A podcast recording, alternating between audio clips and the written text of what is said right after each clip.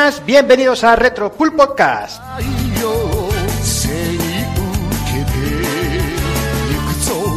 Bienvenidos a un programa más, sexagésimo programa, eh, bueno, un programa que vamos a dedicar a una de las grandes sagas de juegos de lucha, eh, con, con su primera parte un poco, bueno, con, con sus problemillas que, que hablaremos en breve.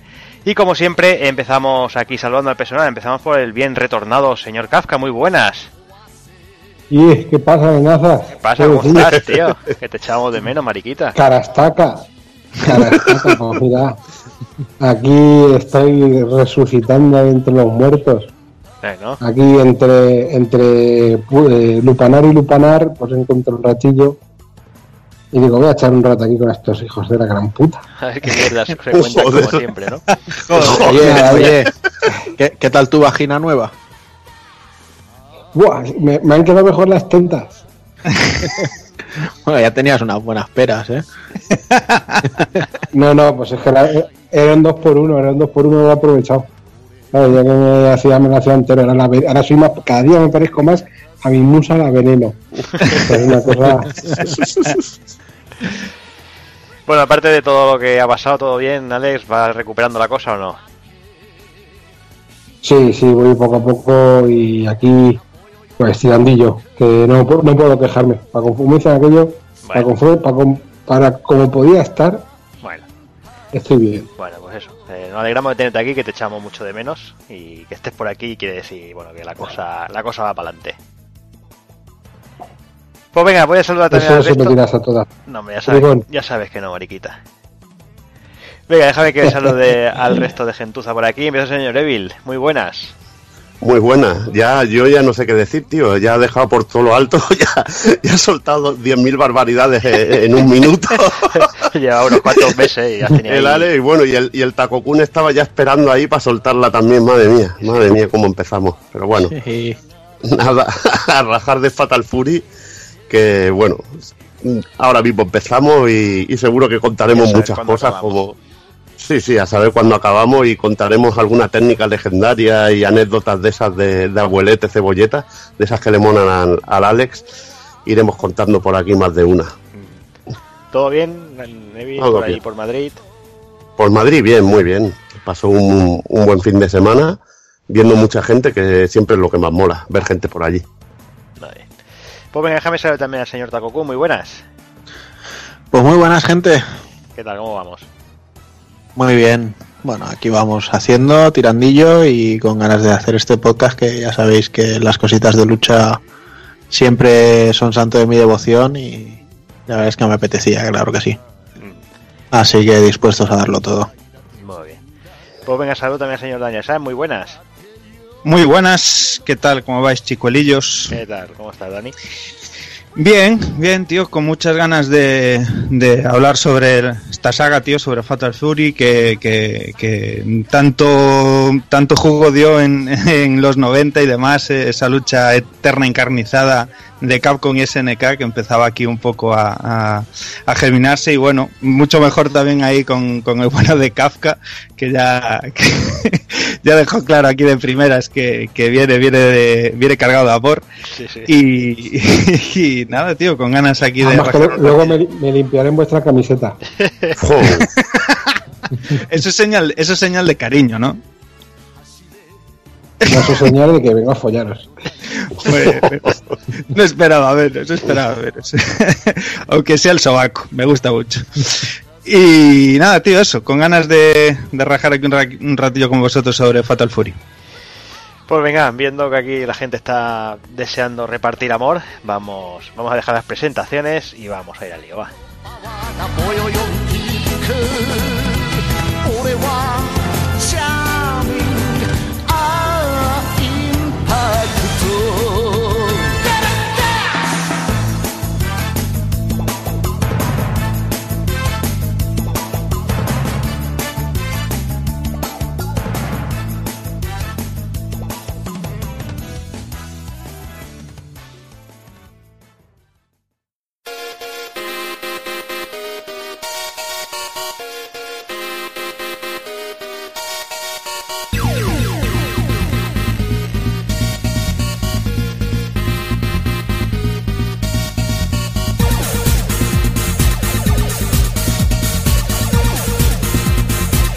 Y el sexagésimo programa de Retro Pulpoca, como nos gusta llamar a nosotros, 12 relojes, comenzaremos haciendo el indie con los amigos de Retromaniac, analizaremos la saga original de Fatal Fury y remataremos con el ending.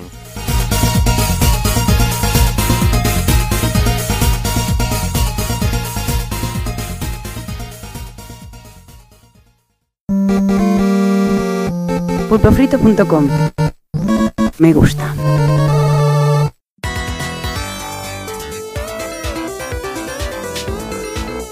Retromaniac y Pulpo Frito presentan Haciendo el Indie con Juanma y Pepe Luna.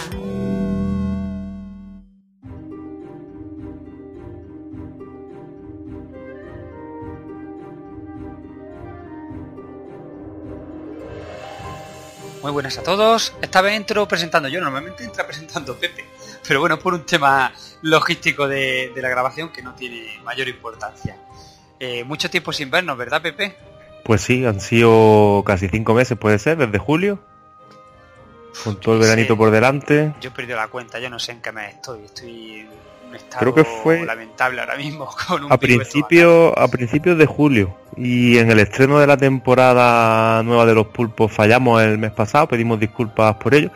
Y en este nos ha faltado poco para volver a fallar otra vez. La verdad que estamos pasando por ciertos problemas logísticos, pero bueno, que está todo ya casi, casi, casi controlado.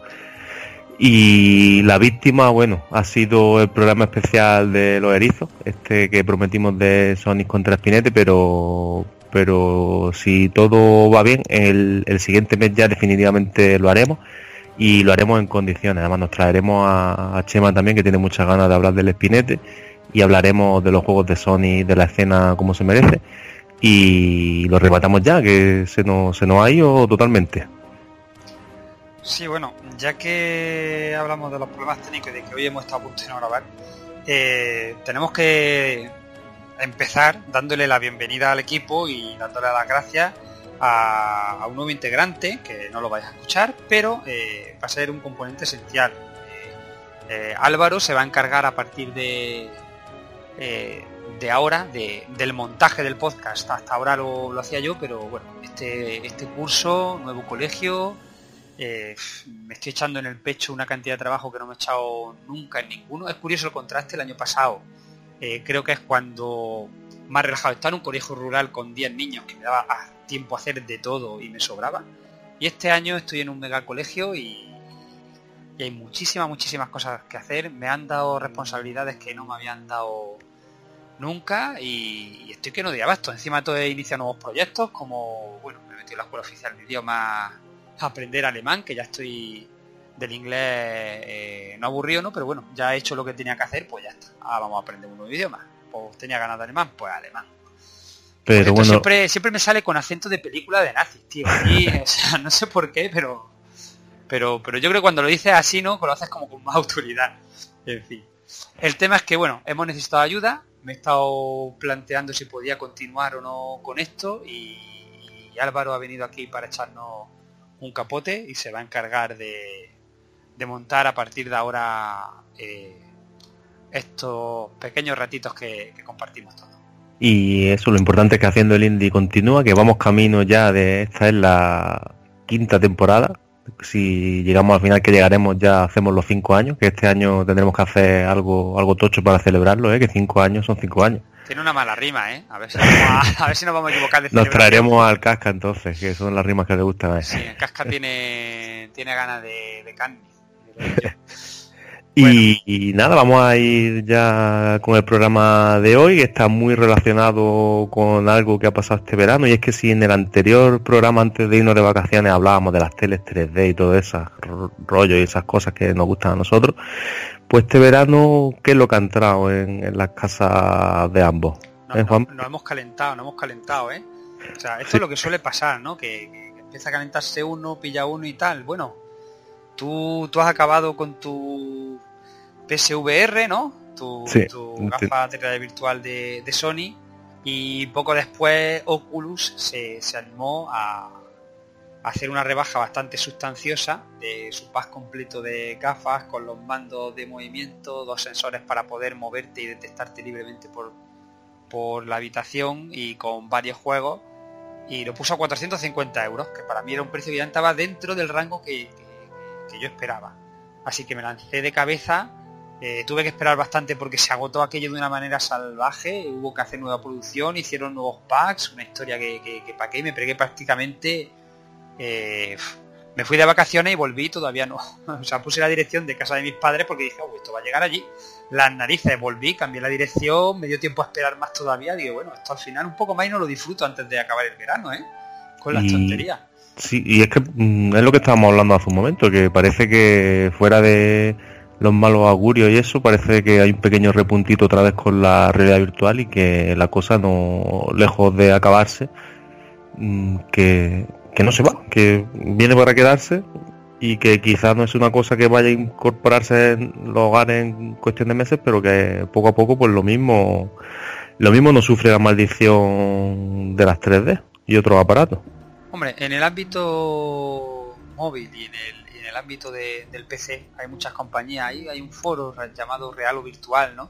Donde van poniendo noticias y ves como hay mucho movimiento y muchas compañías que están empezando a, a asomar la patita, a meter ahí la nariz.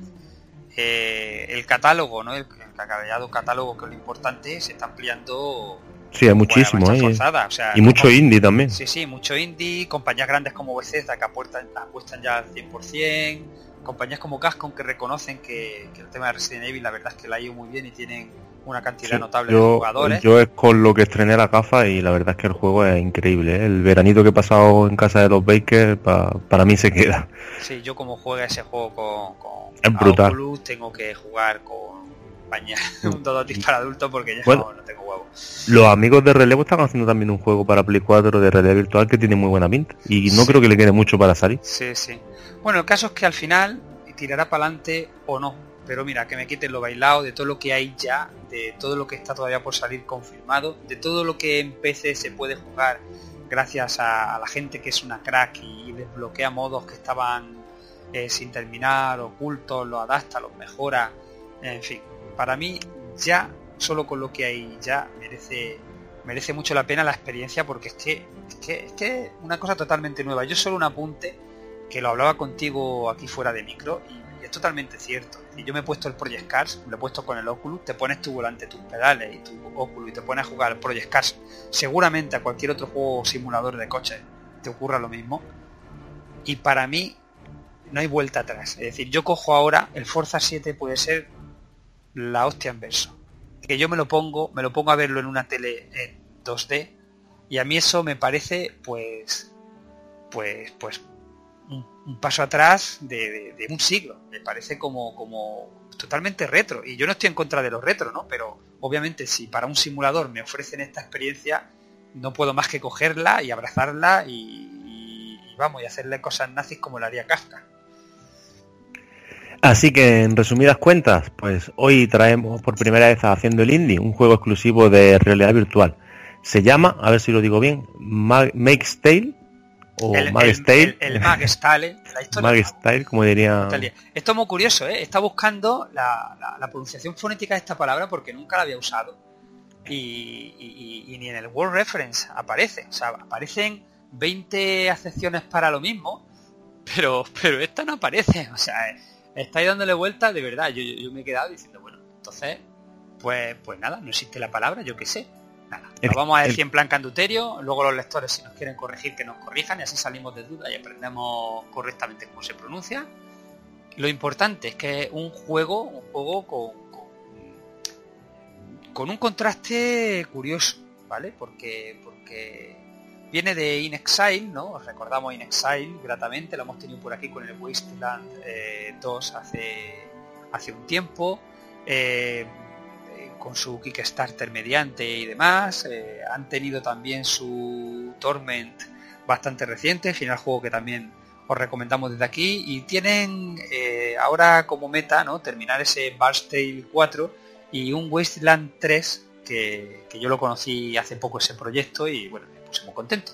Lo que yo desconocía era que estaban metidos en un fregado para, para el tema de, de realidad virtual y el, y el Oculus. Y, y he de decir que, que aunque sea un juego que no se cuente con un presupuesto enorme, la factura de la que hace gala es, eh, claro, no estamos hablando de, un Elder Scrolls, pero dentro del tipo de juego, del tipo de juego que, que imita, eh, les ha quedado genial. Es decir, técnicamente ahora entraremos, digamos, en materia, pero, pero merece muchísimo la pena echarle un ojo. No es un juego indie que, que se vea añejo, ni mucho menos. Es un juego de realidad virtual, digamos, con cara y ojos, vaya. No una experiencia de estas que Totalmente, totalmente. daño, daño han hecho también, ¿eh? Yendo A ya a lo concreto, eh, se trata de un título que combina acción, puzzles y rol a- al estilo más clásico. Pero, pero todo desde el prisma de tus propios ojos, obviamente, estás tú ahí dentro. Y, y bueno, vamos a ver qué tal le ha salido la jugada, ¿no, Pepe? Sí, de momento, bueno, apuntar de primeras que solo está disponible en exclusiva en la Oculus Store, que es la tienda de la, de la gafa. No sabemos si esto irá por exclusividad, si en el futuro habrá una versión para las HTC. El caso es que de Yo momento, creo, pues, perdona, perdona que te Mm. interrumpa, posiblemente funcione también la HTC. No lo puedo comprobar en primera persona, porque y si, no se, tengo. y si no se puede de primera, habrá alguna forma de hacerlo Sí, sí, no, en. PC siempre hay forma de hacerlo correcto. Pero bueno, Mm. lo que yo tengo entendido, por lo que he podido leer en, lo- en los foros dedicados, es que si bien en principio parecía que iban a ser experiencias distintas, porque, porque la Oculus estaban pensadas para jugar con tu mando sentado, la HTC para moverte, al final Oculus sacó los touch y también te puedes mover si te da la gana por la habitación con las dos cámaras y demás. Eh, se han unificado bastante y han unificado también un poco el, tema de, de juegos, es decir, juegos que estaban en Steam solo para HTC, ¿vale? Yo desde la Oculus los puedo jugar.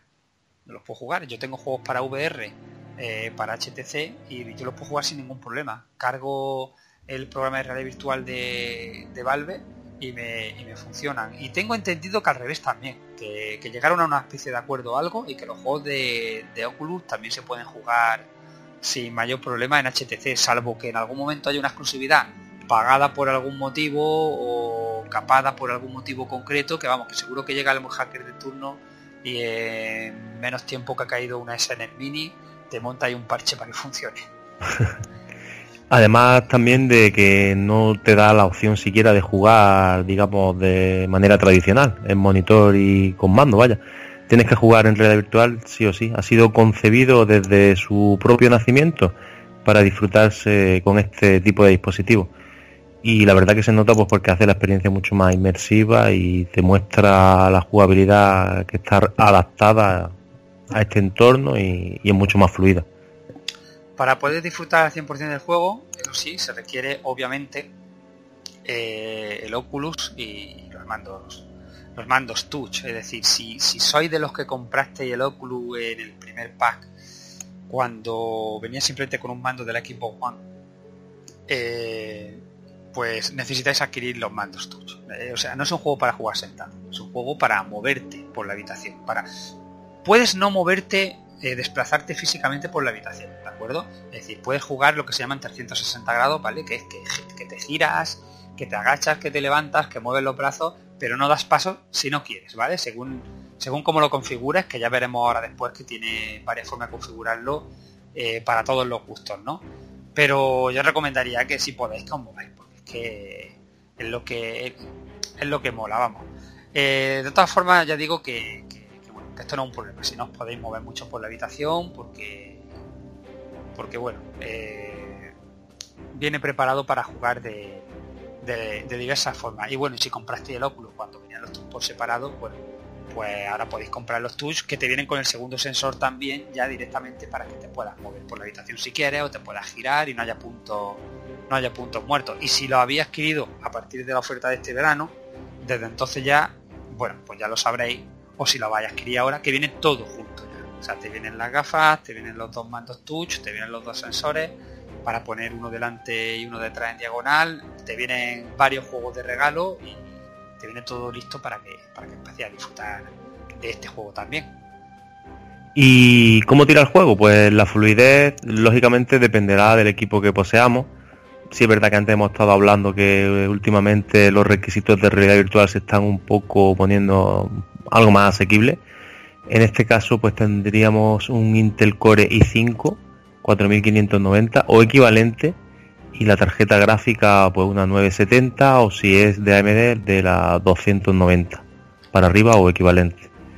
Recordar también que los usuarios de Oculus Rift que desde hace un tiempo pues no es necesario que se mantengan los 90 FPS constantes y que se pueden mantener mm, por encima de 45 que también me lo está explicando antes Juanma por esto del ASW Sí, Sí. esto es, bueno, tú, los que estén un poco informados saben, ¿no? Que, que la, la Play 4 lo que hace es que interpola imágenes, ¿no? Interpola imágenes, entonces no necesita una, una cantidad de frames por segundo nativo tan alta. ¿Qué pasa? Que, que, que los de Oculus han visto que eso funciona bien y lo que han hecho es implementarlo. Ya está. Entonces, eh, ellos requerían 90 frames por segundo constantes. De ahí esos requisitos, no siempre se pedía una GTX 970. Yo estoy seguro que con menos ahora tira, porque una vez que, que el Oculus funciona con el ASW, con la mitad de frames ya te, te mantiene también eh, la estabilidad. Va perfecto, ¿sabes? Entonces, no hay ningún problema. Se están investigando también otras formas de, de hacerlo todavía menos demandante, todos los juegos de, realidad virtual, eh, por ahí hay ya mm, digamos información del proyecto que tiene Oculus entre manos que va a ahorrar un montón de, potencia, lo va a hacer mucho más eficiente, pero bueno, tampoco nos vamos a, desviar del tema y, y vamos a seguir digamos con hablando del juego. Otra cosa importante es que no se puede, para equipo, para la gente que tenga equipo más modesto, el juego no te permite ajustar el tema gráfico. Te tienes que quedar con lo que viene por defecto. Y entre comillas, lo puedo llegar a entender también, porque hoy en día con todo el tema de la viralidad y YouTube, si el juego a lo mejor te deja correr en unas condiciones más precarias, pues y gente más susceptible de mareo y demás, pues luego empieza la mala prensa y al final es una cosa que no le interesa la realidad virtual. Entonces, si ellos creen que es mejor dejarlo en ese punto y no bajar de ahí, pues nada, Lo que que- tiene. Y para una sí- experiencia mala, mejor no tenerla. Yo se hubiera preferido que hubieran dejado algunos algunos ajustes, algunos. Al menos básicos, ¿no? Un par o tres de, de- de preconfiguraciones para, para eso, para gente que tuviera equipos más modestos. Pero bueno, eh, hay que comentar lo bueno y hay que comentar lo malo. Eh, eh, en este caso tiene unos requisitos y si no los cumples, pues te tienes que aguantar. Ya está, es lo que hay. Si tiene un equipo más modesto, pues no, no tira, no puedes jugar al juego y, y, y ya está. ¿Qué le vamos a, hacer? a renovar pieza ahora que viene el Black Friday. Ahora que viene Black Friday todo el mundo ya aprovecha a pillar las ofertas que pueda. Ojo con las ofertas de verdad y las que no son tan de verdad. Pero se pueden pillar cosillas. Yo voy a aprovechar algunas. Todos los años aprovecho algo y, y ya le tengo el ojo echado a un par de cosas que me hacen falta. Pues Eh, sí, pues Bueno, Hay habría que destacar en este punto también ¿no? que, que sin tratarse de un juego de gran presupuesto a un público muy amplio, por el lógico requisito de un casco de realidad virtual para PC, que, que- todavía es algo minoritario, eh, pues mira, tiene un aspecto técnico, como hemos comentado al principio, no muy bueno dentro de sus limitaciones. El motor gráfico es sólido, está lleno de efectos de shaders eh, que añaden vistosidad a, la- a la- a las ya meritorias texturas para un, para un juego de, este tipo. Todo esto ayuda a que te puedas sumergir en ese ambiente que, te rodea, a fin de cuentas tú te ves dentro del juego. Cuanto, cuanto más detalle tengas, mejor, ¿no? Eh, lo único que lo, lo he visto yo empañado eh, levemente es porque en alguna ocasión, muy rara, ¿vale? Pero en alguna ocasión se me ocurrió que he notado alguna carga de textura tardía, más estilo eh, un Real Engine en, los tiempos de, de la Xbox 360. Pues eso lo he, lo he notado, lo he, lo he notado, pero ya digo, yo me lo he encontrado un par de veces, no mucho. No es, no es usual, no sé de qué dependerá, pero no, no es lo común. En cuanto a la jugabilidad, pues habría que decir que es como si nos hubieran traído un clásico Dungeon Crawler al presente. Un paso más allá de juegos como el Legend of Green Rock, que además tuvimos por aquí hace tiempo. Sí. Y de hecho, pues uno de los tres tipos de movimientos que tienes es emulando las clásicas cuadrículas que todo amante del género bien conoce. A ello se suma también el típico sistema de teletransporte, este que han metido también en Doom y Skyrim, si no me equivoco, a ver qué Sí. tal queda ahí. Está muy presente en los juegos de realidad virtual y está bien que tengan a elegir también, porque hay gente que a lo mejor está empezando y quiere evitar el, el mareo así de primeras o aclimatarse un poco antes de tirarse a la piscina, de ponerte a andar y todo eso. y directamente desde las opciones pues se puede activar el modo de movimiento libre para movernos con el stick izquierdo de forma fluida como en cualquier juego actual. Que también bueno hay gente que se puede marear un poquito más con esto. No es mi caso afortunadamente. Pero bueno que tiene muchas opciones tres formas de controlarlo y para que tú te adaptes a tus preferencias y ya tu grado de adaptación a la realidad virtual A mí esto es una de las cosas que más me ha gustado, porque si, eh, si coges un juego que solo te da una de las opciones, que los hay, lo primero que pienso es, oye, coño, déjame la otra. Quiero decir, muchos son muy conservadores, porque precisamente lo que tú dices, están empezando, no quieren mala prensa, no quieren que la gente se maree y empiece a salir todos los canales de YouTube diciendo que la realidad virtual marea y, vomito y, y vomito y, y esas cosas. Yo conozco gente que, ha tenido una mala primera experiencia y no ha querido volver a probarlo, ¿no? Entonces, claro, el sistema de teletransporte es algo que se han inventado para esto. Al principio, cuando te lo cuentan, a mí lo contaban y a mí se me hacía raro. Yo, ¿cómo va a ser esto, hombre? Tú pulsas el stick, aparece con una especie de flecha. Esto no es de este juego. Esto es que todos los juegos de realidad virtual que lo llevan funcionan así. Aparece una especie de flecha, digamos que apunta a una zona del mapa donde tú aparecerás automáticamente, sin haber movimiento me- mediante. Claro, al, no haber ese movimiento, eh, tú no te mareas. Porque en la realidad virtual tú no te mareas cuando miras para un lado para otro o cuando tú andas. El mareo viene cuando se está moviendo todo alrededor tuya, pero tus pies no se están moviendo y tu cerebro a eso le choca y te acaba, y te acaba digamos, rechazando un poco eh, por sistema eso. Entonces, te tienes que adaptar poco a poco. Aquellos que no estén acostumbrados y se vayan a atrever, aprovecho eso digo, te tienes que adaptar poco a poco, no puedes de ir a lo, a lo bruto. Cuando te pongas de repente un Mm. juego así muy frenético y tal, te dan náuseas. Te dan náuseas También y pinta quitártela. también pinta que esto se lo han sacado de la manga ya en los juegos quizá cuando estaban ya bastante avanzados y lo mismo choca un poco en este tipo de mecánica pero si ahora nos sacan un juego que realmente te justifique con su mecánica este movimiento pues yo que sé por ejemplo imagínate un billón que maneja el ente y el ente sí tendría sentido que se moviera así de esta manera que estuviera justificado de alguna manera en el propio juego y no sé es una cosa que pueden seguir explotando pero De todas formas, una vez que te acostumbras al teletransporte, ya pues, te deja de parecer raro. Lo entiendes que estáis por lo que está. Pero muchos juegos, y, y- lo bueno de lo que me gusta a mí de- de- del tema del PC juegos que de primera peñan con teletransporte, pues ya se han encargado los usuarios de sacar un mod para tener movimiento libre, ¿sabes? O sea que, pero bueno, lo que me gusta de este juego es que directamente te vienen tres opciones. La opción clásica de movimientos por cuadrículas, como Legend of Grimrock, como el como el Dungeon Master, como, como, como los Eye of the Beholder, o sea, como los clásicos del género, ¿vale? El Lance of Lord, pues, pues lo tiene aquí. Tiene un movimiento que va como por cuadrícula. Luego tiene el teletransporte típico de la realidad virtual y tiene el movimiento totalmente libre con el stick que lo puede utilizar en cualquier momento. Todo ello sin contar con que si tú das un paso a la derecha, tu personaje da ese paso a la derecha. Si tú das un paso a la izquierda, tu personaje da un paso a la izquierda, pero obviamente para recorrerse todos los pasillos necesitas un poco más de movilidad que la que tú puedas tener en tu habitación, salvo que tenga una nave entera dedicada a esto, claro, que molaría, pero no es lo habitual.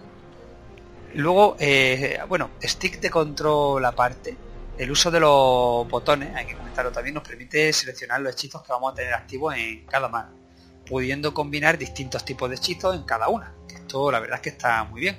Puedes lanzar los hechizos con, con los gatillos, hace aparecer un escudo que recuerda directamente a Ya la película de Doctor Extraño, no sé si... es que- es que ya ves esto- si recuerdo si, si lo ves dices, coño, que lo han fusilado de la película. Y además un coño y la postura que pone el tío es exactamente en la mano es exactamente es igual.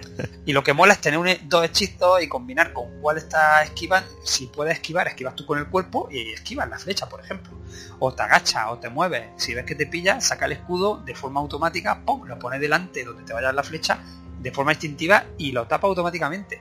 Y, y con la otra mano mientras va- vas disparando de la forma que te, resulte a ti más natural. Además mola mucho cómo eligen los hechizos, porque tú lo asignas, digamos, a, cada mano, ¿vale? Pero, pero realmente lo que hace es que con un botón aparece como una especie de, de grimorio delante tuya, ¿vale? Y tú coges con la mano, eh, aparecen las direcciones en las cuales están los hechizos. Y tú con la mano que quieras coger ese hechizo, ¿no? Pues hace el gesto hacia, hacia esa parte y entonces tu hechizo, perdón, tu mano adquiere ese hechizo. De Sí. fuego, de electricidad, de, de hielo, de, de- de lo que sea. De lo que El sea. Tema- la- la que mola. El tema este de los objetos sí se nota que se lo han trabajado y está muy bien introducido con la realidad virtual. Por ejemplo, para tomarte una poción, Solo tienes que cogerla y hacer el propio gesto de bebértela o incluso si no la usas pues te la dejas en tu cinto y ahí la tienes.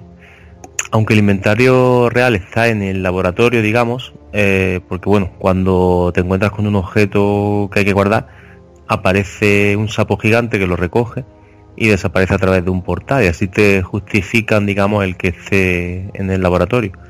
Y luego para ir nosotros a dicho laboratorio debemos levantar la mano, tener cuidado con el mobiliario, ¿eh? ojo a la Sí, lámpara yo, de Ikea. yo aviso ya, ¿eh? Yo aviso ya que acabo de descubrir que, que o soy más alto de lo que pensaba o mi lámpara eh, está más baja de lo que yo creía cuando la compré. Sí, sí, sí, totalmente. Y ya allí es donde podemos combinar dichos objetos para crear o echar pociones en un caldero, removerlo, nuevos hechizos. También tenemos el grimorio en la cintura que podemos consultar en cualquier momento y que nos da información del juego y de nuestro personaje. Y así como si miramos nuestros guantes y las gemas que poseen, que nos indicarán cada uno la vida o los puntos de experiencia restantes para subir al siguiente nivel. Vaya que los menús se los han currado para meterlos ahí Sí, sí. todo a mano. Es todo totalmente inmersivo. Está todo, Todo muy, orgánico. muy bien hecho. sí. Las subidas de nivel son muy básicas. Ya hemos dicho que no es, esto no es un Skyrim. eh, eh, es un paso en la dirección correcta para el juego clásico. Pero bueno, eh, tiene subidas de nivel. Se traducen en una elección entre dos opciones. Esas dos opciones no son siempre las mismas, van cambiando, ¿vale?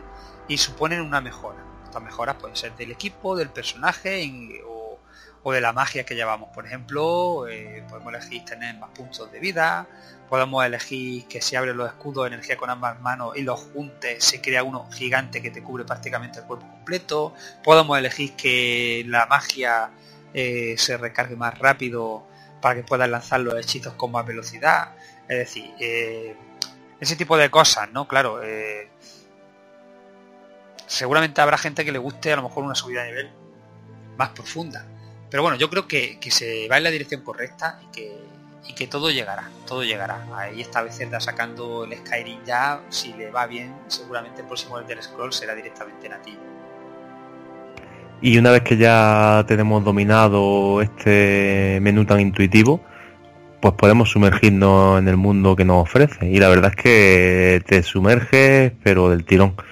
Cuando estás jugando es que te ves allí dentro. Te olvidas de todo y de hecho tienes que tener mucho cuidado en los combates. Vaya que le pegues una hostia a algún mueble o algo. Aquí pues tener bien configurada la rejilla de aviso de la colisión es súper importante. Siempre cuando tengáis privilegio Yo no sé, mira, de poder y te voy a preguntar, ¿en, en- en el de Play tenéis también eso? ¿Tenéis una No. rejilla? ¿No? No, en el de Play tienes una rejilla que la hace la cámara, por lo menos en el Farpoint, Sí. que lo, he probado con la metralleta, que es impresionante, pero tiene muy poco margen de movimiento. Enseguida te está Te como está diciendo que no te muevas más, porque realmente no calibra lo que hay en el entorno, pero sí En, en el te hace, te hace un cuadrado y el- la, el- la cámara de la PlayStation sabe que fuera de ese cuadrado probablemente habrá peligros. Porque previamente te ha dicho que le despeje el cuadrado antes de empezar el juego, pero fuera de ahí, pues enseguida te está avisando. en el Oculus y creo que en el, en el- uy, perdón, sí. En el Oculus y creo que en el Vive también, eh, el sistema lo configuras tú. O sea, le das y tú pulsas un botón y llevas el mando, digamos, alrededor de la zona que para ti es perímetro de seguridad y te hace una... No tiene ni por qué ser simétrica, ni cuadrada, ni nada. Puede ser total y absolutamente irregular. Y te la y te la memoriza y cuando te acercas, entonces te aparece en el aire, tú estás viendo tu mundo y de repente en el aire te, te empieza a aparecer una silueta de una rejilla, cuanto más te acercas más fuerte aparece. Ya si va a ser hostia segura, ya es que tú ves un muro directamente que te darías con él. Y ya es que tienes un muro real, un muro, eh, me refiero a la rejilla, ¿sí, no? Y es que tiene un muro real fuera que, que te puedes dar un puñetazo, le puedes dar con la cabeza, le puedes dar por lo que sea. Eso está muy bien. Eso yo no lo sabía antes de comprármelo y dije, ya ves, tú tienes tú un peligro. Sí. Normalmente la gente piensa que eso es exclusivo de la HTC Vive. No. Yo, por ejemplo, antes de que tú lo estuvieras, no sabía que estaba también en el Oculus eso. Bueno, pues ya te digo, Mm. está y viene de serie y funciona y funciona muy bien, funciona muy bien. Hombre, ellos ya te recomiendan mm, medidas de habitación recomendadas si vas a moverte y si no te dicen, mira, gira 360 pero no te vayas a poner a dar pasos para ningún lado para otro. Eh, te dicen 2 metros por 2 metros, creo, que es lo que te dice el mínimo. Yo tengo unos 2,5 por 2,5. Hay gente que tiene 3 por 3, en fin. Eh, Eso ya cada uno tendrá su, su circunstancia. Si no, pues a, a mover el sofá y ya está. Vamos, pues oye, no riete. Yo para tener esos dos y medio por dos y medio tengo que mover el sofá cada vez que, que voy a, que a jugar, pero no me cuesta nada. El sofá lo tengo aquí, hago pim pam y en dos minutos lo he quitado de lo he quitado del Pues, medio. Todo sea por meterte en el papel y al final verte ahí enfrentándote a los enemigos, lanzando hechizos con una u otra mano, sacar el escudo, detener los ataques. La verdad es que es una pasada. Sí, yo, yo creo que es de lo que, no sé, eh, hay pequeñas cosas que hacen que, que se te escape una sonrisa, ¿no? Y, y una de ellas es esa, ¿no? Cuando tienes movimiento de forma instintiva y todos ellos tienen una contraprestación en el juego. O sea, cuando aparece de repente un goblin, te tiene una flecha sin avisarte, no, no, no reacciono de darle un botón, pero, pero instintivamente cojo, hago un movimiento así, me echo para el lado y me pasa la flecha por el lado porque me he movido, puñeta. Entonces, ese tipo de cosas, vamos, me, me encanta. Y, bueno, la, la forma en la que aparecen los enemigos, ya que estamos hablando de ello, eh, suele ser una, una especie de modo horda, ¿no? Que cuando llega a un lugar indicado, es decir, tienes tus salas con tus puzzles, tus objetos, tus historias, ¿no? Y llega a lo mejor a un lugar, ya te lo sueles ver venir mm, cuando lleva un tiempo jugando, que ahí va a haber, va a haber criaturas y bueno, a veces ocupan tu mismo espacio, ¿no? Te puedes poner frente a frente con ellas y demás. Y en otras están, digamos, a una distancia o a una altura que no puedes cubrir y toca pensar en cuál es el hechizo más adecuado de área, de distancia, con mirilla de precisión, de precisión, perdón, sin mirilla. Eh, le da un cierto toque estratégico que está muy bien. Aparte de escoger qué mano utilizas para el escudo. Porque, y aquí nos encontramos con otra otra pega, ¿no? Aparte de no poder, eh, digamos, tocar la, la, la opciones gráficas. Esta es la segunda pega que, yo me he encontrado. Y es que eh, al poder, digamos, atacar con ambas manos usando el gatillo, para el escudo resulta que hay que usar uno de los botones eh, frontales, resultando eh, imposible tener el escudo en la mano izquierda y a la vez moverte con el stick al mismo tiempo. Así que tendremos que decidir una de dos. O utiliza el escudo con la derecha y disparas con la izquierda a la vez que te mueves con el stick de la izquierda, obviamente. O alterna entre disparo y escudo teniendo en cuenta que es que algunos hechizos requieren de unos leves instantes de recarga.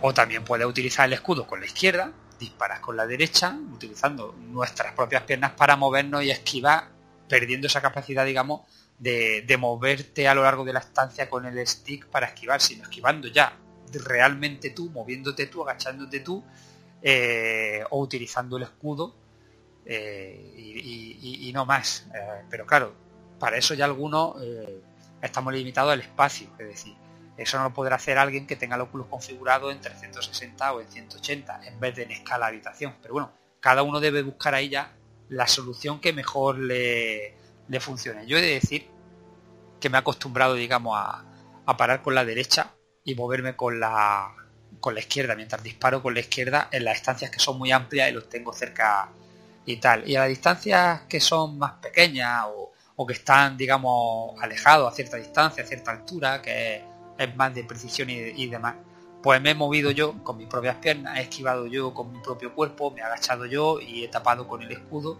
y no he necesitado moverme con el stick ya digo eso es experiencia eh, estos son experiencias nuevas que tenemos y tenemos que ir aprendiendo y cada uno descubrir la mejor forma de, de llevarla a cabo. En cuanto a la música, que no hemos dicho nada de ella todavía, pues la verdad es que acompaña en los momentos justos y sin que sea una banda sonora de estas épicas ni grandilocuentes, está imbuida de un carácter marcadamente celta que ayuda más si cabe a la inmersión en este universo. Ayuda a todo ello también el uso correcto de los efectos y el posicionamiento sonoro, que en este tipo de juegos también es importante que sea bueno, así también como un doblaje de calidad pero eso sí, en inglés. No obstante, y gracias a Dios, pues tenemos la opción de activar subtítulos. Y ahora es cuando os preguntaréis que cómo se ven los subtítulos en un juego de realidad virtual. El caso es que podéis estar tranquilo porque lo han hecho de puta madre. Están situados a un tamaño y distancia muy cómodo para que lo puedas leer sin perder acción.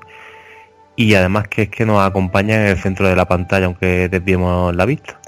Así que nos están siempre acompañando para que no, no perdamos detalles y tampoco perdamos el juego. Efectivamente, porque algo que, uno podría pensar, eh, si ahora está, hablando y los subtítulos tiene el debajo, si yo por lo que sea desvío un poco la mirada ya me estoy perdiendo cosas. Eh, no, si tú giras la vista puedes mientras hacer otras cosas y demás mientras te habla, que, que tú siempre vas a tener los subtítulos eh, en una zona cómoda de, de la pantalla. Bueno, comentar una cosa de la música, que la banda sonora que estáis escuchando ahora seguramente no será de este juego, ¿vale? Porque no, no la hemos podido conseguir limpia, entonces seguramente eh, no, no usaremos la de este juego. Pero bueno, si veis el, el tráiler, eh, la podéis eh, escuchar. La verdad es que, está bastante bien. Sin ser, ya digo, una, una cosa que vayáis a recordar toda vuestra vida, pero acompaña perfectamente al juego, que es de lo que se trata. En conclusión, eh, eh, es una grata sorpresa para mí en un mercado que, cada vez está más evolucionado, que, va más, tiene cada vez más y mejor catálogo, pero que obviamente aún le queda mucho que andar para poder equipararse a cualquier plataforma tradicional. No está al mismo nivel que cualquier plataforma tradicional. Mientras jugamos al juego podemos deleitarnos con su acción, sus puzzles, sus detalles, viéndonos sumergidos en un juego de estas características, que para mí es algo mágico, pero no deja de ser un juego que mm, si no lo estuviera disfrutando en la realidad virtual eh, me parecería bastante básico. Y que las 10 horas que, te pueden durar más o menos los que sean unos cracks seguro bastante menos los que sean más torpecillos más pero digamos que ronda unas 10 horas eh, acentúan esa sensación.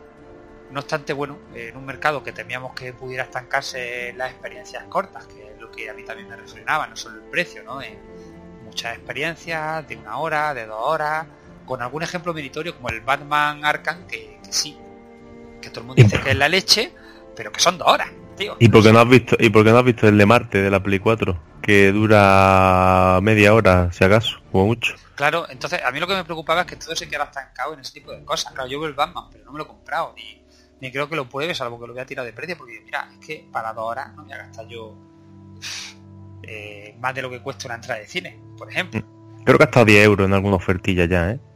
Pero 10 euros para dos horas, es que Ya, sí. volvemos a lo mismo. Si es que si ya me duele soltar 10 euros por una entrada de cine, pues imagínate. En fin, Mm. la, la cosa es que el hecho de que ya vayan saliendo juegos más, más pensados como juegos y no como experiencia, en el que se vaya evolucionando poco a poco, pero a paso firme, para mí, pues mira, es una buena noticia. Luego que se llegue o no se llegue a desarrollar del todo dependerá, como siempre, de las ventas que tenga, de la respuesta de la gente y de lo que apueste la, industria o deje de apostar por ello. Pero bueno, por lo pronto, ya digo, se va en la dirección correcta. Esperemos que esto siga para adelante, que no sustituya al juego tradicional, pero que sí venga a acompañarlo durante mucho tiempo. Y hasta aquí nuestro capotillo a la realidad virtual. Bueno, veremos a ver cómo va la cosa. Igual volvemos más veces con más cosillas de realidad virtual. Ya, ahora que tanto tú como yo tenemos, pues mira una opción que se nos abre para, para análisis. Pero bueno, vamos a pasar de la realidad virtual a algo mucho más tradicional, como es la literatura, ¿verdad que sí? Pues sí, y es que otro año más, y ya han sido tres, volvimos a convocar desde Retromaniac el famoso concurso de retrorelatos. La premisa, pues, si alguna vez eh, lo habéis leído, o- ya incluso el año pasado dimos también los ganadores por aquí, pues es bien sencilla. El caso es que pedimos siempre que nos mandéis vuestros pequeños relatos cortos sobre una historia que esté inventada o no, en la que los videojuegos retro sean los protagonistas. Así, de entre todos los participantes, pues un pequeño jurado compuesto por miembros de la redacción de Retromania, con Vampiro a la cabeza, que es el, que maneja el cotarro en esto de los retrorelatos, y en el que yo también tengo el placer de participar, pues votamos para elegir a tres ganadores, que luego pueden ver su relato impreso en el próximo número de la revista que sí, está cocinándose a fuego lento, pero bueno, ya vamos viendo la luz al final del túnel y esperemos que acabe saliendo en papel también. Y bueno, lo más interesante también es que se lleva un lote de premios la mar de apetecible. Este año creo que ha sido récord en regalo, he visto cosas muy, muy, suculentas. Los patrocinadores pues tenemos a Emere, tenemos a Migame, tenemos a Game Press, a Dolmen Editorial, a Héroes de Papel también. La verdad es que la fotito de los regalos era bastante suculenta, ¿eh? Había muchas estaban cositas. unos ganas de, de hacer su seudónimo y participar o algo. en fin. Bueno, después de un intenso fin de semana de deliberación, eh, Jurar Retromania eh, alcanzó un veredicto, aunque en esta ocasión el, el número de participantes ha sido menor que en ediciones anteriores, como costumbre, elegir al ganador ha sido. Algunos de los relatos recibidos se han quedado fuera de, concurso, aunque esperamos poder reproducirlos todos en algún librito recopilatorio. Y eh, bueno, desde Retromanias queremos agradecer a todos los participantes que nos han mandado su- sus proyectos. Perdón. Y así como a los patrocinadores del concurso por su contribución para que el proyecto saliera adelante. Y ahora sin más dilación, los ganadores del tercer concurso de Retromania. Y el primer premio se lo ha llevado Carlos Falcón por su relato Los niños del ala este. Eh, debo decir que es un relato que personalmente me ha tocado mucho la patata por un tema que viví hace unos cuantos años personal que me ha traído recuerdos. Y además también comentar que Carlos se lo ha currado un montón porque mandó varios relatos y cuando te los leía resulta que todos estaban conectados unos con, otros. Se ha hecho ahí una especie de collimada muy chula y de entre todos ellos la verdad que yo creo que este ha sido el que se ha llevado el quórum porque te toca, te toca la patata. Luego tenemos el segundo premio para Ernesto Sierra con caja de marfil y el tercer premio que se lo ha llevado Sergio Saiz por El miedo del guerrero. Así que enhorabuena a todos. Como sabéis ya por la anterior convocatoria, todos los relatos, tanto los participantes como los fuera de concurso, se van publicando en la web de Red Retromania. También podéis encontrar los ganadores en nuestro próximo número, que estamos ahí, como ha dicho Pepe, cocinando con, con tranquilidad. Eh, veremos a ver si no, si no, si no nos da el año nuevo, pero el chino. en, fin, en fin, una vez más, eh, gracias a todos de nuevo por participar y, y esperamos que el año que viene pueda haber concurso y volvamos a leer. Sí, si alguien se ha quedado con ganas de participar, que se lo apunte porque siempre solemos organizarlo, anunciarlo con antelación y dar un- al menos un mesecillo de margen. Y ya te digo, los regalos cada año van a más. Creo que hasta aquí, ¿no? En fin, no, Sí. no- no hemos hecho todas las secciones, aunque como siempre no hemos pasado de tiempo. Ha sido un arranque, mm, arranque de temporada. Bueno, llevamos retraso, había ganas de, de grabar ya, ¿no? Sí, y ya te digo, el mes que viene, sin falta, tenemos aquí el, el combate del siglo. Lo vamos a anunciar como los duelos estos mexicanos. Espinete, Espinete contra Sonic el Erizo.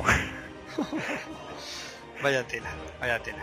No lo digan muy alto, vaya que al final no podamos tampoco el mes que viene Sí, y sí, tengamos que hacer cualquier cosa. tiene, tiene que caer. Así Bueno, que nada, gente. os dejamos con los pulpos. Vamos a dejar que aquí estamos grabando ya madrugada. Mañana tengo que levantarme tempranito. Así Y que yo mañana curro que tengo que vender muchos Marios. sí, va a seguir ahí vendiendo Mario a manos llenas, ¿no? Hay que seguir, hay que seguir. Hay que seguir. Entre eso, Assassin's Creed como yo la cosa. Bien también, sí. La verdad es que ha sido un día hoy de, de dejarse los cuartos. El- el Assassin's wo- Creed, Wolfenstein, Mario. Sí, ¿no? Mm. Está la cosa... Entonces, No ¿acabo, ya la crisis o no acabo la crisis? Y la semana que viene tenemos la Scorpio por ahí también, así que... Ah, ¿sale ya la equipo One X la semana que viene? Sí, la semana que viene sale, así Yo que estoy totalmente desinformado. Total, si es que ahora no juego. La leche, que no tengo tiempo. Cago en- lo que no lo que no hay es tiempo para jugar a tanto. Eso es lo que lo que no hay. Efectivamente, efectivamente, lo que no hay es tiempo para jugar a tanto. Pues. En fin, chicos. Así que nada. Nos vemos el el mes que viene. Adiós, adiós.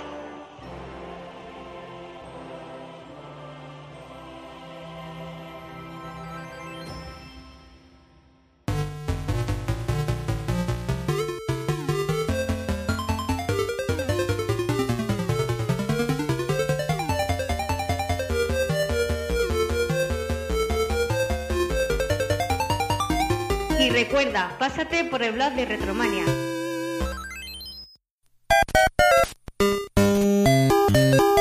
Visítanos en pulpofrito.com. Te esperamos.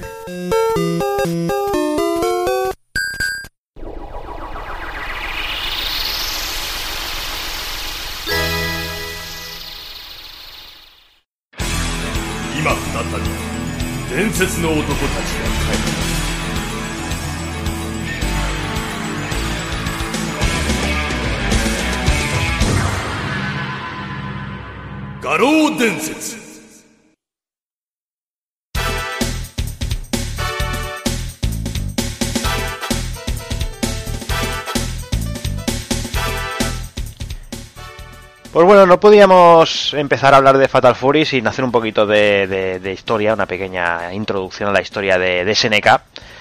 Eh, la compañía que se fundó en el 78 por Eikichi, eh, Eikichi en Osaka y al principio eh, se dedicaba básicamente al hardware. Con el nombre Shin Nihon Kikaku Electronic Corps, eh, traducido como nuevo proyecto japonés, es ese nombre que arrancó. Como ya sabéis y como ya contamos alguna vez, en aquella época Space Invaders de Taito estaba petando la tope en Japón, eh, incluso se habla de la ya tan rancia historia de la escasez de monedas de 100 yens debido al gran vicio que, que se que pillaban los japos por ello. Esa ya está explicada y explicada. Pues el señor Kawasaki, como muchos otros, ve el éxito de, de este juego de Taito y decide crear su propio Space Invaders. Eh, bueno, ese mismo año sale a la luz el primer juego de SNK llamado Micon Block, que es un juego muy mediocre, que no tiene ningún éxito, pero que servía para empezar a rodar pues la nueva compañía, la nueva actividad de, esta empresa. Pero bueno, todo esto que esto y mucho más de, la SNK pre-Neo Geo la tenéis eh, en el programa 10 de Retro Pool Podcast, que ya hablamos de él, y también en el primer volumen de- del Pulpo Libro. Así que si queréis saber más de, de estas partes, si no lo habéis escuchado o no lo habéis leído, ahí lo tenéis.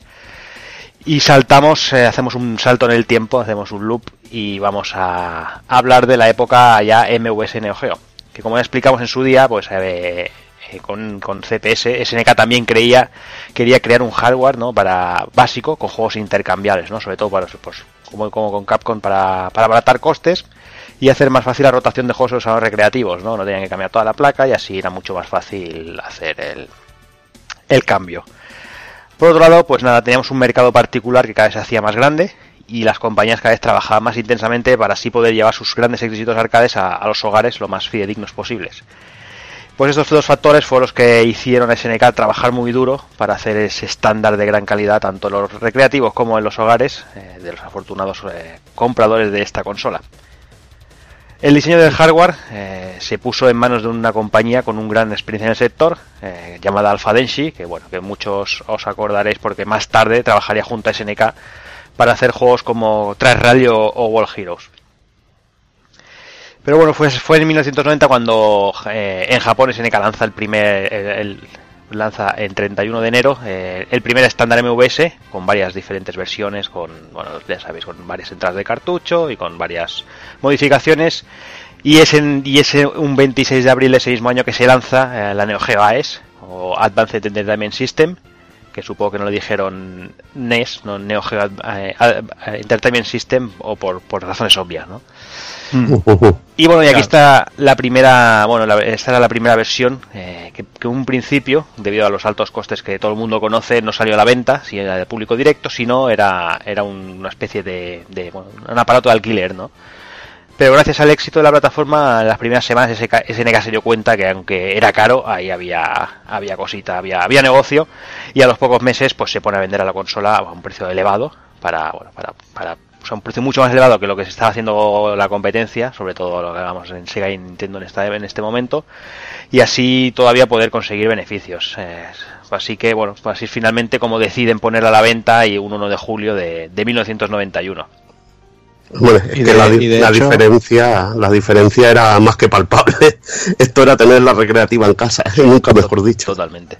De hecho, los que leían la prensa del sector en aquella época eh, recordarán que aquí en España prácticamente solo había dos hermanos que tenían Neo Geo, ¿no? Y que se dedicaban a llamar pobres a, a todos los demás en el correo del lector de, de hobby consolas. No sé, no sé hasta qué punto eran personajes inventados por la propia redacción o qué, pero eh, yo me acuerdo que, que- que buscaba su columna, su, su carta de- del mes, a ver cómo me llamaban pobre en, en esa ocasión. Bueno, por eso, por eso viene aquella denominación que a mí me da de esas que, de que te dan rabia que la llamaban la Rolls Royce de las consolas, tío. Me acuerdo yo. Sí, eso. pero, pero que en realidad está bien nombrado. O sea, no todo el mundo podía permitirse ni acercarse Ya a un sistema ya de te estos. digo, ya te digo. Y, y- y menos en la época, ¿no? Es, es lo que decís, o sea, esto era... eh, en el momento nosotros podíamos disfrutar de conversiones en, en 8, 16 bits y tal, de, de esos juegos que iba lanzando a lo largo del tiempo SNK y demás. Y, y si eras afortunado, ¿no? Privilegiado más bien de, de poder tener una S en casa, tú estabas jugando el arcade en sí, o sea, píxel Sí, a píxel en, tu casa. Pero, pero también hay que tener en cuenta que el, que el arcade que jugabas en aquella época era el, el Magician Lord, el Cyberleap y cosas así, o sea, tampoco... Ya, coño, hombre, yo digo, a partir de ahí... eh, era, era, era, y así aprovecho para tirarse al Mangouras ya a principio, eh, era como tener una Xbox One X para, jugar al Forza 4K. Bueno, hombre, A ver. pero, pero, Juana, no sé, Jordi, por ejemplo, un chaval que, que conocíamos, que íbamos ahí a pillar juegos, como que íbamos a pillar juegos ahí en Badalona, nos puso una vez eh, la Neo Geo con el Fatal Fury 2 y lloramos, tío. Digo, Claro, pero eso ya fue un poquito después. Ya, un poquito después, pero la diferencia es que era. Es que eso era, era llorar, sobre todo escucharla, escuchar y tener la consola al lado, escuchar el sonido perfecto y todo. Era una experiencia, pero. Sí, sí, que te, iba- te- te ibas a casa llorando, coño. No, y luego, y luego cuando encendías tu Super tu Mega Drive Claro. más aún. Claro. Pero bueno. Es- es- esa es la sensación que queremos transmitir aquí un poco, ¿sabes? El rollo de decir, el, nosotros, el público llano, gastábamos super, mega, lo que fuera, y, y luego estaba pues el- la, la élite, la jet set que manejaba Neo Geo, y es que la diferencia es que es eso, era abismal, tío. Mm, Yo recuerdo, no sé si os acordaréis, cuando yo la primera vez que vi Neo Geo, obviamente fue, en- creo que fue en una hobby consolas, que no me acuerdo qué número era, recuerdo que, que, bueno, lo típico, ¿no? O sea, habían, hablaban del lanzamiento de Super y todas esas cositas, y, y hacían una pequeña columna hablando de Neo Geo, ¿no? Salían ahí cuatro, cuatro fotillos y, cuatro, y no ponía nada, ¿no? Y yo ahí, tonto de mí, ahí inocente de mí en aquella época, decía, hostia, voy a esperarme a ver esto, a, a ver qué me pillo, ¿sabes? A ver qué me puedo comprar. y recuerdo que, no sé si fue dos o tres meses después, salieron los precios y dije, hostia, venga, hasta luego. hasta luego, hasta aquí Es llegado. que, bueno, un cartucho era lo, lo que cobraba una persona, eh, la mitad de lo que cobraba una persona normal, el sueldo medio que cobraría una persona en aquel entonces, tío. Sí, Ya sí. ves. La mitad de su sueldo para un cartuchico, tío. Mm. Ya podías aprovecharlo. No, no, está Ostras. claro. Nos ha jodido. Está claro, imagínate. Ya te digo, yo es que, es que fue. Me, me hace gracia por eso, ¿no? Porque era lo típico, que aparecían las primeras fotillos y tú decías, hostia, tú flipabas, ¿no? Diciendo, hostia, qué guapa la consola y tal. Y luego un mes o dos después ahí ves la lista de precios típica de, de Centro Mail y decías, vale, venga, hasta luego. Ya te digo, chaval. Una vez. Fue bonito mientras duró. sí, sí, un gatillazo en toda regla, chaval. Pues venga, vamos a seguir hablando de una de las figuras más importantes de, dentro de, de la, de esa SNK, de sobre todo de esa parte inicial.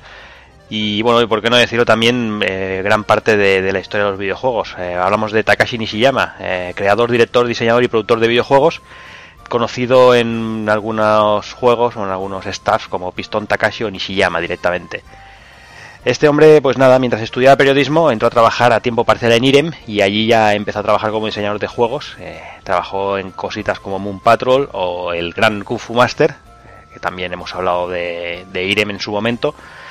Y desde ahí eh, vieron que bueno que el tío tenía talento, eh, abandonó el tema del periodismo y, y vino Capcom y lo fichó, ¿no? Saltó a Capcom y ahí ya empezó eh, dirigiendo eh, la primera entrega de Street Fighter junto a, a Hisoshi Matsumoto. Eh, según parece, eh, por lo que él incluso ha dicho en alguna entrevista, no es que haya creado nada mucho, pero hace poco, bueno, de, de una entrevista, y lo comentó, ¿no? Que él que es el creador de, sobre todo del, del famoso Hadouken, dice que el movimiento lo, lo inspir- se, se inspiró en la serie Spaceship Battle, Battle Yamato, Space Battle Yamato, perdón, que en el, bueno, en el disparo este que cargaba la, la nave y toda la historia. Sí.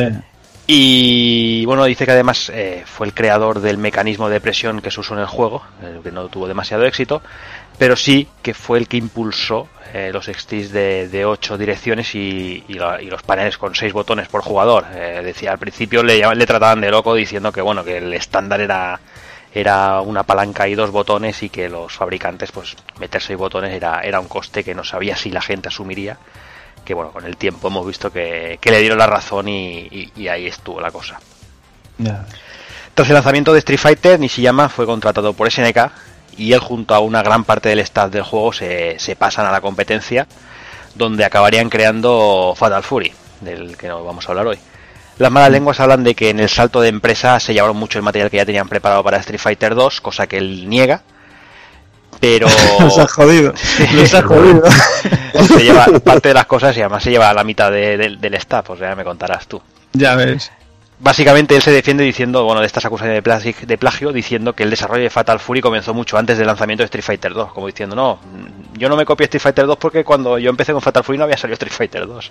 Pero claro, hijo puta, si te No, la mitad del, del desarrollo, ¿qué cojones vas a, aplastar? No, ya, ya eh, eh, se lo copió más con Fatal Fury 2, ya lo veremos en el momento. Sí, sí, está claro.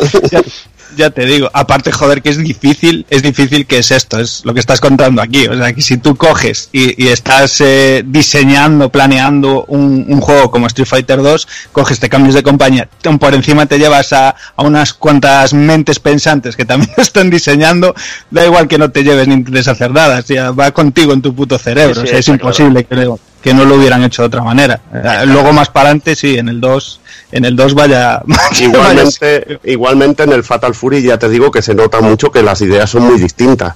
Fatal Mm. Fury 2 ya lo veo que, que tiraron a lo que había tenido éxito. Claro, totalmente. Bueno, pues como decíamos, en SNK trabajó en infinidad de, de juegos. eh, incluso se, se comenta que, que él la- incluso trabajó en el diseño de la propia consola, de la propia Neo Geo. Y además de prácticamente toda la saga Fatal Fury estuvo por ahí involucrado, la saga KOF, en Mutation Nation, en Last Duel y un montón más de juegos de, de SNK durante toda la vida útil de la consola, prácticamente hasta el, hasta el año 2000. Mm. Y bueno, en el año 2000 es cuando deja SNK y funda DIMS. Eh, como ya hemos hablado varias veces de la compañía, eh, como sabéis, eh, creadores de cosas como Sonic Advance, Budokais, Dragon Ball Advance, Street Fighter 4, Street Fighter Cross Tekken, Xenoverse y muchos, muchos títulos más. Compañía que está, bueno, que ha estado bastante en forma hasta hace, bueno, todavía está en funcionamiento y tiene bastantes joyitas eh, por ahí creadas.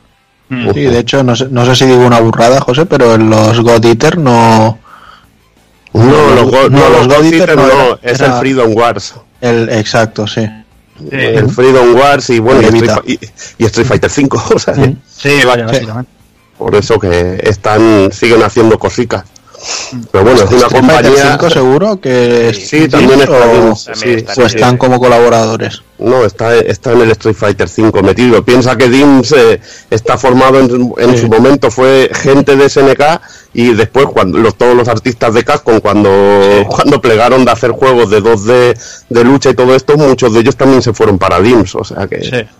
Que el tío aglutina ahí todo el talento que había de la época. Mm. Mm. En la entrevista esta que, que os digo está por ahí para, para bueno para pegarle un vistazo si la queréis leer es bastante interesante porque incluso habla de- del momento de, de que, de que funda DIMS y tal y que, y que se van a empezar a trabajar en, en Street Fighter 4 y dice que es el propio Mr. Fuki Businessman eh, el Sí, sí. propio Inafune que es el que va a buscarlo a él para, para, para desarrollar este Street Fighter 4 y la verdad es que bueno, porque dice que, que, que Inafune ya estuvo a sus órdenes cuando durante el tiempo de Capcom y lo Mm. conocía de eso y, y por eso fue a buscarlo. Vale.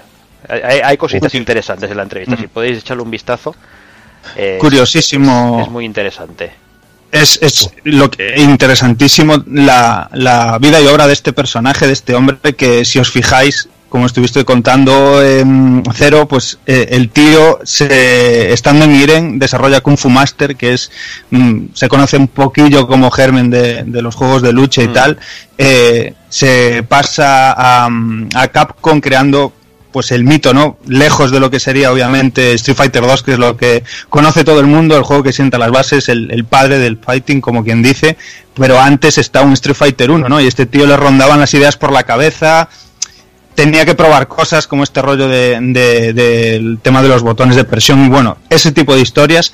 Y, y su cabeza no paraba, coge, se cambia de compañía, crea Fatal Fury, eh, ayuda a desarrollar los COFs, o sea, mete mucha mano en el rollo de los fighting. Y cuando por saturación o por lo que fuera, allá eh, le- lejos del, del 2000, pues eh, crea DIMS y esto eh, revitaliza, digamos, lo que es el fighting game, trayendo de nuevo eh, Street Fighter 4, que hasta ese momento sí, pues había un huevo de juegos de lucha pues basados en 3D, había algún juego colecteando por ahí en 2D y tal, pero no sé si por o es sensación mía o bueno, se, lo, lo tengo visto también por ahí que hubo unos años como de penumbre dentro de, de lo que era el fighting y que con Street Fighter 4 pues se volvió a revitalizar y, y culpa es de, de este caballero Y bueno, con la experiencia que tenía Nishiyama, pues su compañía también hizo en su época pues algún juego de lucha para la placa Atomic Wave como fueron los dos Rumble Fist. Que la verdad que tenía, eran bastante curiosetes por, por- porque usaban así un tipo de, un estilo gráfico de animación basado en vectores. Y bueno, tuve- tuvimos una conversión de- del primero en, en Play 2. El segundo ya solo se quedó en, en arcades. Sí, yo re- recuerdo haberlos probado y la verdad es que eran bastante curiosos, tío. Eran curiosetes, sobre todo a nivel de diseño. Tampoco es que fuera una, una puta maravilla, pero bueno. Pues nada, chicos, si os parece, pasamos ya a hablar de Fatal Fury, que es a lo que hemos venido hoy.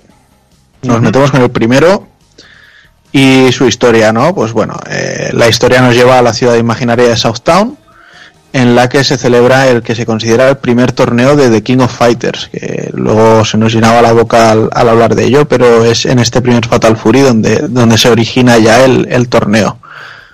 Este evento estaba básicamente financiado por el, por el capo de la mafia local, que era un, un señor que nos debe de sonar vagamente, que se llamaba Gis Howard, Gis Howard, perdón. Y básicamente el campeón siempre acababa siendo su mano derecha, eh, aunque bueno, este año había algunos luchadores que llegaban dispuestos a, a hacer historia, y nunca mejor dicho.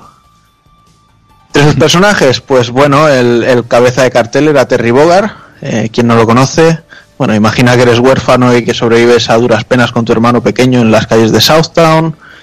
Imagina, no sé, que un día llega un rayo de luz y esperanza en forma de padre adoptivo, que era Jeff Bogart. Y luego pues sigue imaginando que estás ahí entrenando bajo su estricta y a la vez cariñosa tutela, solo para acabar siendo testigo de su brutal asesinato por parte de un capo de la mafia de la ciudad. Imagina pues, pues eso, la, la rabia que acumula aquí este, este chavalillo. Y nada, pues se separa de su hermano y se queda en los barrios bajos de, la ciudad entrenando y de paso aprendiendo todo lo que pueda eh, enseñarle el, que fue su el, mentor de su padre adoptivo. Ahora, pues bueno, sigue imaginando, pasan 10 años, se presenta una gran oportunidad para que te vengues y básicamente esa es la historia que lleva al mayor de los Bogar a, a participar en este torneo de, de King of Fighters.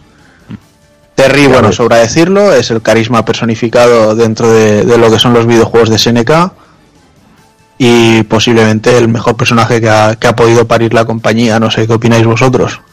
Hombre, es que es mítico y aparte, eh, iba a comentarte antes que en este juego es mítico aquella escena que se ve la- el cartel así de Tequino Fighter con el taxi y el Terry con su petaca y es absolutamente brutal. Eh, Diseño de personaje además muy distinto a lo que había hecho Capcom con sus protagonistas en, en Street Fighter 2, por ejemplo.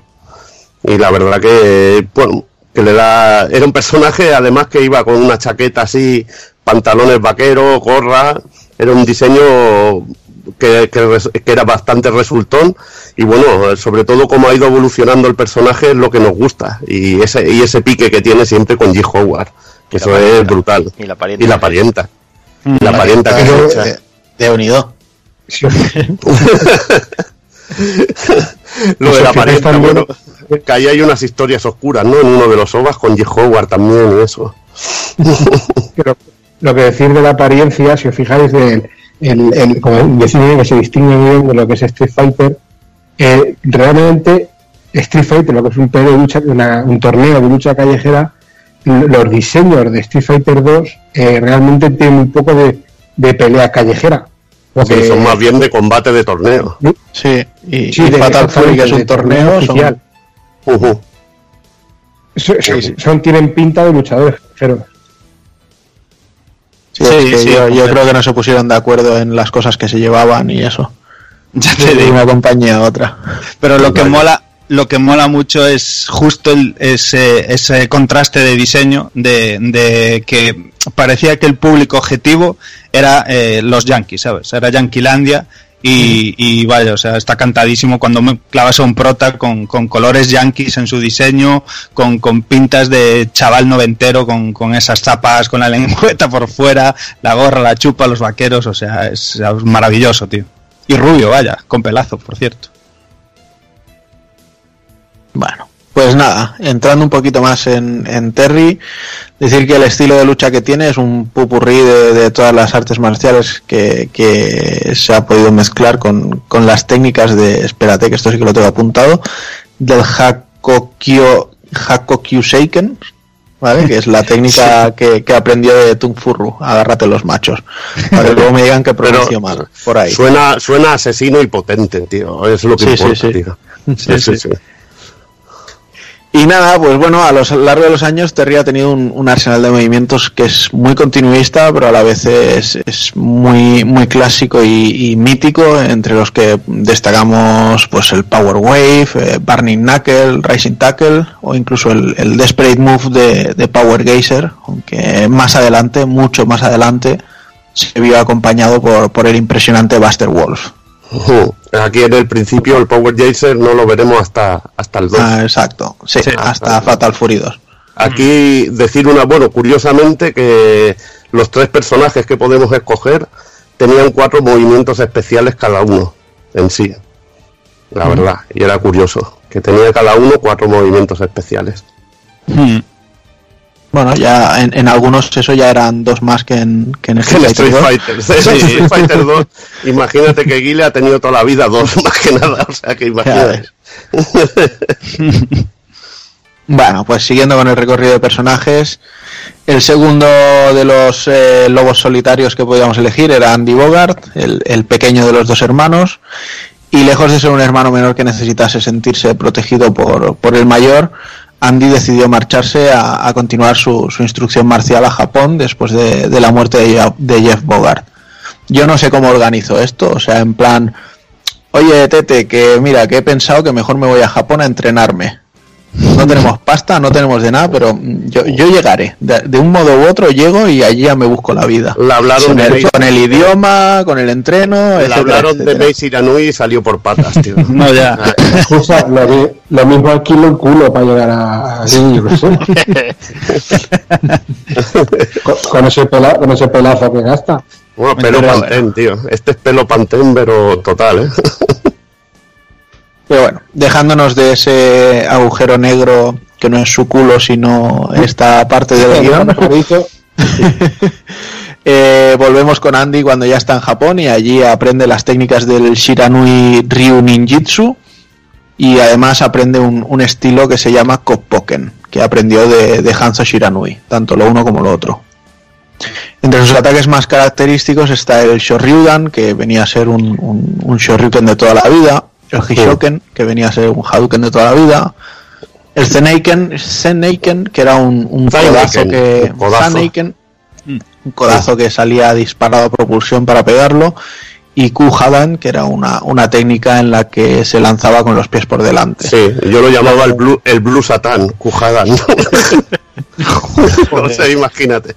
Bueno, eso era como los Anekhus de Guile y Sí, cosas así. sí, cosas así. A mí me sonaba, digo, hostia, esto es el Blue Satán y lo llamaba el Blue Satán, tío. Luego ya en, en la segunda entrega de Fatal Fury eh, pudimos ver su Desperate Move, que es el Chow Rep Padan, que básicamente era el, el Kuhadan este que se tiraba pa- con las piernas por delante pero envuelto en llamas.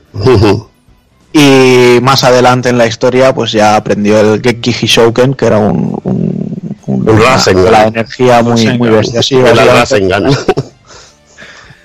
Para ser la antípoda del rey del carisma, pues Andy era un poco el hermano estirado, serio y, y analítico.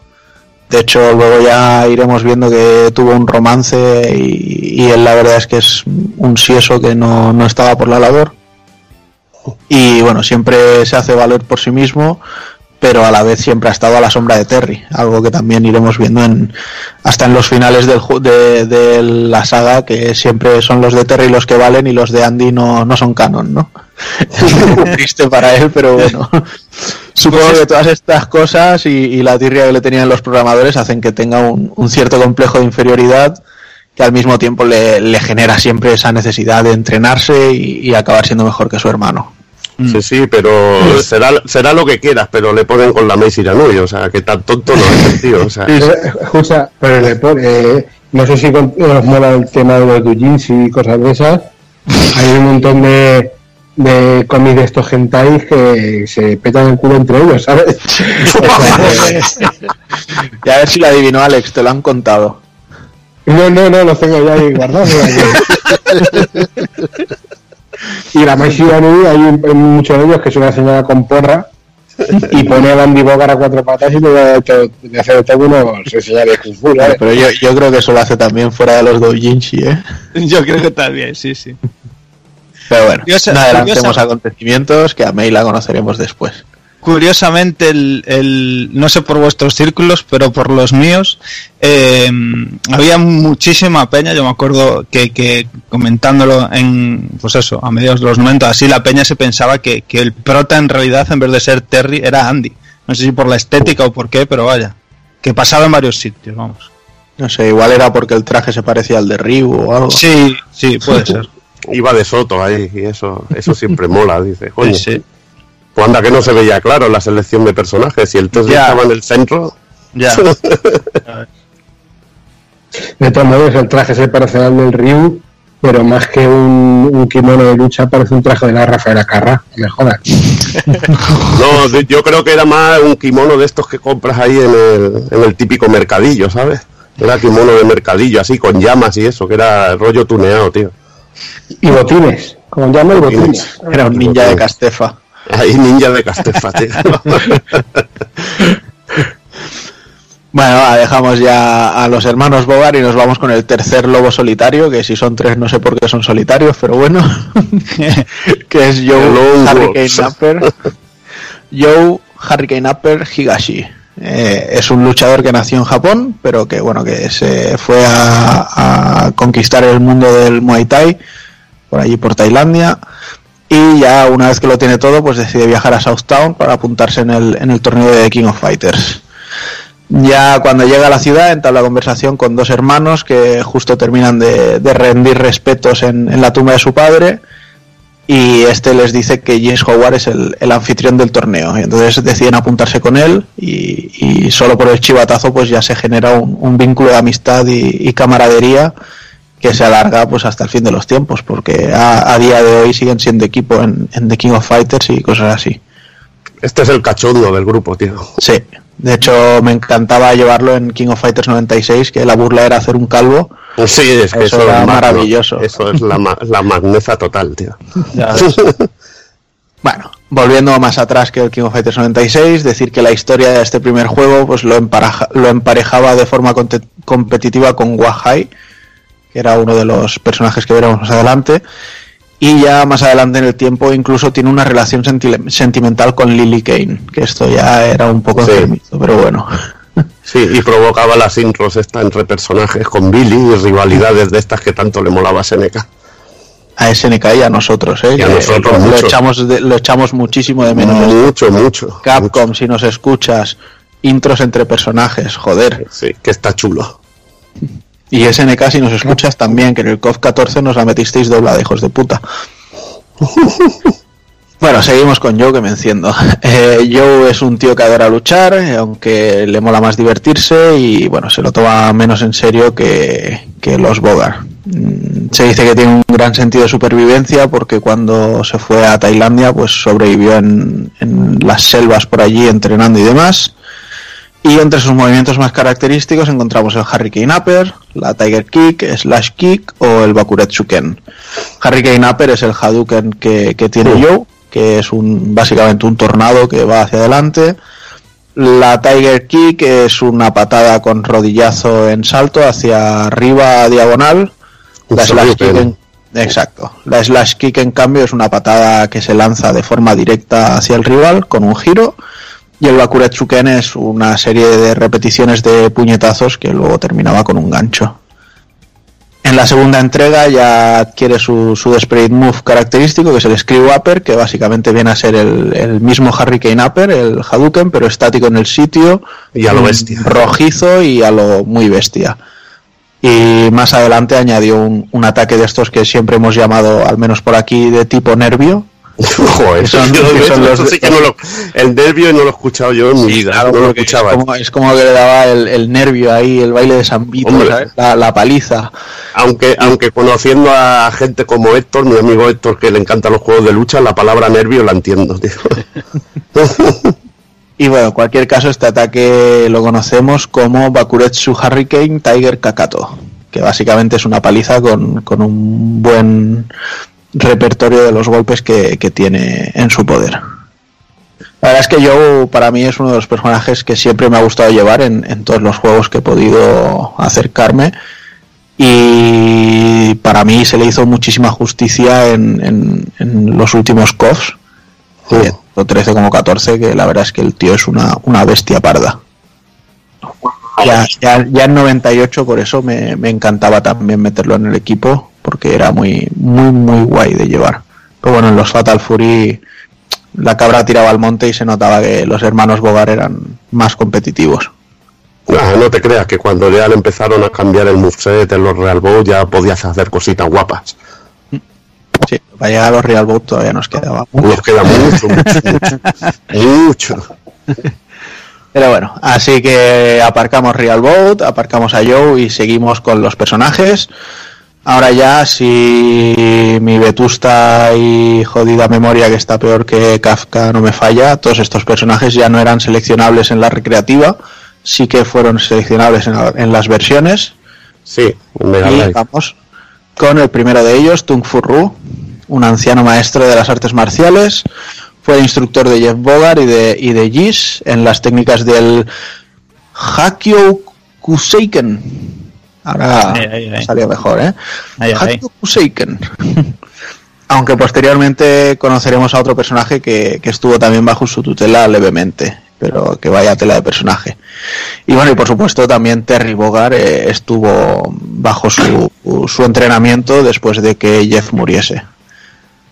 Como decía, Tung entrenó allí a Jeff y a Gis con la intención de tener un sucesor, pero bueno, las ansias de poder de- de- del señor Howard hicieron que la balanza se volcase sobre el, el noble sentido del deber que, que tenía Jeff, aunque bueno, antes de poder ser nombrado el, el sucesor, pues murió en, en un ataque de celos de, de Gis Howard. De, Howard, sí, dale con Howard, ¿eh? de los cojones. Sí, puto. de Gis Howard. Entonces, bueno, pues Tung Furru decide apuntarse al torneo de The King of Fighters para enfrentarse a, a su malvado discípulo, pero bueno, es, es derrotado antes de, de poder llegar a él. Y decir que, bueno, eh, es un personaje que choca porque quizá en, en aquella época la moda de este estereotipo de personaje era Muten Roshi, ¿no? Y entonces nos, nos esperábamos a un personaje muy, muy cachondo como, como el del maestro de Dragon Ball. Y en realidad Tung es un personaje muy calmado, a veces demasiado. Y bueno, es muy afable y, y con muchas ganas de ayudar, no, no sangra por la nariz cuando vetías, etcétera, etcétera. Pero bueno. Lo que a otro que sí, ¿eh? Sí, sí, sí, sí. Pero bueno. Y nada, entre sus técnicas pues destacaban los movimientos de Kempo como el, el Geki Hou o el, o el Sensippo y sobre todo una técnica que lo convertía en un Mr. Olympia, en un Schwarzenegger, igual que le pasaba también a Muten Roshi en Dragon Ball y que acabó apadrinando como, como su característico de Spirit Move, que solo por la información decir que se llamaba Senpu Gouken. Sí. Que Un personaje muy guay. Que aquí llegaba un momento en el combate en que hacía eso. Se inflaba ahí como Mr. Olympia y, y era el momento de sufrir. Sí. Que hay que decir que, que, por suerte, o sea, yo ahora re- retomando la saga, yo tenía el recuerdo más posterior de todos los personajes. ¿sabes? Pero, pero ves el, el sprite de, de Fatal Fury 1 de, de Tung Fu y dices, madre mía, ¿qué es esto? Hombre, que eran, eran, lo- eran los sprites añejos de la época, que Claro, eran más rollo sí, sí. realista, tío. Mm. Sí, sí.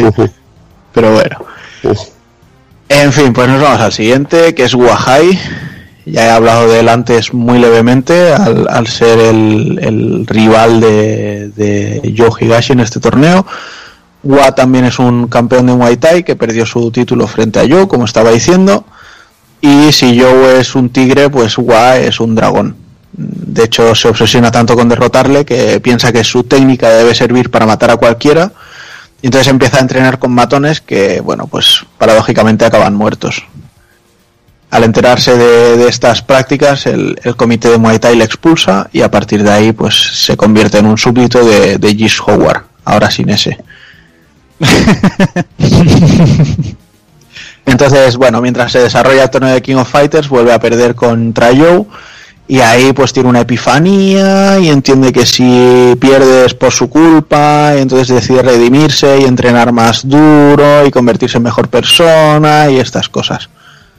Entonces, bueno, pues objetivo conseguido, tenemos un nuevo amigo. Eh, entre las técnicas dentro de la saga, eh, bueno, había que decir que, que Wa era un poco triste porque solo tenía un, un único movimiento que era la Dragon Kick, que básicamente era una copia de la misma que tenía Joe y que además solo podía utilizarlo después de beber alcohol. Tenía un movimiento en el que se ponía a beber y si lo habíamos hecho podíamos utilizar la Dragon Kick antes de ello no. Aunque en las versiones de Super, no sé si de Mega también, le, le añadieron un- una presa que era el, el Dragon Backbreaker. Luego ya hasta King of Fighters 12 creo que no, no se le volvió a recuperar. Creo que en Mega no estaba el Wahai, es que había un par de personajes en Mega que estaban fuera, sí. Y no sé si eran puede ser. Wahai, Wahai y Billy Kane, creo que estaban fuera, que aparecían como cameos. Pues ahí si te dijera algo te mentiría. Ya, por eso. Pero Y bueno. Cuando te enfrentabas a él, lo que tú dices de beber, le tiraban la botella desde el público. Eso también molaba. Sí, sí. Eso molaba, molaba un huevo. Yo pensaba que era chile eso, tío. Era algo así, que una bebida picante o algo así. Y ahora era alcohol, el jodido, el normal, tío. Alcohol puro ahí. Ya, te digo, ¿eh? 96 grados. Sí, se ponía como una moto.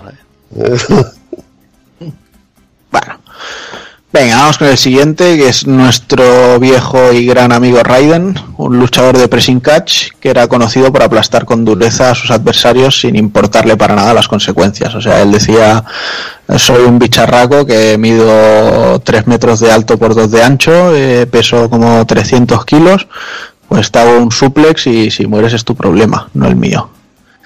Entonces, bueno, eh, siendo tan contundente y tan bestia, eh, Raiden se muda a Southtown en busca de nuevas y buenas peleas y decide ponerse bajo el talonario de Gis Howard. Ah, lo que pasa es que la historia nos cuenta que resulta derrotado por Andy Bogart. Aquí no tenía mucha más historia, aunque luego en Fatal Fury 2 veremos un, un salto, una evolución en, en el carácter de este personaje, pero ya lo comentaremos luego, si un caso. Y entre sus técnicas destacadas, pues teníamos el Giant Bomb, el Raiden Bomb o la, o la Poison Mist, que era el, lo que conocíamos como el lapo a la cara, que básicamente hinchaba los carrillos como si fuera un hámster y, y soltaba una, una nube de, de lapo estático ahí que, que se quedaba en la pantalla. Y luego más adelante... Dime. Era un eructo eso, tío. Un eructo de esos Sí, un, un acabo de comer chili. No, chili no sé lo que había comido, pero era de color verde y eso no, muy sano, no. Bueno, y luego ya en, en posteriores entregas vimos que su Desperate Move era convertir el, el Poison Mist este en una llamarada de fuego, como si fuera un, un mago de estos cualquiera. ¿Qué más? Venga, tenemos a Michael Max, uno de los personajes que quedó relegado al olvido después de este juego. Creo que no volvió a aparecer en absolutamente nada, ¿no? Quizá, en, no. eh, quizá en algún SNK vs Capcom de cartas de aquellos, o, o igual ni eso. Vaya. Pero bueno. Michael Max era un prometedor boxeador que fue entrenado por Axel Hawk, del que hablaremos después. No después en este Fatal Fury, sino después en otro. Y bueno, como a este chaval el boxeo no le resultaba suficiente, pues también participaba en peleas ilegales callejeras y después de casi matar a un rival, eh, decide ponerse en nómina de, de Gis Howard. Ahora eso sí, era muy católico él, ¿eh? de hecho hacía la cruz cuando, cuando luchaba y esas cosas. Es un personaje tan olvidado que ninguna de sus técnicas llegó a, a trascender más allá de, de verlas luego replicadas en, en Axel Hawk y igual que le pasó a, a Wahai no, no tuvo ni tiempo de, de tener un Sprint Move porque no llegó a la segunda entrega. Aunque Wahai lo recuperaron para Kino Fighters, ¿no? Sí, para el 12. Ahí está. Pero bueno. Seguimos avanzando con personajes. Bueno, este, la verdad es que el que viene ahora pasó sin pena ni gloria como luchador, pero en la historia del juego siempre se mantuvo. Que este es Richard Meyer, un, luchador de capoeira, eh, nacido como no en Brasil, y utilizaba sus técnicas de lucha y de baile para entretener a la gente en, en los bares musicales.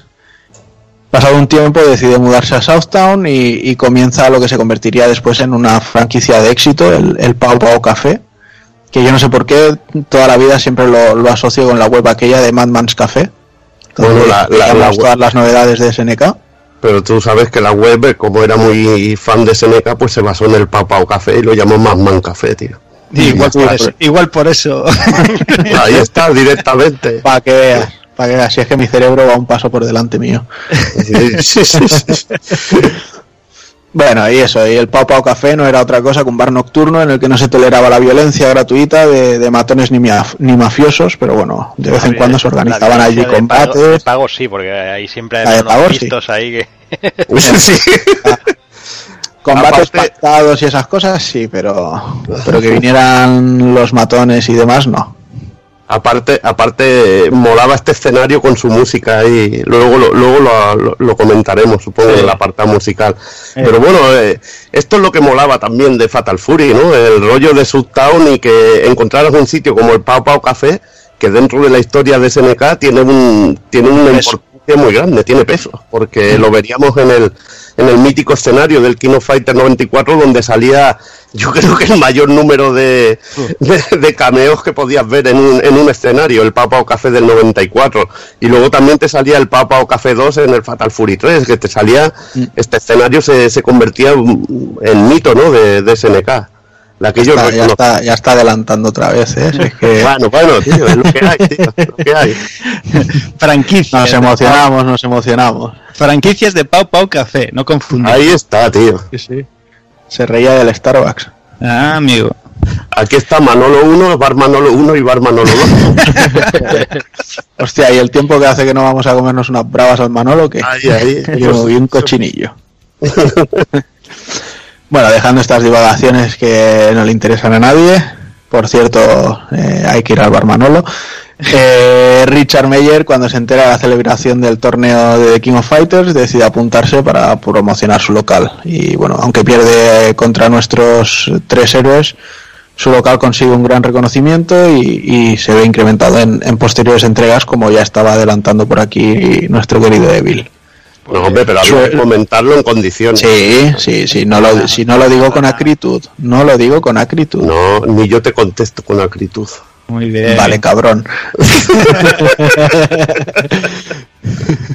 Bueno, el, el, el sprite de Richard era un poco horrible, sus movimientos eran ortopediquísimos hasta decir basta.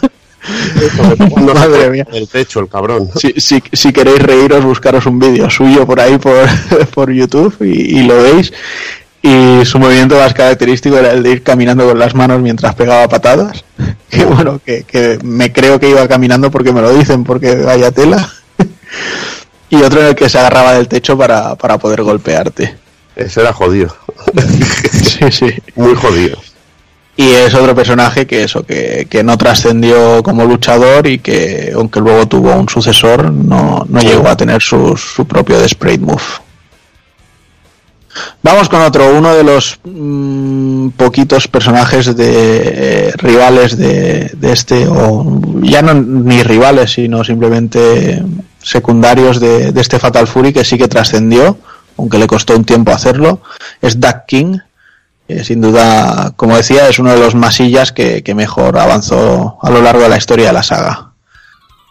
Pese a sus pintas de malote, pues no tiene nada que ver con los matones de Gis Howard y de hecho odia a, la gente de ese estilo, aunque nos pudiera parecer que era uno de los, de los punkis estos que veíamos en Final Fight.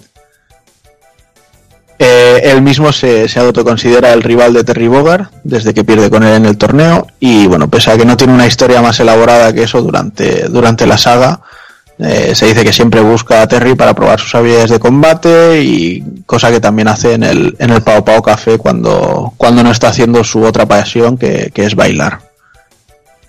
Luego ya veremos que acaba montando un local con King de, de Art of Fighting en Southtown, en el que ella hace las veces de camarera y él trabaja como DJ. Pero bueno, esta es su, su historia a grosso modo. El estilo de lucha de Duck King es una mezcla entre breakdance y artes marciales. Y bueno, el movimiento más característico que siempre tuvo fue el de lanzarse haciendo volteretas como si fuera el Blanca de Street Fighter. Y luego consiguió un, un Desperate Move que se llamaba Break Spiral, que era bastante molón, que básicamente cogía al rival, lo lanzaba al aire y se ponía a bailar breakdance así en el suelo, esperando al enemigo y, y le pegaba unos cuantos golpes mientras hacía su baile. Una buena pateada. El, re- el rey de los patos, tío. Que luego siempre sería muy cachondo lo de los pollitos, tío. Lo de los patos y eso. Sí. A mí King es un, un personaje que en Fatal Fury 1 no, pero más adelante cuando lo resucitaron, por así decirlo, sí que me, me empezó a molar. Sí, en el especial ya, ya molaba bastante Ya más, el sprite era, era guay y siempre, siempre me gustó llevarlo. Además tenía técnicas bastante competentes, eh, ataques que hacían con bitos guapos, no sé. Es, es un personaje Es que en, en este juego lucían muy vetustos todos, tío. Lucían muy vetustos. Sí. Hay que decirlo. Sí, fueron unas versiones 0.5 Sí, de sí, lo que debían ser. Pero bueno, nos acercamos ya al penúltimo personaje que teníamos en este primer Fatal Fury, que ejercía entre comillas de jefe final, porque luego veríamos que no era él el, el jefe, sino que este era su mano derecha y era eh, Billy Kane. Billy Kane era un huérfano que creció con su hermana Lily en las calles de Londres y que se defendía utilizando un bo que se secciona en, en tres partes encadenadas. Un bo es un palo de madera. Eh, en uno de sus viajes de negocios, pues Jace Howard ve a, ve a este joven y llama su atención, entonces decide tomarlo como su protegido y, convertirlo en su guardaespaldas y, y mano derecha. Así porque sí, caprichitos que tenía nuestro querido Jace. Pero bueno, parece que no se equivocaba porque Billy ha sido el ganador de todos los torneos que se han organizado, hasta que, por supuesto, los lobos solitarios entraron en acción y le, y le pegaron una santa paliza, dejando después de heri- herido de gravedad a, a Gis. Aunque, bueno, por suerte para él, Billy estaba por allí, que le atendió y, y le llevó para, para el hospital, aunque, bueno, la, el estado de salud o si estaba vivo o muerto Gis acabó siendo una incógnita, se convirtió en el, en el Gis de Schrödinger. Eh, ¿Qué más podemos decir de él? Bueno, Billy es un personaje que es temible a larga distancia por, por el, el- amplio espectro que cubre todo el, el bo que tiene y además alargándose. Además llegaba a poder incluso incinerarnos con él. Y al poco tiempo, o sea, tampoco como Fatal Fury 2, ganó un Desperate Move que se llamaba Flaming Blast, en el que giraba con mucha velocidad el bo y generaba un círculo de fuego que después lanzaba hacia el enemigo haciendo un, un pequeño recorrido. No, no llegaba hasta muy lejos, si no recuerdo mal. En esta, en este, en esta primera entrega, eh, cuando perdía el bo, cuando perdía el palo, se quedaba ahí todo cagado cubriéndose hasta que alguien del público se lo volvía a tirar para que siguiera con él. Era bastante cachondete. Este, Sí, son, detallitos, son detallitos que estaban muy guays, la verdad. Pero eres un cabronazo, las cosas como son. Ay, ay. ¿Quién? El Billy. Ah, creí que me decías a mí, digo, joder, qué gratuito. no, No, pero si quieres te lo decimos. Pero También, no hay también, problema, Venga, joder. venga, claro. Pero cabronazo es, ojo, porque es con cariño, ¿sabes? Y a ti te Sí, diría sí. cabrón directamente. Sí. Bueno, pues nada, dejamos a Dani con su querido Billy y nos vamos a por nuestro gran carismático señor de la mafia de Southtown, Gis Howard. El gran antagonista de la saga y si me apuras también te diría que de la saga Art of Fighting. ¿Estáis de acuerdo? Eso. Sí, hombre. En Arrow Fighting es el puto amo allí. Y cuando sale que además no, no, no, no sabes qué es él. Pero bueno, por el cambio temporal de estos de SNK es la gran flipada, tío. La puta gran flipada cuando lo ves en Arrow Fighting 2, que ya lo hablamos en el programa. Y es que, señoras y señores, Gis Howard es el amo y señor de Southtown. No hay más. Es hijo de una mujer americana y de un terrorista austriaco, un terrorista que además ganó algún torneo de lucha en, en su juventud. Y bueno, Jis se crió en la, en la pobreza, ya que el, el perla de su padre le abandona con su madre cuando, cuando este era muy jovencito. Entonces comienza a trabajar en todo lo que básicamente puede para cuidar a su, a su santa madre, que acaba muriendo de una enfermedad que estaba mezclada con tener hambre, con estar famélica, etcétera, etcétera. Así que Gis, ni corto ni perezoso, decide buscar a su padre cuando tenía 15 años, Gis, no su padre, e intenta asesinarlo. Pero lo flipante es que aparece su pequeño hermanito, más bien hermanastro, Wolfgang Krauser, con nueve añitos, que le pegó una santa paliza que Gis se fue con el rabo entre las piernas. Bueno, Entonces- eh, Wolfgang Krauser en, en el Fatal Fury 2 es pequeño, luego tomó las hormonas de, de Sagat y Bison que le dieron Capcom, tío, en los Real Sí. World. Bueno, y entonces en ese punto eh, Gis decide crecer entrenando bajo la tutela de, de Tung Fu Ru. Entonces ahí es cuando se convierte en el compañero y rival de Jeff Bogart, al que mata sin remordimientos en un ataque de celo, porque bla bla bla bla bla bla, lo que ya os hemos dicho antes. Y eh, bueno, pues pierde el favor, el favor de Tung y eh, recurre a seguir su aprendizaje de artes marciales con un gran número de, de maestros de renombre. Mm, Muchas veces se ha rumoreado sobre que si tal maestro o tal otro han sido, pero realmente creo que de forma oficial no se ha hablado de ninguno. Del que más Hombre. se rumoreaba era de tanto de Hanzo Shiranui, Mm. como también se comentaba sobre el abuelo de, de un personaje que veremos después, que era Blue Y se decía que su abuelo también fue parte de los entrenadores de, de Gis Howard. Yo creo que les robaba su técnica mortal y luego los mataba, porque así era Gis, tío. Qué Y mito. era muy malote. Además de ser muy malote, pues Gis siempre iba acompañado de su mano derecha Billy y de sus secuaces Reaper y Hopper, que por desgracia nunca han salido como personajes jugables en, en ningún juego de la saga ni en ningún juego de SNK en, en general. Mm.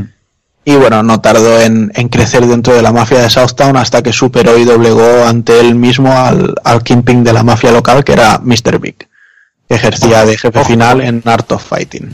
Ahí, ahí. Ya ves. Es que Y al, primer crossover aquí, ¿eh? Sí, sí. Ya te digo. Y ya SNK ya empezaba a violarnos la mente.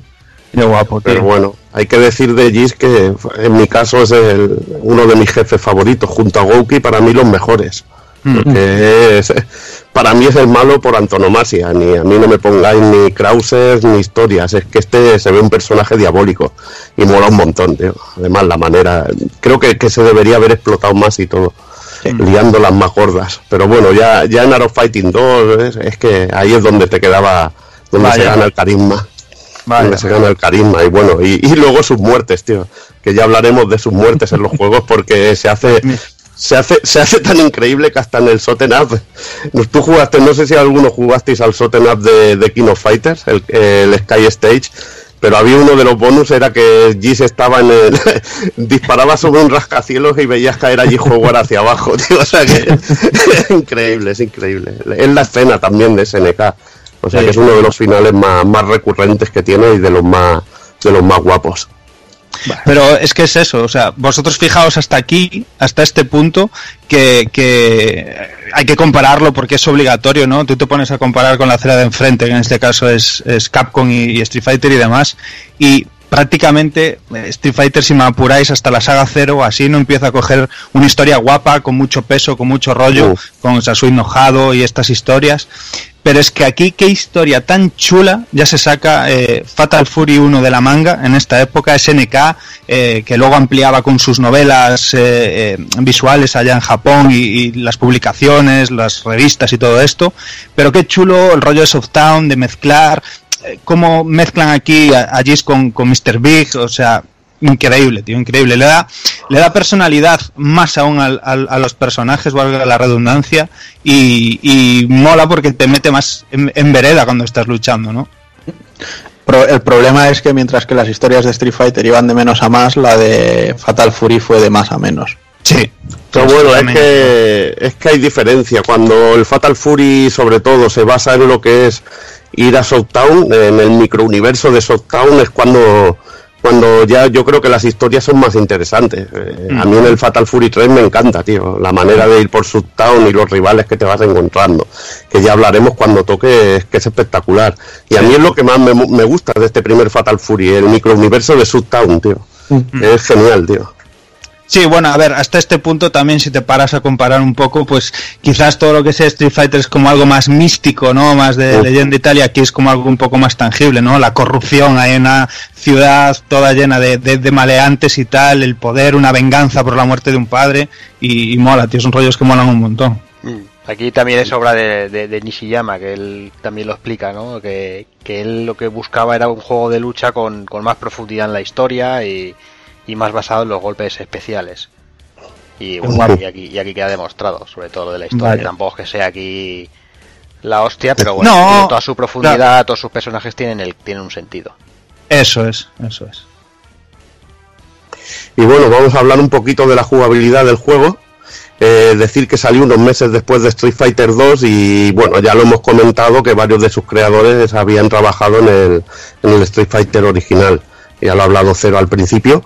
Y bueno, en este caso escogeremos a uno de los tres personajes protagonistas que ha comentado Juanan, a los hermanos Bogart y a Joe Higashi, y nos enfrentamos a los hombres de G. Howard controlados por la máquina. Esto también era bastante original y propio del juego, que íbamos a Street Fighter y podíamos coger a los ocho luchadores, los World Warriors, y aquí veíamos que solo podíamos coger a estos tres personajes. Estaba un poquito limitado en ese aspecto, pero bueno, también era chulo dentro de lo que, dentro de lo que cabe. Nos moveremos sobre un mapa que también lo hemos, eh, lo hemos ido hablando, que, que representa la zona de Showtown, muy al estilo de Final Fight. A mí me recordaba el mapa muchísimo en diseño a, a lo que era Final Fight y bueno, veremos que es la zona del puerto y iremos visitando distintas, distintas zonas de la ciudad, que está muy chulo. Luego lo podemos comentar sobre todo en el, en el aspecto técnico, en lo que son escenarios y gráficos y todo esto. Como es clásico, el ganador del combate será el que, el que triunfe en dos rondas de, de- de las tres que pueda haber. Y cada dos combates superados disputaremos una fase de bonus que consiste en un pulso de botoneo infernal. De aquellos de, de darle al botón como si no hubiera un mañana y que normalmente sueles perder. Bueno, el, primer- el primero es fácil, es, que- es Sí, el que es mito también. El primero en plan revienta ahí el botón y dices tú, "Va, esto está chupado, ¿sabes? Esto el- está chupado y el segundo te parte el brazo. ya te digo. con, el, bueno. con el Hulk Hogan ahí, ¿eh? El Hulk Hogan, tío. Además, personajes muy variopintos, tío. Muy guapo eso. En cuanto al sistema de combate, este es similar a Street Fighter en cuanto al control directo del personaje, pero con la salvedad de que solo disponemos de un botón de puñetazo, uno de patada y otro para las llaves. Y no faltan los golpes especiales clásicos del género, que en este caso es lo que comentaba, que había cuatro por personaje. Además seguían un patrón bastante bastante parecido entre ellos. Teníamos lo, lo que comentaba Juana, un Sorryuken, un, un ataque hacia adelante, un ataque estilo proyectil y bueno, luego había uno que era un poquito diferente para, para cada uno de los, de los personajes. Eh, curiosamente, según la distancia a la que estemos del otro personaje, bueno, curiosamente, esto es algo que también tenía Street Fighter, golpearemos de una forma u otra. Y luego hay una cosa que esto sí que es lo que es realmente curioso, que hay golpes alternativos, que si impactamos con un golpe y volvemos a impactar con el, con el mismo botón, cambiará la animación de este, de este, de este golpe de una manera alternativa, que se irá alternando. Empezaríamos como lo de que dijéramos, el golpe A, y, y, si, y si lo acertamos con éxito, aparecería la animación del golpe B. Pero si no Sí, acertamos, más rollo, más rollo un up. Ahí está, más rollo como si fuera un beaten up. Aunque bueno, aquí el concepto combo la verdad que no existe. El Fatal Fury la verdad que pa- para meter dos golpes seguidos hay que ser...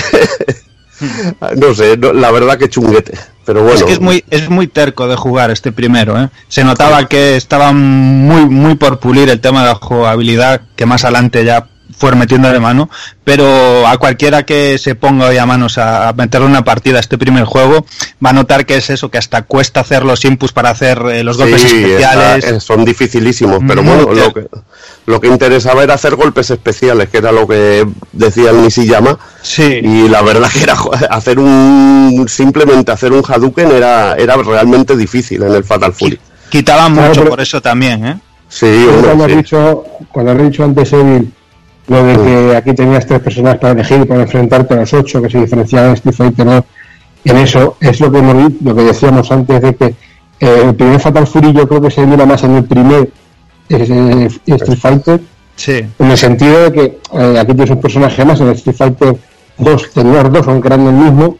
No, aquí los dos hermanos Bogart son distintos aunque son hermanos entre comillas también eh, se diferencian en el, en el sprite en el diseño pero el, el- a la hora de jugar yo noto más parecido entre el primer Street Fighter y el Fatal Fury 1 que con el, con el Street Fighter 2 de, ah, bueno, de calle, porque eh, lo que decís es terco de jugar de, de cojones, el- es, muy limitado, eh, incluso los controles a la hora de hacer los especiales, pues te lo tienes que currar un poquito.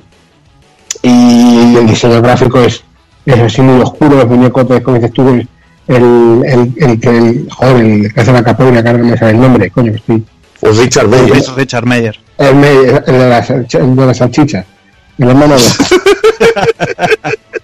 Pues El, el hermano de Oscar. para las animaciones que tiene de capoeira, hombre, para la época pues no estaban mal, pero a la hora de moverse de, eh, en el stand, en el stand se quedó muy bien, pero a la hora de combinar los golpes, moverse, desplazarse, era más bien, pues eso, pues, era muy durete. Yo lo comparo más con el Street Fighter 1 que con el Street Fighter 2. Hombre, es que, eh, bueno, luego lo hablaremos, sobre todo cuando hablemos de Fatal Fury 2, que es un salto importante en la jugabilidad, pero muy, muy, muy grande. Eh, hablando de, bueno, de señas de identidad, eh, aquí aparece una de la, de la saga que es el, el uso del doble plano de acción, algo que dota al juego de profundidad y que lo hace diferente a cualquier otro juego de lucha que, que hubiera, bueno, que, que pocos había en su momento, pero que le da a la saga ese, ese toque de personalidad extra. Y bueno, decir que en este caso no podíamos usarlo a voluntad, salvo que impactemos con cierto golpe que, que mandaría al enemigo al otro plano o el enemigo nos mande, nos mande al otro plano de una hostia. Decir que bueno, una vez estamos en un plano distinto al rival, podemos optar por atacarlo o ir a su plano de, de acción de una manera segura. Eh, lo normal es que cuando cambiáramos de plano acabáramos pillando nosotros, sobre todo. Sí. Era bastante normal en esta entrega. Luego se puede usar ya de una manera más maquiavélica, yo creo, en el segundo y sobre todo en los Real Boat. Sí. Ya se puede usar bastante bien para, para atacar, pero en este primero era jodidete como estaba hecho. En algunos escenarios decir que solo hay un plano de acción único y si lo lanzamos al otro personaje o nos lanzan al, al plano perderemos energía al golpearnos y retornaremos al plano principal. Eh, decir también que esto lo hemos comentado al hablar de algunos de los personajes que pueden usar elementos del escenario para atacarnos, como Richard Meyer, que es capaz de colgarse del techo del papao café para darnos hostias. Otros se transformarán directamente en bestias pardas como Tunfurrue, o se dopan como Hawajai, se dopan o, o se alcoholizan como Wahai. Y bueno, gracias al público y el detalle que hemos comentado también de Billy Kane, que cuando pierde su alma se, co- se cubre ahí como una tortuguilla y está esperando a, a que le lancen otra vez el, el arma para, para continuar castigando. Nosotros decíamos que eh, el Huajai, como decían otros, nosotros decíamos Hua- Huahuay, que lo que se- lo que El Hawái, es el Hawái ya en la leche. Nosotros decíamos Hua- Huajuay, decíamos. Este se metía orujo el cabrón al cuerpo, orujo gallego ahí a tope. Ya te digo, ya te digo. Un aspecto también novedoso son las partidas a dobles, que podían ser competitivas o permitían un combate cooperativo contra la máquina. Aunque al acabar con nuestro rival de la CPU nos teníamos que partir la cara contra, contra el compañero y uno de los dos perdía el crédito. Era un cooperativo, era el Dramatic Battle, pero, pero a base de talonario. En cooperativo también había que tener cuidado de no usar ataques tipo proyectil porque se lo comía el, el compañero. Hasta en ese aspecto era puteante, tío. Había fuego amigo ahí.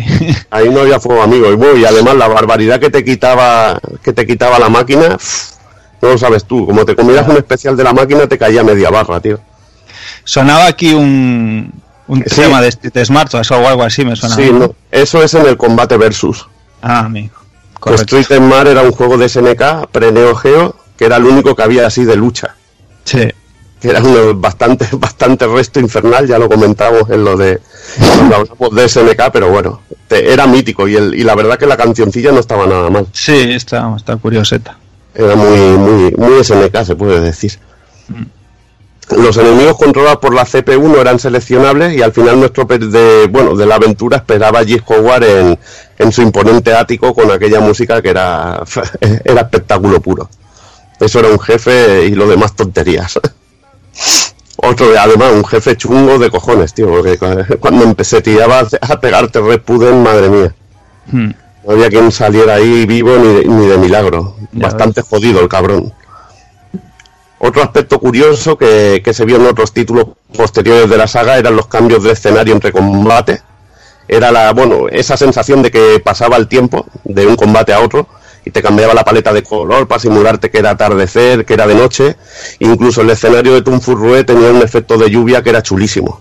A mí eso también era algo que se mantuvo en la saga en muchísimos de los juegos de una manera u otra. Pues sí, sí, y ahora que comentas así estos aspectos gráficos, pues vamos a comentar un poquito el apartado visual primero, que, que bueno, te- como lo que llevamos hablando todo el rato, que a mí me parecen impresionantes, eh, sobre todo pues, si nos ponemos en el momento, ¿no? Teniendo en cuenta la época en la que estábamos y, y lo que se podía ver, pues la verdad es que estaban bastante bien.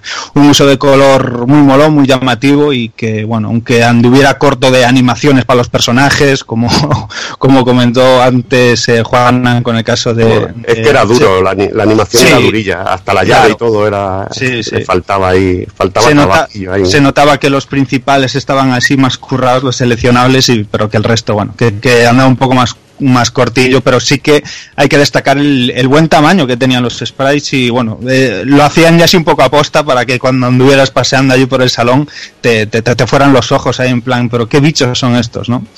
Y, y, bueno, comentar también el, el meritorio pero humilde uso del, del, del zoom para eso, para representar un poquito la profundidad en el tema Mm. este de los cambios de plano que comentó ahora Evil. Y sobre todo, pues destacar, si hablamos del aspecto visual, el rollo de los escenarios, ¿no? Son geniales. Eh, esto, empezando como ya llevamos comentado con el Pau Pau Café, la playa, la Gis Tower, todos están cargados con elementos, con cosas, con muchísimos personajes que, que se mueven y tal. Igual tienen dos frames de animación, pero están ahí y, aportan un, como, como que lo ves más lleno y dices tú, joder, qué chula, aparte cargadísimos con diferentes colores y tal. Es muy vistoso, muy, muy vistoso. Destacar además el trabajazo que, que tenía encima y lo sorprendente que era, pues esto, el presentar los distintos cambios de día a noche, que acabas de comentar tú, Evil, eh, dentro del mismo escenario, ¿no? En un rollo no se había visto y, que, pues, mm, a partir de aquí también quedaría como ADN marcado en la saga y, en sagas posteriores como fue King of Fighters. Y es esto, o sea, tú te pones a jugar y, por ejemplo, ver esto, el cambio del round 1 al 2 en el escenario de Tunfurru que se ponía a llover a cántaros es simplemente impresionante, ¿no? Mucho menos cuando, cuando tienes el chip de decir, vale, este empiezo a jugar aquí, este es el escenario que tengo y, y- y ya te tu cerebro inconscientemente ya dice esto es lo que voy a ver y cuando cambia de round y ves que se pone a llover, que cambia, que cambia la paleta, que se oscurece y tal, eh, mola mucho, mola muy mucho. Además que se ve el efectillo de la, tormen- de la tormenta en el fondo. Sí, los rayos. currado. Mm. El, árbol, el árbol que se mueve con el viento, que es súper bestia, es un detallito muy chulo. Está mejor a nivel gráfico y técnico que, que a nivel jugable, pero infinitamente mejor, sí, tío. Sí, sí, sí. Estaba, estaba hecho como, como muchos de estos juegos de la época. A ver, joder, es, es, es hijo de la época porque es que eh, se notaba que se curraban 50.000 veces más el rollo visual rollo para que te entrara por los ojos que, lo jugable, ¿no? Que lo divertido, porque bueno, estaban a, a decir, bueno, pues voy a ver si, te jodo una, moden- una, una monedita y eso que te lleva, ¿sabes? Eh, aparte de todos estos detalles gráficos que comentamos de, entre combate y combate, también tenían eh, como ilustraciones, ¿no? Salía allí en plan, pues eso, maldiciendo porque eh, ibas ganando combates y tal, preguntando en plan, oye, investigarme quién es esto y tal, y, y estaba, pues eso, aportándole un poquito también así a la historia, mm, visualmente y tal, que, que mola mucho. Y, por ejemplo, también la, la tabla de, de, de puntos donde vemos a Terry bajándose del taxi, admirando el cartel ahí del torneo, que está guapísimo, donde sale el rollo de los récords de las, de las puntuaciones. Y recordar, por último, y que a mí me flipaba muchísimo, que es esa intro, que sí, era breve, ¿no? Iban saliendo ahí las letras de Fatal Fury y salía un- uno de, nuestros personajes, uno de los tres protas, eh, y golpeados por la brisa con, con Shutdown de fondo, eh, con una animación hostia de chula, así en scroll y tal, y que si lo dejábamos pasar, si dejamos ver tres veces la intro, pues salían los tres personajes, ¿no? Eh, eh, haciendo cada uno este pase y, joder, un rollo trabajado que, que molaba un montón. Por otro lado, nos vamos a, cómo se escucha en sí y que, bueno, pues esto, musicalmente, pues sacaba pecho como, como solo la Neo Geo barra MVS, pues eh, sabía hacerlo por entonces y es que era bueno, o sea, es, el juego es puro sonido SNK. Temas muy diferenciados para cada personaje que, representaban fielmente su, origen o su personalidad, la ambientación del escenario en el que estaba.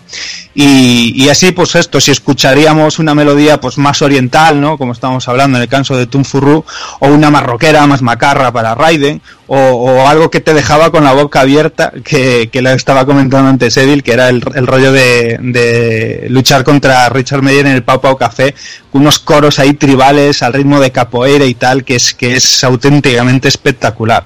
Mola mucho, o sea, yo- Va, me está sonando en la cabeza, tío. Es que-. Es que es brutal, tío, es que es brutal. Es que aparte que están currados, no solo decir, va, voy a sacar chorra para que vean cómo puedo poner aquí samples y encadenarlos uno con otro y, y esto no suena a chip, ¿sabes? Pero no, o sea, es que están de la leche, están trabajadísimos todos los temas. Em, a mí particularmente me encanta, me encantan todas, ¿no? Pero me mola muchísimo, muchísimo. No sé por qué, es un rollo que tengo muy metido, que es el riff que suena de, de guitarra en la selección de, de personajes, que es es que aparte de ser mítico, mola muchísimo, tío. Mola muchísimo como suena, es cortito y es maravilloso. Y aquí, Destaca- aquí, sobre- aquí sobrevive, perdona Dani que te interrumpa, sobre sí, todo sí. El, el tema de G. Howard, que se transforma en leyenda ese tema. Sí, sí, vaya. El tema de G. Howard es leyenda. Legendario. A partir de aquí le harían retoquitos, remasterizaciones y tal, pero persiste hasta, el infinito. En- aparte en, en distintas sagas porque salta luego también al Em, destacar esto, especialmente pues los sonidos FX, que, que si, como hablamos muchas veces cuando, cuando comentamos rollos de juegos de lucha, algo que nos flipaba pues por demás en, entonces en el momento era el grito ¿no? de las técnicas al, hacerlas y tal, y, también molaba mucho cómo sonaban de la contundencia de los golpes y demás, que era muy espectacular, ya lo digo, el, apartado del FX, porque mm, aunque los golpes sonaran así medio chungos, el, se compensa todo con, como decían las voces, que acostumbrados a escuchar pues eh, gruñidos en las consolas y rollos así, aquí escuchabas a- al Terry decir, decir las frases de, de los ataques y flipabas en colores. O su mítico Igual- OK, ¿no? Aquí quedó legendario el OK también, el OK. Igualmente, igualmente, Dani, tío, a muchas de esas frases yo, es lo que te he dicho antes, que las interpretaba lo que me salía de las bolas, tío. Sí, sí, no sí. sabías ni lo que decía, hasta que más o menos tienes el nombre de las técnicas, tío, era una puta locura, tío. Una Claro. puta locura. No, bueno, ca- cada uno en su barrio con sus colegas les llamaba de una manera, es que eso era lo guapo. A mí cuando, cuando me decía Tatsumaken Se- Senpu Prokiaku del, del Ryu y yo escuchaba Chachachuruca, digo, o sea, Sí, que vaya, me cago en a- tu puta. Acá Para darte Chatruque. un ejemplo. Sí, darte sí, vaya, ejemplo. aquí cada uno, cada uno tenía lo suyo, eso está claro, tío. Pero bueno, que molaba mucho porque mm, era el rollo de cómo las decían, el, el empaque, lo bien grabadas que estaban y aquí, bueno, la verdad es que se escuchan súper bien y tú escuchabas ese Barenakel o lo que fuera y, y molaba muchísimo, tío. Bueno, y así te mejor hablar de, de cosas ibanitas y las que, que os a vosotros para, para recrearos. Vamos a hablar de otro tipo de, de- de- de recreación. Voy a hacer un poquito de mezcla, digamos, entre las conversiones que tuvo el primer Fatal Fury con el, con el Levi's Festival de Humor que hace mucho tiempo que no lo hacíamos. Y la verdad es que es curioso porque, mira, por ejemplo, la, la versión de Neo de AES o de MVS, que es la que estamos, la, es la recreativa, vaya, Mm. propiamente dicha. Eh, no sé si la versión de AES incluía un, yo creo que no, pues estamos hablando de un juego muy temprano, no creo que incluyera ningún, ningún modo survival, ni versus, ni... Nada, nada, nada. No, no, de lado, nada. ¿verdad? A puto saco. Vale, pues, Sí, claro, eh, bueno, por ejemplo, este, en la versión de AES, en el momento en que lo miré yo, pedí- pedían en, un, un vendedor con 8.800 votos eh, te, so- te soplaba por el cartucho más la caja 170 pavos más 17 de envío. Luego había otro que, que pedía 174 y ambos de Gran Bretaña. Y vendidos, sí es verdad que había un poquito más de variación entre los 100, los 60, los 76 euros, luego dependiendo del envío y tal. Eso en AES. En, en MVS, tiene. No, iba, iba a comentar que, bueno, eh, precios del Fatal Fury es más caro, por ejemplo, seguramente cuando hables de Fatal Fury 2 eh, el precio bajará bastante, porque eran juegos más populares, el Fatal Fury 2, eh, había muchísima más tirada. Y realmente se ha convertido raro. También te fluctúa el precio mucho si es la versión occidental y la japonesa. Las occidentales suelen ser bastante más cotizadas y puede variar el precio por eso. Que el de Ese es el 60 sea la, el de 60 sea el japonés, que suelen ser más, más baratones. Los, los que te he dicho de 170 eran occidentales. Occidentales, Los de- de- normal. sí, los de- normal. los de que varía, ya por eso digo que varía mucho el precio entre 100, 60, 70. Esos son los, Los son cartuchos solos y son japos. ¿vale? En- y luego, por ejemplo, en, en MVS, en, aquí en, en España, un vendedor llamado Barcelona Retroclass, que no solo en algún, en algún otro tema de festival del humor lo hemos nombrado, este lo vendió por 80 euros, un en japonés, en, en una en caja eh, en marrón, ¿vale? Eso estaba impoluto. Con su cajita estaba impoluto. Sin embargo, por ejemplo, desde Estados Unidos, lo tienes por el cartucho solo también, eso sí, por 29,80, más los gastos de envío. Y se llegó a vender, fijaros, eh, por 30 euros eh, con 10 de envío, por 9 euros más 25 de Francia, por 15 euros, por 13 euros. En, en MVS este debe ser muy común, porque este se ha vendido por precios más o menos lógicos e interesantes. Luego la, la versión de GCD, vale que es, es similar a las cartucheras, pero curiosamente pues desaprovecha el CD al no tener una música eh, de mayor calidad y tampoco tiene, que yo recuerde ningún modo especial ni nada que justificara el CD. Este, por ejemplo, eh, encontré que pedían un, un que pedía 105 euros, rebajado porque valía 112 y lo rebajaba a 105, desde Japón. Eh, y luego ya había mucha variación. Eh, lo tenías por 83 euros, por 60, por 45, por 30. Y vendidos igual, pues, pues igual 40, 30, 40, 30, los, precios de 20 de alguno también, precios más o menos normales. Teniendo en cuenta que fue CD y del año que es, pues habría que ver mucho el estado del, del, del disco. Una versión eh, más común, digamos, más más de, más de verla por aquí, sobre todo en los videoclubs, ahora es la de Super Nintendo. Está publicada por Takara y desarrollada por Nova eh, en Japón en el año 92. Eh, y en USA se, se publicó en el 91, un año antes. Parece el sistema de, de lucha de 2 contra 1, que lo ha comentado antes el, Evil, del, del Dramatic Battle este casero aquí especial. Eh, también, también se, se carecía esta versión de algo tan emblemático como los dos planos de lucha, ¿vale? que solo había lucha en un solo plano. Y también perdimos las bonus, eh, las bonus stage que eran sustituidas por nuevas rondas de bonificación donde golpeábamos unos neumáticos voladores. Eh, también que eran muy míticas estas bonus stage, pues es curioso. En el modo versus sí están todos los per- personajes controlados por la, por la computadora, pero es como algo muy raro solo para el jugador 2. ¿Vale? Pero al menos sí podemos elegir al mismo protagonista alterando el color.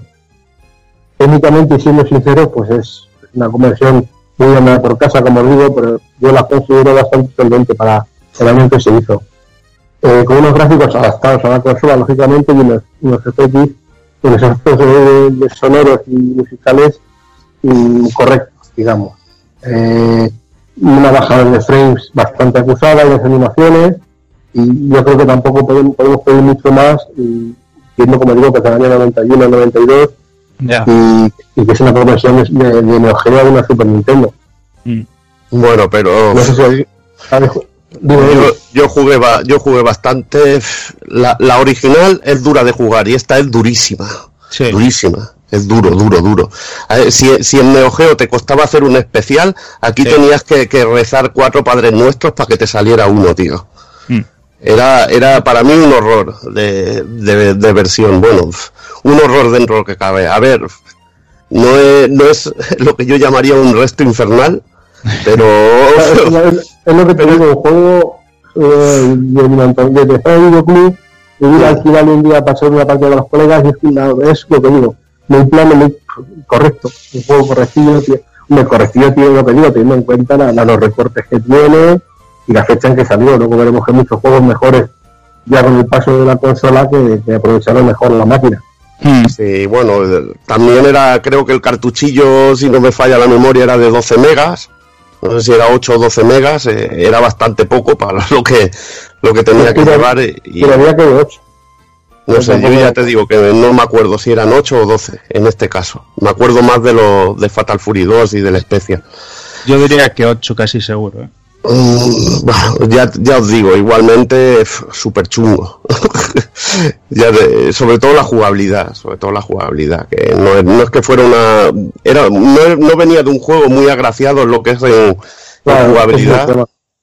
Y si le quitas ya el doble plano y todo esto, pues ya f- quedan cosas interesantes del primero, pues ya se te hace un poco más, más chunguete. Y la música, bueno, la música comparada con el original, son rendiciones decentes, pero nada de nada del otro mundo. Faltaba el ADN de, de, de VBS ahí. Ya es te un digo. juego, encima, encima está pro- programado por otra gente que no son los que lo hicieron. Ya. No, siempre sale mal, pero también hay que tener en cuenta que el, el gen de cosas míticas de, de la saga que lo diferenciaban de otros, pues también directamente se lo pasaron por el foro. Hmm. Y yo creo que esto influyó, o influye más bien actualmente pues, en, el tema de las pujas, de las ventas por, por eBay, y lo podéis encontrar, curioso, que piden, pues bueno, yo encuentro el cartucho pelado de, para la Super Nintendo americana por 11,50 el cash convertes aquí en España 11,50 pues con vendido. en Japón en japonés el cartucho pelado por 11,22 más el envío de, de Gran Bretaña con caja por 45 euros que tampoco es mucho teniendo en cuenta estamos hablando de un juego de Super Nintendo que es este cartón está súper valorado eh, luego hay locuras porque teniendo 11,50 aquí el cartucho que os he comentado hay un alemán lo vende por 49, también el cartucho de USA, o 39 eh, el pan. Eh, juegos BCN de aquí de, de Barcelona, que también es uno que hemos hablado varias veces en el Festival del Humor, no se pasa mucho, y el cartucho de pan por 29 euros con 9 de gastos de envío. Pero si miramos el vendido, eh, completo lo puedes encontrar fácilmente tanto pan, japo y americano, y al formato que más te guste, por 30, 40 y el cartucho pelado por unos 10 pavos. Que no es un juego prohibitivo ni, ni locura, por digo, seguramente por la calidad que, que atesora. Una versión que a mí me gusta más, quizá porque sea la que la, la que más he jugado, eh, es la de Mega Drive. ¿vale? En Japón la distribuyó Sega y Takara, por ejemplo, se, encargó en USA. Esta versión carece de, bueno, de Wahai, como decís vosotros, y de Billy Kay, que solo aparecen como cambios en el fondo de, lo- de los escenarios. Eh, sustituye a estos dos personajes, curiosamente, por los otros dos protagonistas que no elegimos. Es decir, que si elegimos a Joe, pues nos enfrentaremos contra los dos hermanos Bogart, por ejemplo. Para hacer Eh, más, más lar- para hacer más completo sí, para la rellenar, historia. para rellenar. Pero bueno, es una solución que si no cabía en el cartucho y no la veo mala del todo. Y el Huawei era un. Huawei, yo es un teléfono. Guajay.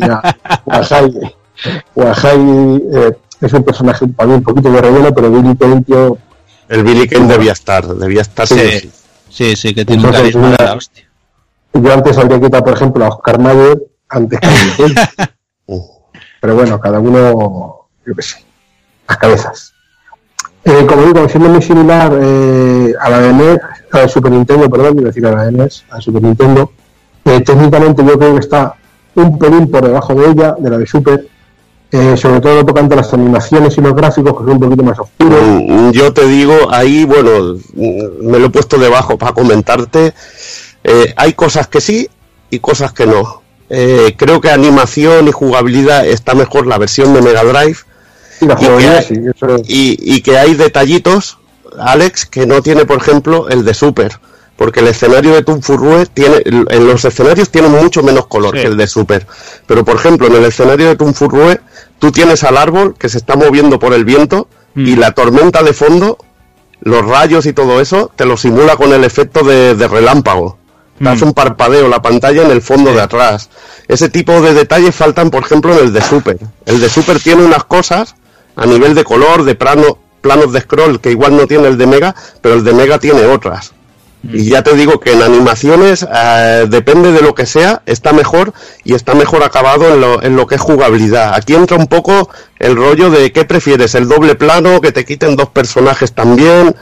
Eh, la putada de esta versión es que si hubiera tenido los dos personajes, ya eh, está claro el ganador en lo que es a 16 bits, la Sí. versión de Mega Drive. Pero al haber esto, pues ya se iguala un poquito, aunque por jugabilidad yo me quedaría con la, con la de Mega.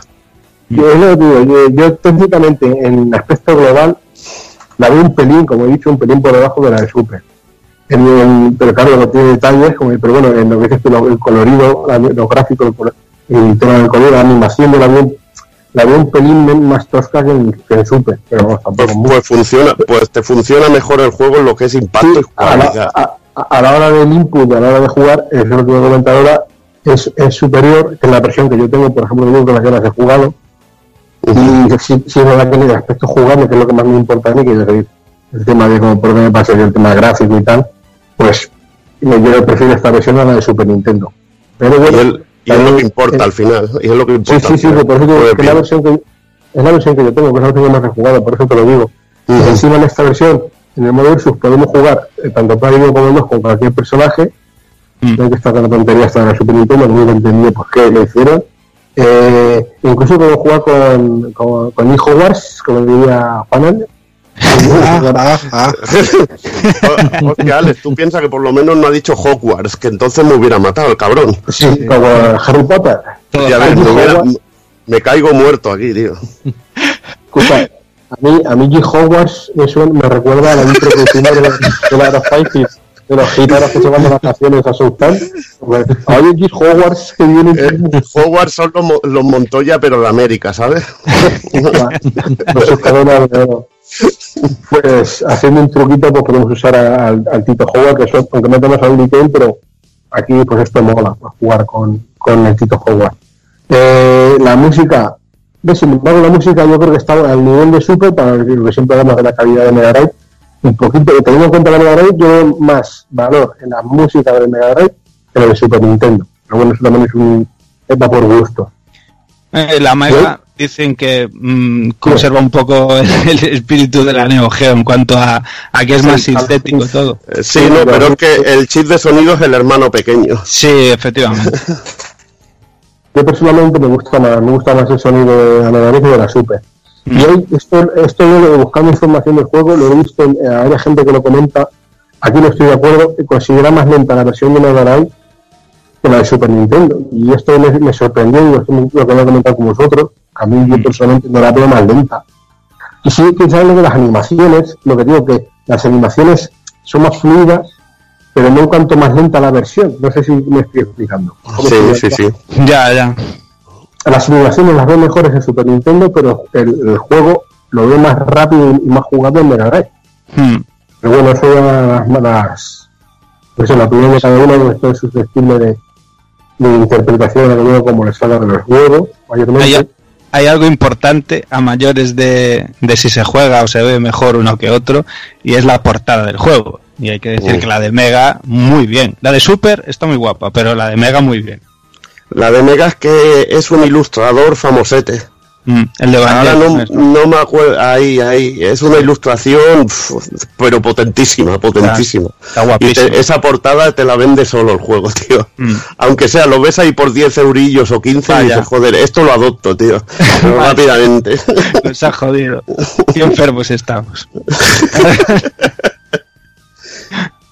Pues yo digo, como esta versión os lo recomendaría mira, en, en eBay, eh, lo tenéis Japo, aquí en España lo venden Beaver Jobs, por 80 euros más 5 de envío completo. 80 de nada.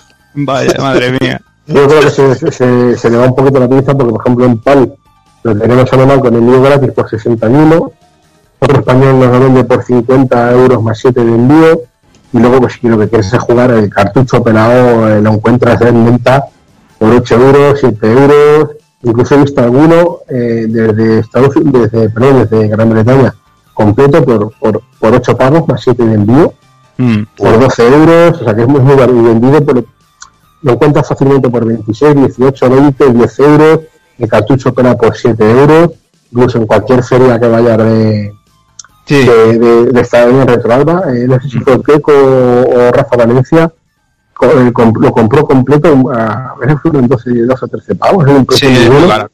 El Japo, Sí, sí, el sí. Japo de este de Mega es muy barato. No, este lo compró Pal. Este compró ya, Los dos en general, si es barato el Pal, sí, pues el Japón. Lo encontró y hace que se estuvo comentando, pero te, estuvimos hablando de. Y, eso, había muchas copias de este y cartuchos pelados a, patas. Me mm. vendió eh, sí, sí, a una versión que yo, yo si alguien quiere probarlo que no Neo Geo y baratilla, esta es una versión muy guapa. Eh, curiosa la versión, tío, del X68000 está eh, producida por Mahou, a ver, Mahou, Mahou Kabushi Gaisa. Kabushi bueno, Magical, Magical Company, déjalo de mierdas. Podrías haber empezado por ahí, cacho cabrón, pues haber sí, pero... Magical Company y no haberte metido en el, berenjenal, pero es que te gusta, tío, es que lo disfrutas. Claro, tío, es esto esto es lo que mola.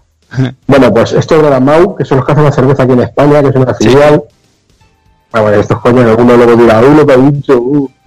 Vale, pues, eh, lanzó su versión en mayo del 93 y ordenador, sabéis que todo el mundo se caracteriza por una conversión realmente cojonuda de, de sus aspectos, tanto gráficos como de, la- de las, de las coin-op. Mm. Entonces yo de, de esta versión eh, yo no la probé, he visto imágenes y la, la verdad es que la he visto muy... En las imágenes y tal, vídeos no he encontrado ninguno, no he visto ninguno, tío. Mm. Entonces yo no sé.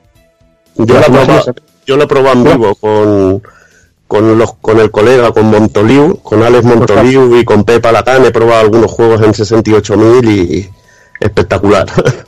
Claro, yo algunos Sí. he probado, pero esto en concreto, ¿tú este en concreto lo has probado? Sí, bueno, he probado, eh, este lo recuerdo de probarlo allí un ratejo. Le dije, hostia, el Fatal Fury, vi unos cuantos. Arcade, es que es arcade. Veías la escena del tren detrás de la fase del Duke King, todo perfecto, tío. Todo perfecto. Lo que pasa, claro, la jugabilidad, pues ya con.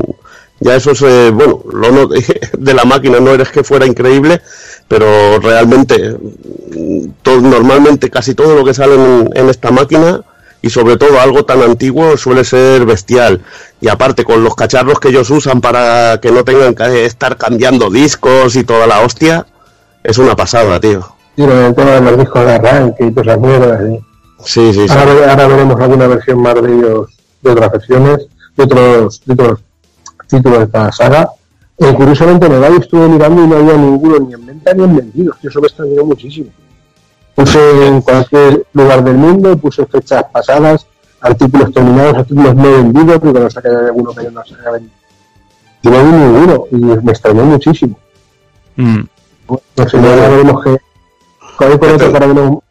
Te tendrías que meter en otro sitio que no Mm. fuera eBay para ver ventas de, Claro, de yo, juegos yo de es que me 68. ¿no? porque son, porque son más cachondos. Incluso yo me en Japón Mm.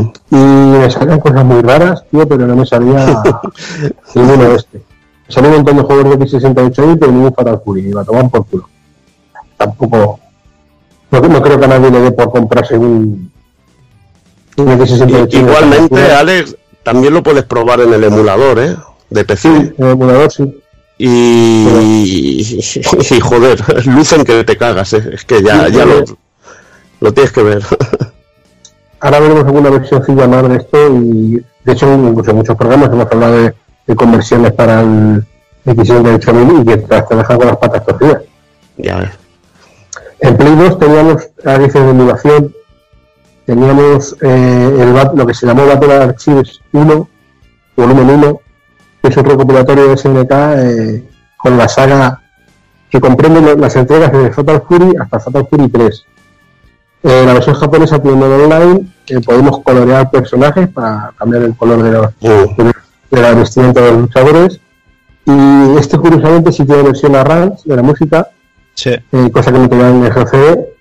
Eh, incluso una banda sonora con sonido NVS para Fatal Fury 1, que es bastante curioso. Y también encontramos el recopilatorio SNK Arcade Classic Volumen 1, que se lanzó en Wii, eh, en PSP Sí, y en varios, en varios juegos más, en varias, eh, varias plataformas más.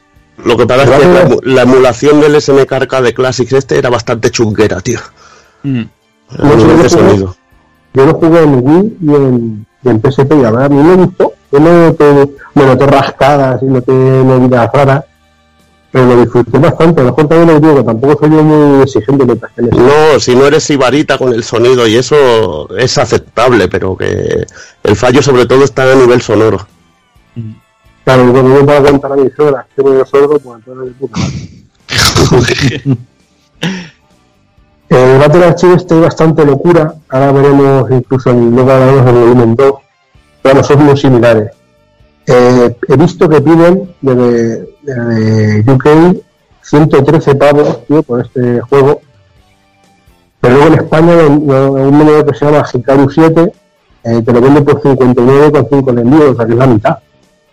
Mm. Es bastante, bastante raro. Por 35 también lo he encontrado. Eh, luego, curiosamente, el, el- la versión de Best japonés lo he visto por 332 pavos, tío, por 105 euros, 112 euros, 85 euros. No sé, y luego he visto incluso en Canadá un tío que te lo vende por 20 pavos, el mismo. O sea, esto es súper extraño, tío. Por 11 euros, la versión USA, el no de Best, la versión normal, por, por 11 euros más, eso sí, 56 de envío, hay que esperar un poquito, pero vamos, por, por 30, 40 euros y 5 o 10 de gasto de envío lo, lo encuentras. Yo tengo, fácilmente. yo tengo las versiones americanas porque me daba miedo que no saliera aquí en Europa y que no salieran a 60 y eso y me los pillé americanos. Pero bueno, Sí, yo, yo, yo tengo los Yankees de estos dos también. Que decir que este primer volumen eh, sí que salió PAL, Japo y americano.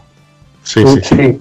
De hecho, eh, la mayoría de los, los precios de venta que he visto oscilan entre los 60, que es normal, que es lo que valdría el pan, digamos, Sí. y 10, incluso 10,60 lo más, lo más barato. Están, digo, así entre la japa, la pan y la americana. Pero eso, 60-10, 60-10 lo puedes encontrar, eh, sí, con un poco de paciencia, de forma, digamos, económica. No pagar esas burradas de, de 330 euros que me parece una salvajada, tío.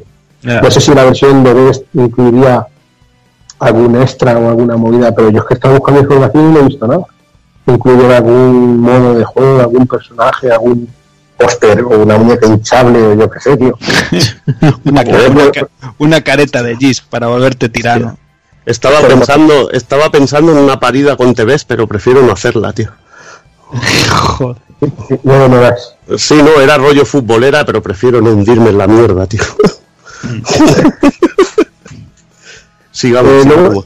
Luego también en emulación, cuando hablábamos de- del del Battle Archives, este, o Archives, que no sé si está- ¿cómo se dice? ¿Archives? Archives. Archives. Pero a ti te queda mejor archives. Archives. Suena más que archivo, sí, suena más que archivo que- que, que te sí, pega sí. más, tío. es lo que pone, que al es lo que pone. Vale, pues también se han emulado las consolas virtuales eh, en diferentes plataformas. En Wii, por ejemplo, salió en 2007 y luego en la PSN, en la SNK Energy Station, pues salió y en, en varias, en la, en la Xbox 360 yo no sé si salió. Es una que no, No, en la Xbox 360 salió el Samurai No, no, no. Wars. no decir. Este, yo tenía claro el de Wii y el de PSN, el de la SNK Station, ese sí lo tenía claro. Sí, los Arcade Collection de SNK y supongo que estará en la Switch también. No, es Las que ya- fichas, pero no, ¿te quieres creer que no mirado todavía la historia en, en Switch. No, he- no, no he mirado más que para comprar el Sonic, el Sonic Mania y no he mirado. Pues anda que no tiene, anda que no tiene éxito los juegos de Neo Geo en la Switch, es algo Sí. espectacular, tío. Sí, sí. Bueno, pues si os parece, dejamos ya aquí eh, Fatal Fury y nos vamos con su segunda entrega, un añito después, Fatal Fury 2. Y es que, pese a que las gentes de bien daban por muerto a Gis Howard, eh, un nuevo y desconocido personaje entra en escena, convirtiéndose así en el, en el mecenas de esta nueva edición del torneo The King of Fighters.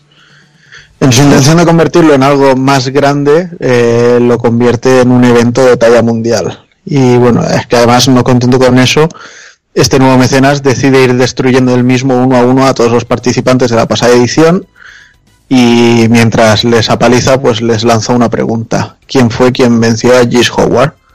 Con lo cual ya sabemos que tiene ahí algo de mal café con, con- con nuestro querido Terry. En cuanto a personajes, pues bueno, regresa Terry Bogard, que vuelve simplemente como el campeón oficial del anterior torneo y para enfrentarse al, nuevo sponsor. Eh, veremos también el regreso de Andy y de Joe. El primero vuelve después de ser derrotado, entre comillas, porque fue Terry quien venció allí, sino él. Y bueno, durante este año que ha habido de margen entre, una- entre el torneo anterior y este, pues volvió a Japón a seguir entrenándose. Pero bueno, la- las noticias de, la misteriosa muerte de su maestro hacen que durante ese año entrene más duro que nunca y decida volver a presentarse al torneo, aunque bueno, todos sabemos eso, que, un, un segundón no gana torneos. Yo, por su parte, pues bueno, casi se ve obligado a participar eh, al enterarse de que el, de que el nuevo mecenas le, ha pegado una santa baliza a, a Wahai, su eterno rival.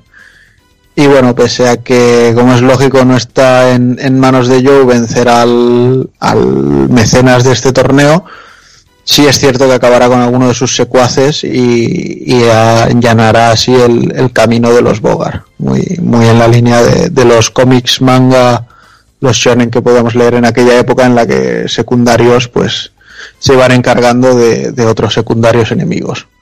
Me viene mm, Saint Seiya, Hakusho y cosas así. Pero bueno. Otro personaje que vuelve es Raiden, que da un giro de 180 grados en su, en su personaje. Y bueno, es que decide desprenderse de su máscara, volver a su tierra a seguir entrenando y dedicarse al wrestling esta vez ya solo por deporte en vez de por, por competición pura y dura. Recibe una nueva invitación para el, para el torneo de, de King of Fighters y aunque vuelve a perder, esta vez se crea un, un vínculo de esos de machos que, que tanto nos gustan entre él y, y los lobos solitarios. Y por último, el último personaje que repite presencia es Billy Kane, que volvió a Londres después de que todo el mundo considerase muerto allí. Y bueno, Billy se enrola en las filas de este misterioso mecenas, aunque en realidad lo hace como agente infiltrado trabajando para un malherido y todavía en las sombras Gis Howard, que volverá quizá en otro momento. Luego ya sí, entre la nueva salvia tenemos por aquí a Mae Shiranui, la primera fémina en llegar a la saga y es el icono femenino más reconocible de SNK. ¿Todos de acuerdo también? Hombre, y tanto. Enfermizamente de acuerdo. Sí, sí. Además crearon las físicas pectorales a lo bestia, o sea que... Sí, con, con este personaje la verdad es que SNK yo creo que le, le hizo un face slap a, a Capcom con, con su Mojigata Chun-Li. Sí, sí. Pero bueno, bien. No te metas con Chulí, cabrón. Dejando, dejando- Mojigata, Mojigata, Mojigata Rose que va con sus tacones y su. Pero, ya, pero Street Fighter 0 sí es cierto que, que Chun-Li ahí ya llevaba los Bueno, pantalones de, de sordos. de estos. Adidas. De Adidas. los Camel Toe. Pero sí, me cago en 10. sí que es verdad, sí que es verdad. Sí, y, y luego ese del que dice, no, que mira, que lo escucha, ¿eh? Madre mía. Mira, el, es algo importantísimo que, la inclusión ahí de Mai es, eh, pero vaya, icono, icono japo por, por excelencia y que le hacía falta en realidad a, a la saga, que no tenían así en plan un icono japo a tope y aquí mataron dos pájaros de un tiro porque pues eso, pues metieron a, a la chica, ¿no? A la deseada y un por encima japo, pero vamos, estereotipo japo al máximo. Bueno, pues ya entrando más en materia con ella y dejándonos de, de nuestros problemas sexuales y el estereotipo de Mai, que, no son pocos. que no son pocos, eh, diremos que bueno, es la nieta del gran maestro de ninjitsu y Kopoken Hanzo Shiranui. Eh, es una gran luchadora, pero además, bueno, pues como habéis ya deducido, bueno, deducido no, o sea, si estáis escuchando este programa, seguro que conocéis Fatal Fury por cojones. Y, si conocéis Fatal Fury o SNK, conocéis a Mai, así que ya sabéis los melones que se gasta. Pero bueno, que tiene una belleza de ensueño, según dicen. Y es que tal belleza pues hace que le salgan pretendientes de las esquinas, pero bueno, todos les han parecido siempre flojuchos y poca cosa. Hasta que llega un, un crío rubito así con los ojos azules y larga melena lisa al viento a Japón para instruirse directamente con, con Hanzo Shiranui, que es, recordemos, el abuelo, y entonces este amable señor dice, pues dejo de entrenar a Mai y me voy a dedicar en cuerpo y alma a este chaval. Sea, un, un poco hijo puta, hay que decirlo, pero bueno. Eso sí, en vez de odiarle, Escucha, pero eso fue para dejar a, a, a Mike que descansara porque se estaba zumbando el ruido. Entonces tiene que, tiene que equilibrar ahí que la otra descanse, ¿sabes? Todavía eran críos, Alex, todavía eran críos. Además, Pero, a- ¿qué además dices, era un tío, un tío tolerante, coño, que dejaba ahí a su, a su nieta con el gallín, coño.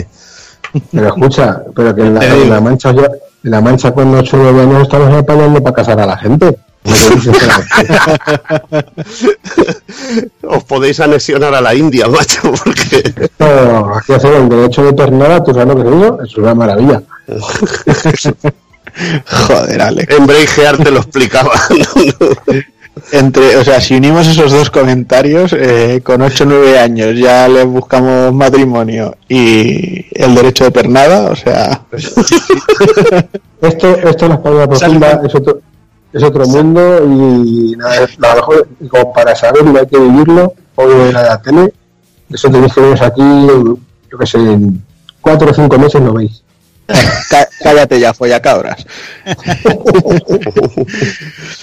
en fin, como decía, eh, en vez de odiarle, eh, como muchos pensaríamos que podría pasar, pues Mai lo que vio en este gesto es la gran fuerza que hay en, en Andy, así que decide enamorarse locamente de él, aunque este es un poco eso y pasa de ella y no se entera de, de, de Misa a la mitad.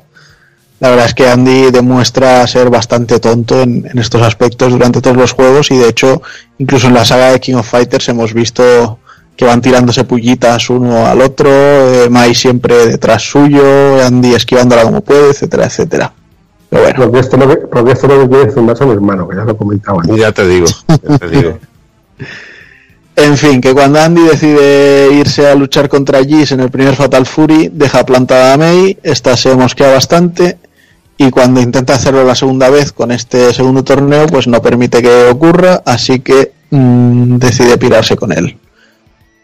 El estilo de lucha de Mai es el ninjutsu y además utiliza los, los abanicos como armas arrojadizas y tiene dos misiles que son armas nocivas. ¿Nocivas o masivas? Ambas. Masivas, masivas. Ambas. Porque un cacharrazo de esos en la cabeza te da un derrame de los. Me cago en 10. Estoy ganando la gloria hoy, ¿eh? Son armas de persuasión. Masiva.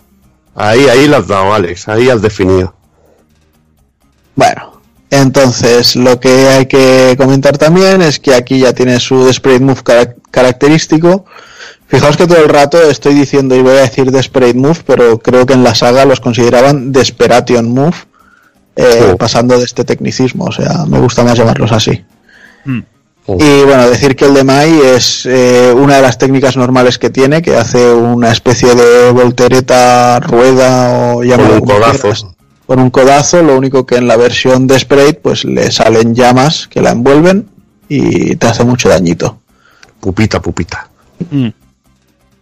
Vamos con nuestro, nue- nuestro siguiente personaje nuevo, uno de los que también pasaron a mejor vida después de esta primera saga de Fatal Fury, que no es otro que Yubei Yamada. Es un anciano maestro de ninjitsu y tiempo atrás se le conocía como el demonio. El demonio. Sí, sí, el demonio, o sea, no, no podía ser el demonio. diablo, no, no, el demonio. Bueno, eh, aquí, bueno, Juan, te hago aquí el- un poco de... Como veo que no lo has puesto, para mí me recuerda, por la manera de luchar que tiene, que usa muchas llaves de judo y esto, me recuerda a lo que sería el, el maestro, por ejemplo, de, de cinturón negra, de, de Yaguara. Sí. Me recuerda un poco a lo que sería el abuelo. Con las técnicas estas de ninjitsu, el careto y todo esto. y bueno, el- sobre todo mm, hay más personajes femeninos basadas en la protagonista de Yaguara en videojuegos de lucha que en lo que sería el abuelo, pero a mí me recuerda en este caso al, a lo que sería el maestro de judo de, de esta serie.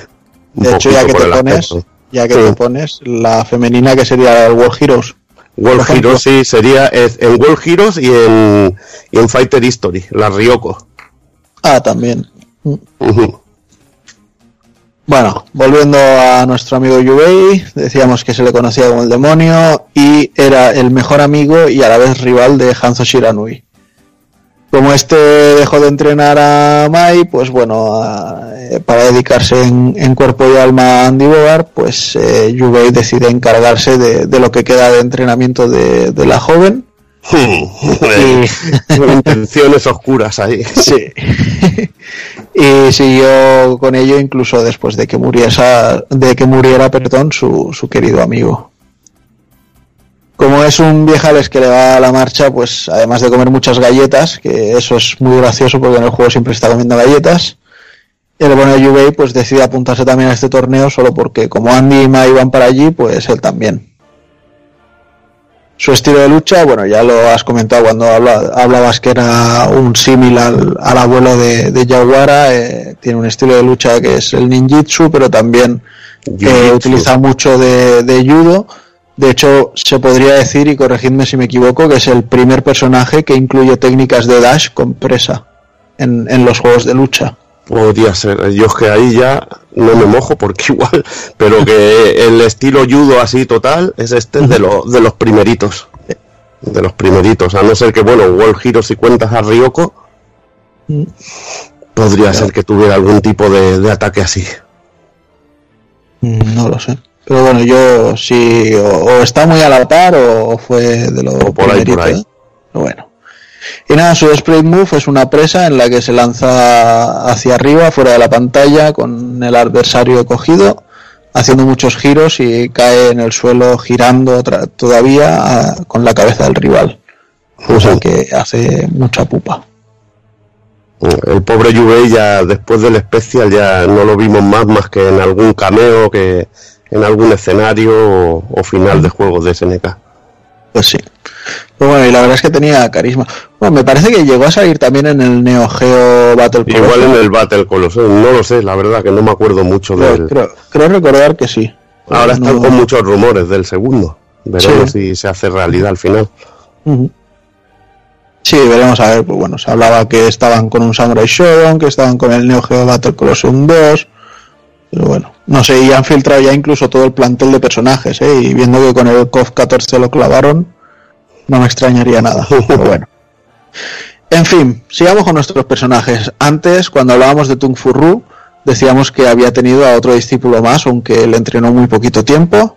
Ese es el personaje que nos toca ahora, que es Chen Xin-Zan, un tiparraco que utiliza un arte marcial conocido como Tai Chi Ken, que le permite canalizar su chi en forma de bolas de energía. Esto es eh, una, una técnica muy pantomima que, que se ve a día de hoy en, en- las artes marciales, que de hecho yo he entrenado con, gente que estaban bastante bien reconocidas y, metidas dentro del mundo de las artes marciales y de repente empiezas a ver cómo em- empiezan a dedicarse a estas historias de mm, vienes a pegarme pero yo me concentro y entonces te sales disparado hacia atrás ¿Sabes? todas estas absurdeces pues bueno básicamente el Tai Chicken vendría a ser algo algo muy basado en, en esto la historia nos Que me cuenta que- de Chicken. ¿Mm? ¿Eh? Que me mola de Chicken. Chicken no el, el Tai del pollo Así como, así como lo has descrito, me recuerdas el vídeo aquel de cachondeo de la iglesia evangélica que había un tío que tiraba energía, Sí, que lanzaba exacto. energía y, Sí, sí, son- caían, y caían los fieles. sí sí son así son son así o sea Haciendo Hadouken. Sí, sí, sí, sí, ya. Impresionante. guapo. A ver si en algún momento ya fuera de micro recopilo algún vídeo, porque además hay en YouTube de, de toda esta gente y, y nos hacemos unas risas. Pero bueno, dejando ya la farsa del Tai Chicken y volviendo a Chen, simplemente decir que es un tío tan avaricioso como gordo y además es un lince en los negocios que bueno, junta todo eso con, con utilizar todo tipo de trampas y engaños para llegar a la cima, porque bueno, eh, Chen es un personaje que solo quiere lo mejor para él mismo y de hecho comienza a entrenar en artes marciales preveyendo de que va a tener enemigos solo por, eh, por su forma de querer llegar a la cima en todo. Aunque después hay que decir también que es un personaje que después se, se ablandará bastante y, se adaptará un poco, sobre todo en la, en la saga Real Bout al, al recuperarlo. Después ya de tener una buena selección de negocios y locales, eh, Chen se entera de que hay un nuevo de King of Fighters, así que decide participar solo por poder llevarse el premio. Y ojo, que ya de paso, si puede, por así trincar la herencia del, del adinerado mecenas del, del torneo. Cabronceta ahí total. Va a flipar. Y bueno, su técnica de lucha, pues ya os he comentado un poquito en qué estaba, en qué está basada, aparte del Tai Chi. Y su Spread Move es una versión mejorada de su, de su bola de energía, que, que es una técnica normal y corriente. Lo único que esta la hace como envuelta en, en unas Eléctrica, unos rayos si le diera rayos eléctricos.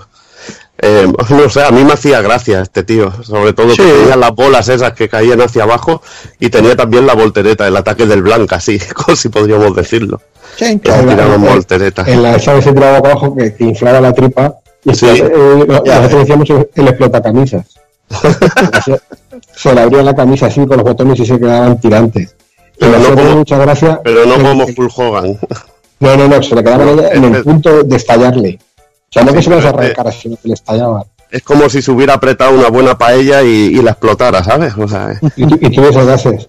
Y me molaba el hecho de que fuese, fuese a luchar el tío, el, el chuloputas, con sus gafillas de, de, de John Lennon. ya te digo.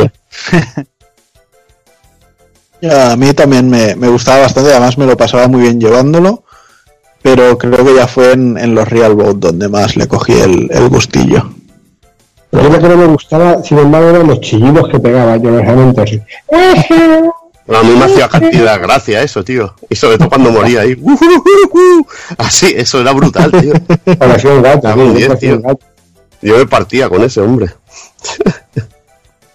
Bueno, venga, dejamos al bueno de Chen por ahí y pasamos a otro de esos personajes que han creado leyenda en, serias, en la historia de. SNK. Ay, ay. A ver, el, el personaje que elige la gente que no sabe jugar a los juegos de lucha. ¿Por qué, tío? Si no tiene, bol- si no tiene bolas, desgraciado. Ya, está, ya estamos faltando. Me cago en 10. Nada, ahora vamos a hablar de King Capuan. Como decía, otro de los personajes más icónicos y queridos de SNK. Es un maestro de taekwondo que luchaba por la justicia y que siempre busca a los mejores luchadores para poder probar su valía en, en combate. Su valía la de él, no la de los otros. Como tal, pues decide apuntarse al nuevo torneo de King of Fighters, donde se enfrenta a Terry Bogard y, además de perder contra él, por supuesto, crea un, gran lazo de amistad y, rivalidad.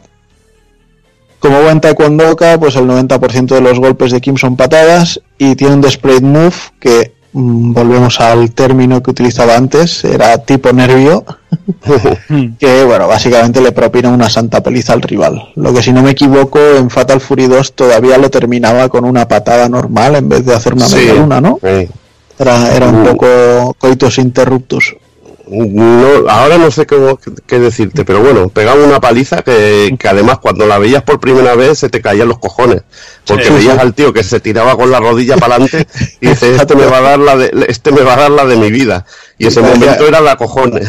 Parecía que estuviera poseído. Además, yo me acuerdo, o sea, yo lo recuerdo perfectamente. Yo era con Fatal Fury 2 de, de Super Nintendo.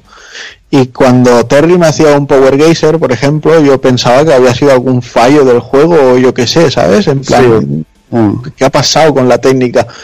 Pero claro, cuando de repente me vi a Kim ahí levitando contra mí y, y pegarme esa santa paliza, dije, madre mía, ¿qué son estos movimientos? ¿Qué, Ya qué coño ves. está pasando aquí? Y ahí es donde descubrí el, el término de Spread Move. Decir que era un personaje de estos que era muy espectacular y muy distinto a todo lo que habíamos visto en juegos de lucha. A mí me parecía súper espectacular lo de que te saltara y te pisoteara la cabeza. El movimiento de los pisotones era, pero era para cagarse. Luego tenían la patada típica Guile hacia arriba, Sí. Que eso, bueno, el antiaéreo definitivo, que, que iba de muerte, y tenías también el golpe que, el que te abrías de pata a los Van Damme, como digo yo, Sí. que ese para presionar era bastante bueno, pero a mí me, me alucinó sobre todo el rollo de saltar y, y patearte la, la jeta, tío. Era muy, muy, muy cachondo, tío. Y qué peinado, ¿eh? Va, pero a mí lo que me gusta es la evolución del personaje, ya sobre Sí. todo cuando regresa después del especial en Real Bowl, regresa a lo grande. Sí, sí. Bueno, pues dejamos al bueno de Kim por ahí también. Y nos ponemos ya con lo que serían los personajes que hacen de jefes finales o de subjefes, por puntualizarlo mejor. El primero de ellos sería Axel Hawk, este fondón y dejado boxeador, que es, podríamos decir que es mi vivo retrato sin camiseta, aunque quizá tenga un, po- Para- un para mí- poquito, un- un poquito más de músculo que yo, solo Sí, un para mí me recuerda más al George Foreman de última época, más bien, tío. En hora baja. Sí, justo antes de ponerse a vender sandwicheras, tío. Bueno, y nada, decir que era el entrenador y, y amigo de Michael Max, que es el, el boxeador frustrado de, de Fatal Fury 1. Pero bueno, es que Axel Hawk podríamos decir que estaba todavía más frustrado. Y, y más loco. Sí. Su historia nos cuenta que nace en las zonas más duras de Southtown y que se, se tuvo que meter en el boxeo para labrarse un porvenir. Se veía que tenía un futuro prometedor, pero bueno, su, su promotor lo acabó dejando en la estacada y el tipo, en vez de hundirse, pues acogió a Michael como discípulo, le enseñó, intentó mm, llegar a ser algo en el boxeo a través de Michael, pero bueno, Michael ya sabéis de lo que hemos hablado antes, que se fue todo a tomar por saco, así que después de este nuevo fracaso, eh, Michael, eh, Axel perdón, ya se tiró a la bebida y a descuidarse y todas estas cosas. Eso sí, su orgullo hizo que no pudiera rechazar la invitación de, de participar en este nuevo King of Fighters en el que Giz le, pide que actúe como, como filtro de los luchadores. Y aunque vuelve a perder, al menos le sirve para recuperar la confianza en sí mismo y decide seguir entrenando a gente y tener, bueno, en realidad, por mucho que hayamos dicho, y cuando ves el sprite que parece ahí un, un, asesino, eh, parece que Axel es, es un tipo bastante majo y, y buena gente.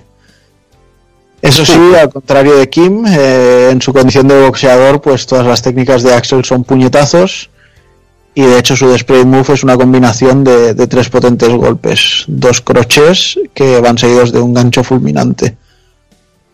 A mí de este personaje, no sé a vosotros, pero más que el personaje en sí, lo que me impactó fue el escenario.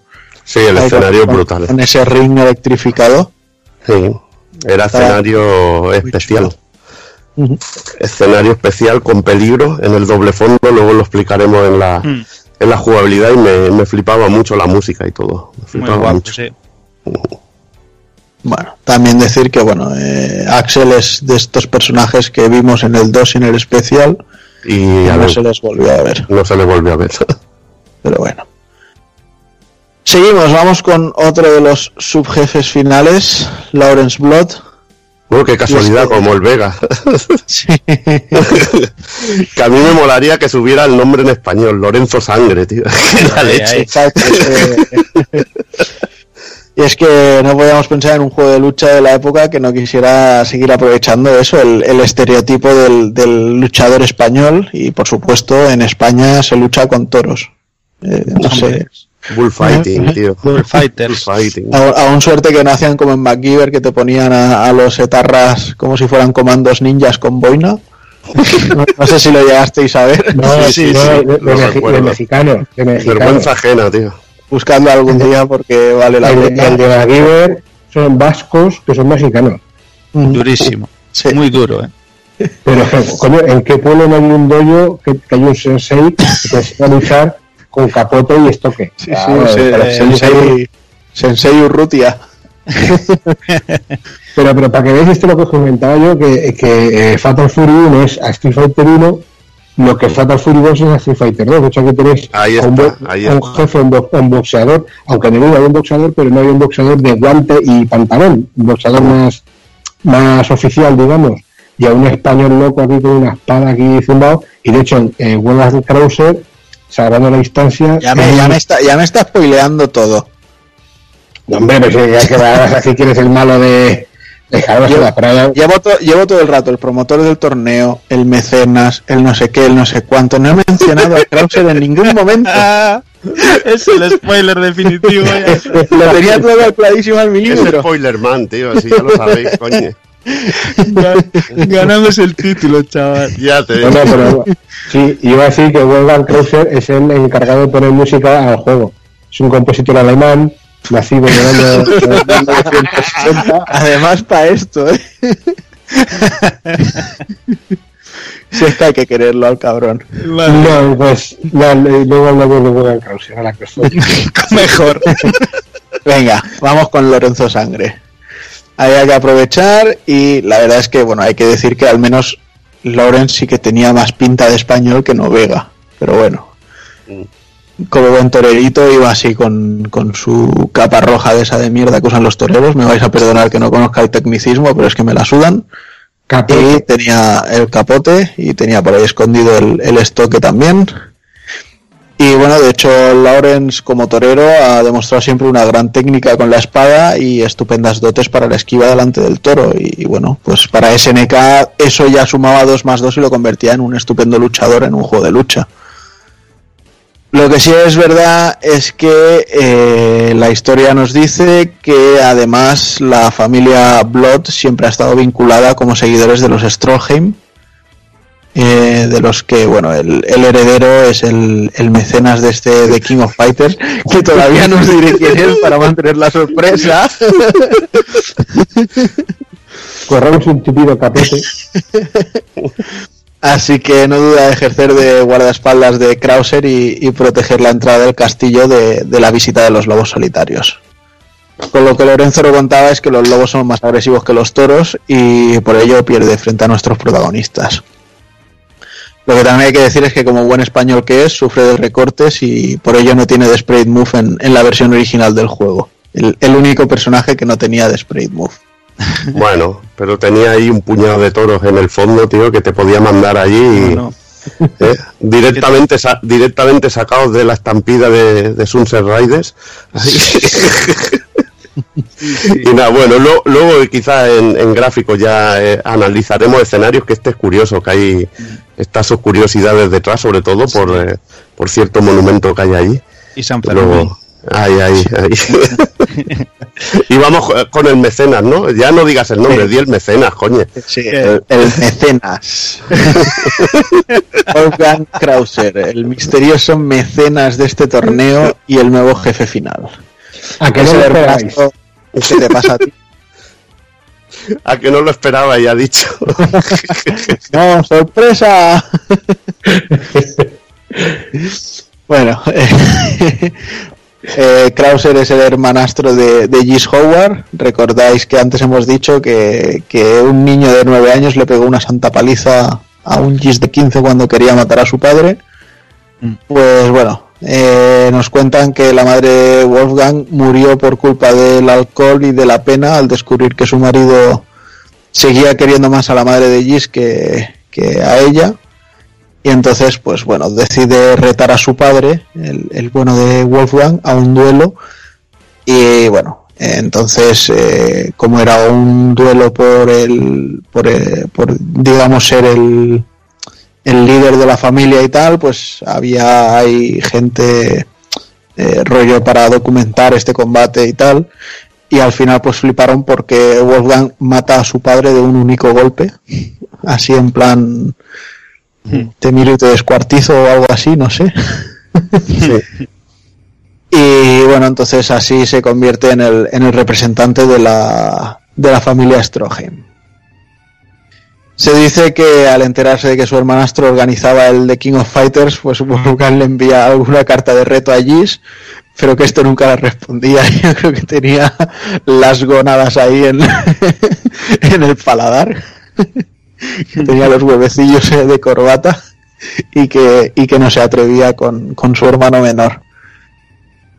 Pero bueno, eh, luego también podía resultar que era porque se le suponía muerto o algo así, no sé. Pero bueno, el caso es que nunca contestó a Volcan y este decidió pues eh, meterse en Southtown y, y organizar el, el siguiente torneo.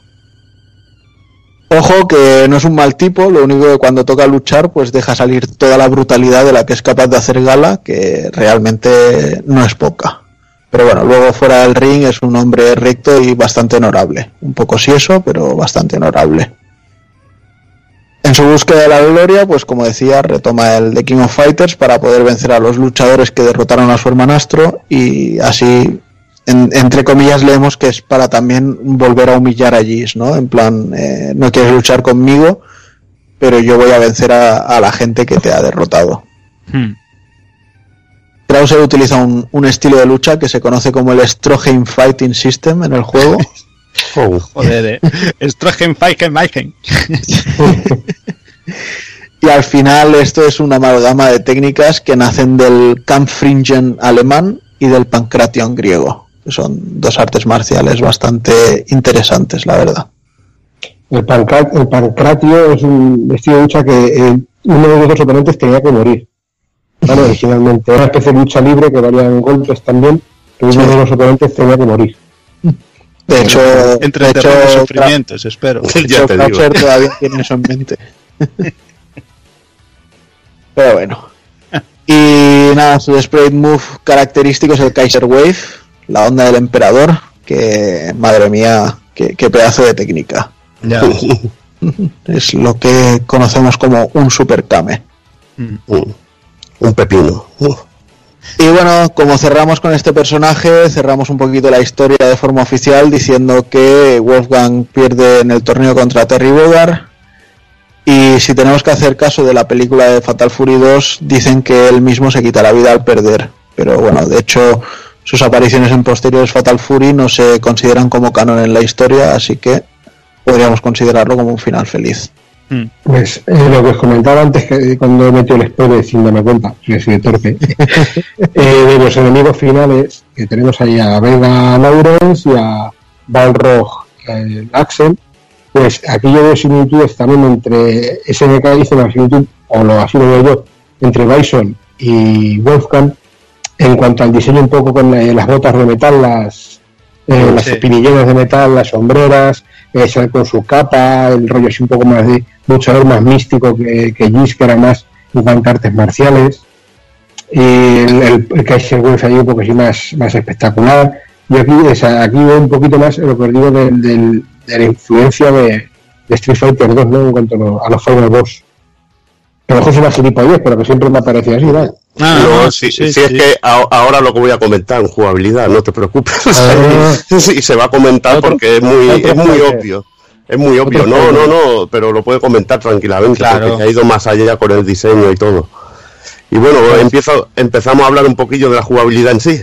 Vamos a ello. ¿O queréis comentar alguna cosilla más? No sé si... Mira, No, mira, por, mí, por mí ya matamos y vamos a la jugabilidad. Vale, muy bien. Pues decir que la segunda entrega de Fatal Fury adopta muchísimos elementos de Street Fighter 2, como estaba comentando Alex. Eh, empezamos por la cantidad de personajes seleccionables, que es lo mismo, ocho personajes, y que tenemos cuatro jefes finales que no son jugables, que es algo igualito a lo que tenemos en Street Fighter 2, que los cuatro jefes finales en, en un origen no son jugables hasta llegar a la, a la revisión, como también sucederá aquí con Fatal Fury Especial. Otra similitud es que ahora viajaremos por el mundo enfrentándonos a los mejores luchadores, muy al estilo de World Warriors, como es en Street Fighter 2 que el torneo es mundial y nos vamos desplazando por un mapa y aquí también veremos el mapa cuando seleccionamos a los personajes y cuando viajamos a, enfrentarnos con, con los rivales. Eh, bueno, seguimos. Nos enfrentaremos a los 12 personajes del juego y hay dos fases de bonus que aparecen cada cuatro combates. Como es habitual, pasaremos de rondas y ganamos dos combates de tres. En cuanto al sistema de combate en sí, sistema así propio, eh, sigue las mecánicas impuestas por Street Fighter 2, sobre todo en el control básico, pero se añaden elementos propios que, que le dan muchísima personalidad. Aquí se conserva el doble plano de acción, que es firma marca de la casa Fatal Fury, pero ahora podemos movernos entre planos a nuestro antojo. Que esto es una gran diferencia. Ya pulsando dos botones en este caso podemos ir a un plano a otro y, y disponemos de una buena variedad de acciones para atacar a nuestro rival desde el otro plano o movernos estratégicamente para evitar un ataque.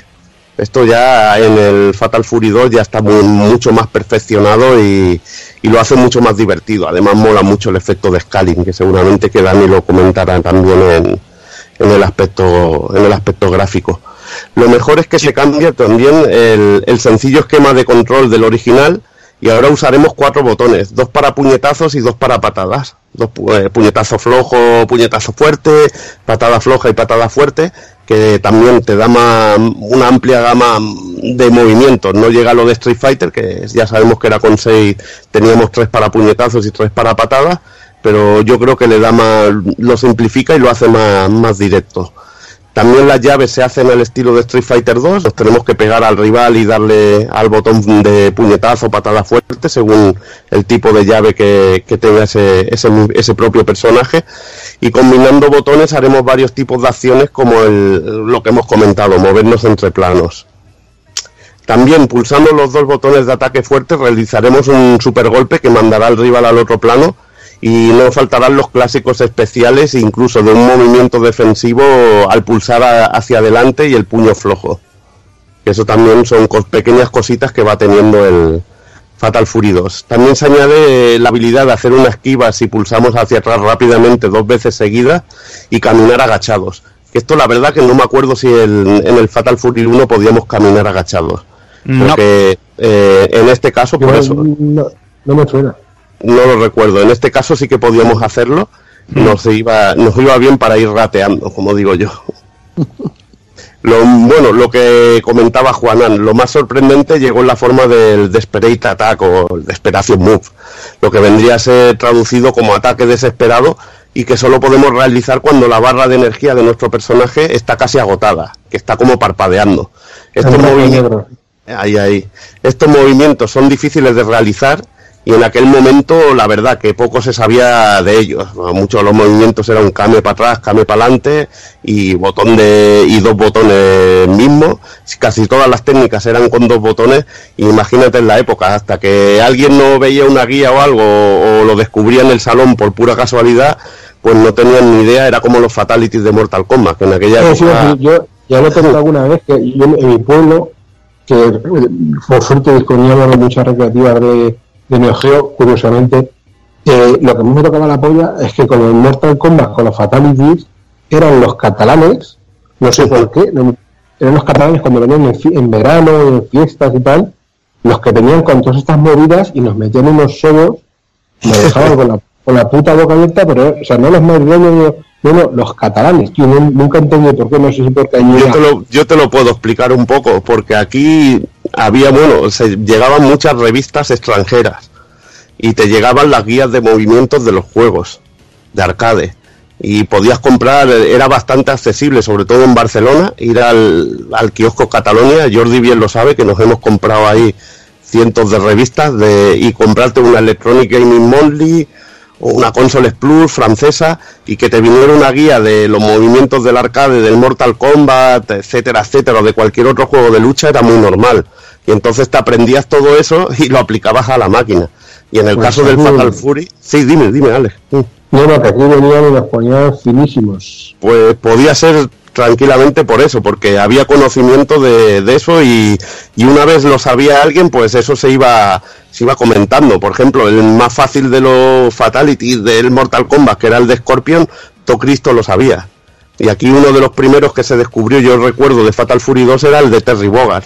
El Kame atrás, Kame y dos botones. Kame atrás, Kame adelante y, y dos botones es de los primeros movimientos que aprendimos, el, el Power Jaser. Había otros que ya ni me acuerdo, la verdad. Y además había, había comandos raros, ¿eh? Sí, sí. Recu- Recuerdo que en el, en el especial ya en concreto, el, el de Spread Move del, del Lawrence Blood Uh, era, era poesía hacerlo. y el de G. Howard, Solo te digo que el Roberto, el Roberto que era fan de, de se tiró siglos. También era un poquillo manco, pero bueno. pero para hacer la puta jaula le costó un poquillo. Era, era jodido, era un movimiento, la verdad que era jodido. No estaba pensado para meterlos de combo ni nada. Era, estaba pensado para lo que era, que si lo sabías y te salía, la podías liar. Y encima, bueno, tampoco te lo comías así, así fácilmente.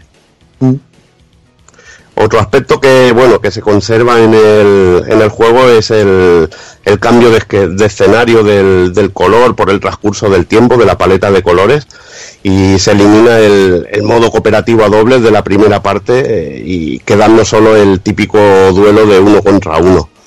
Eh, a ver, eh, hablando ya claramente, jugablemente Fatal Fury 2 supone un paso adelante para SNK que ya logra por fin implementar una jugabilidad comparable a la de a la de Street Fighter 2 en cierto aspecto. Me parece más jugable Street Fighter 2, pero pero aquí ya empezamos a ver cositas, ya se pueden hacer cosas la más de interesante. Te pegas una partida, por ejemplo, con Andy Bogart y el y todo lo que eran movimientos especiales en, en la primera parte, aquí tienen tienen su, su qué y haces el Heineken, por ejemplo, que era es el, el movimiento del codazo, va de puta madre. Y, El Heineken, esa el Heineken, el Heineken. Yo es que lo llamaba el Heineken, el Heineken. Le pegas ahí con el codazo, era un movimiento muy efectivo, con el que podías avanzar mucho. Yo con el con el George Gassi la verdad que me costaba. Me Pues costaba la- habéis preguntado por qué el Terry estaba en Italia, tío. Sí, Bueno. vale. Porque era un romántico. No, yo creo que estaba huye- huyendo. No, no, el Andy dirás, porque el, El Andy, Andy perdón, está- el Andy, sí, Andy. sí. Yo lo entendí. El Andy, Sí. el Andy estaba en Italia porque estaba huyendo de la MAI y estaba buscando italiano. Bueno, yo, ya lo hablará Dani también, pero los escenarios también hay cosas muy interesantes en este Fatal Fury 2, sobre todo por, lo- por los dos escenarios que, que hemos nombrado ahora, el de Italia y el de Sí. Estados Unidos. Ahora, ahora lo comentamos. Ahora, tírale, dale, Dani, con los gráficos. Pues nada, le metemos mano a los gráficos y bueno, esta, si la, lo que sería la primera parte, ¿no? Que estuvimos comentando antes, pues se veía relativamente bien, pues aquí el, el breve paso del tiempo, ¿no? Y, y prisas que hubo por, por lanzar esa anterior entrega, pues juegan a favor de este título, que vaya, o sea, se mejora el apartado gráfico en todos los aspectos. Además de, de- de diseñar, pues, pues con más detalle, ¿no? Lo- todo lo que son los personajes que ya, que ya conocíamos y tal, pues eh, se le pone un mimo increíble en, en las nuevas incorporaciones, los nuevos luchadores y tal. Asimismo, pues esto, los ataques especiales resultan mucho más espectaculares, ya como estuvimos hablando, que hay muchos más ataques, están los Spirit Moves y todo esto, y, se hizo un buen trabajo en ello también. Y tendremos también, pues esto, muchísimas más animaciones por personaje, ¿no? Lo que se traduce, pues esto, en un juego mucho más fluido, mucho más dinámico y que, que se incluyen cosas, pues como poder andar agachado, que lo estábamos comentando, lo estaba comentando Evil antes. Pero bueno, ese es el resultado de un trabajo, pues magnífico, ¿no? De, de animación para, de los sprites de todos los personajes y, ¿no? El, el propio efecto del, del cambio de plano en sí, pues está muchísimo más trabajado también y, y el resultado pues es muy notable, ¿no? Salta a la vista que pues ahora la diferencia del tamaño entre los sprites, ¿no? Según el plano en el que están, es mayor. Eh, eh, además, pues esto, en, ambos lados, o sea, así como se van al fondo, si te fijas, están exactamente igual de cargados de detalle todos los sprites y bueno, lo que es en sí la transición, ¿no? El efecto de scaling, pues está mucho mejor realizado, ¿no? Y bueno, es algo que aporta, pues esto, mucho más fluidez a la hora de jugar. En el caso de los escenarios, pues ocurre exactamente lo mismo. Eh, están muchísimo más trabajados en, aspecto general, en líneas generales. Eh, de hecho, pues esto, se incluyen elementos destruibles en, casi todos, pues como, como jarrones, cajas y demás, rollos que también se veían ya en Street Fighter 2, ¿no? En ese escenario de Guile, en el de Ryu y tal. Eh, pues esto, haciéndolos pues más interactivos y demás, como, como los que tienen, pues esto, elementos eh, dañinos, ¿no? En el plano del fondo y tal, el rollo este que comentábamos de los toros. Y, y comenta Evil aquí que estamos hablando de los escenarios, que querías comentar algo antes.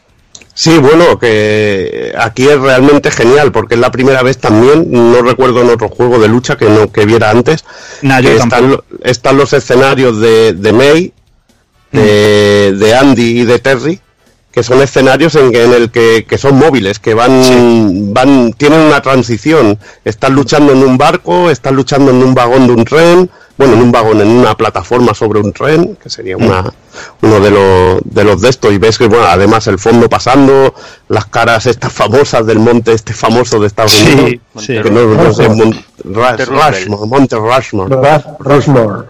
Rushmore o Rushmore, no sé ahora. Joder, Rushmore, poquitos chiquitos. dices Rushmore y, y así no saben si has dicho Roosevelt o Rushmore. Con la boca, con la boca cerrada, Con la boca cerrada y no te equivocas, así no la cagas. Sí, la eso, pues y el de Mace Iranui, que está luchando sobre una balsa, es también impresionante. es impresionante. Además puede usar los palos para proyectarse y hacer un ataque especial. Y, y realmente son unos escenarios muy espectaculares. Ese típico, es- ese típico espectáculo que siempre hablamos de SNK. Esa- esos toquecitos que le daba que, por ejemplo, no se los daba Capcom en aquel momento. Sí, sí. Sí, sí, los- aparte. Los Cuenta. detalles de, lo- del- de los los, los llamamos Randy Burzón, ¿sabes? Por luego por, por War Hero. Sí. Porque el tema del escenario de- del boxeador, de, de Axel, con la Mm. electricidad, Mm. el de. ¿Cuál era el otro? El de otro que había hablando, no me acuerdo ahora, coño. El de Billy Kane, El de que Billy está Kane, la- de los engranajes, los engranajes. los engranajes, y el de que es el de Con, los con los toretes. Eso, eso está tú la primera vez que llegas, que estás todo el juego utilizando el cambio de, de, de, de- de plano Aquí y vas a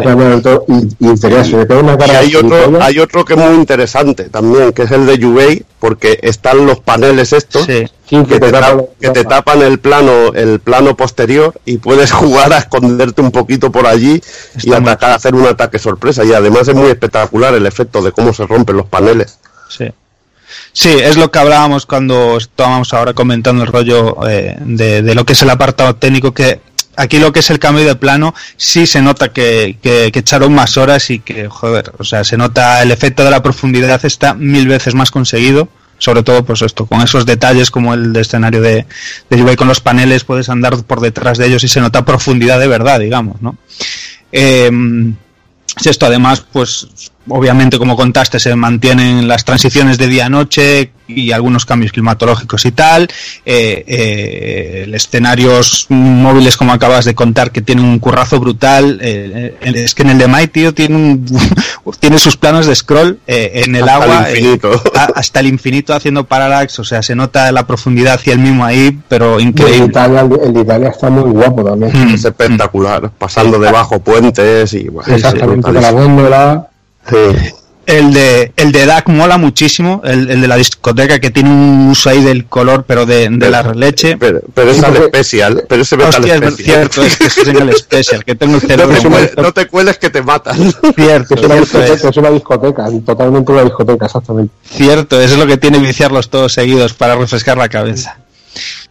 Y, bueno, por supuesto, pues esto, el de Krauser, que tiene pues, esa pedazo de orquesta ahí recibiéndote de fondo y, y, eh, llenando de carisma ¿no? el combate, que es un rollo que es lo que contábamos, es que no estábamos tampoco muy acostumbrados en ese momento a, a mirar eso y ahora que sabes apreciar bien bien los detalles y el curro, pues, pues flipas, ¿no? Es que en el de Krause directamente es un empalme, tío. Es que eso es brutalísimo, tío. Es impresionante, Eso, impresionante. eso es el sonido y, y la, la puesta en escena, eso, eso es el espectáculo puro. Vale, Te viola el cerebro, tío.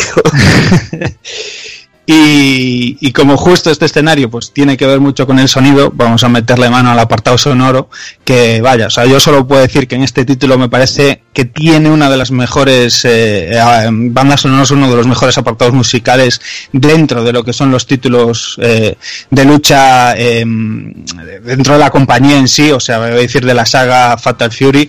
Eh, KOF obviamente coge de, todas las esquinas y hace rebozados y tal, pero con, ADN propio, hablando de Fatal Fury, eh, Fatal Fury 2 es una auténtica barbaridad musical.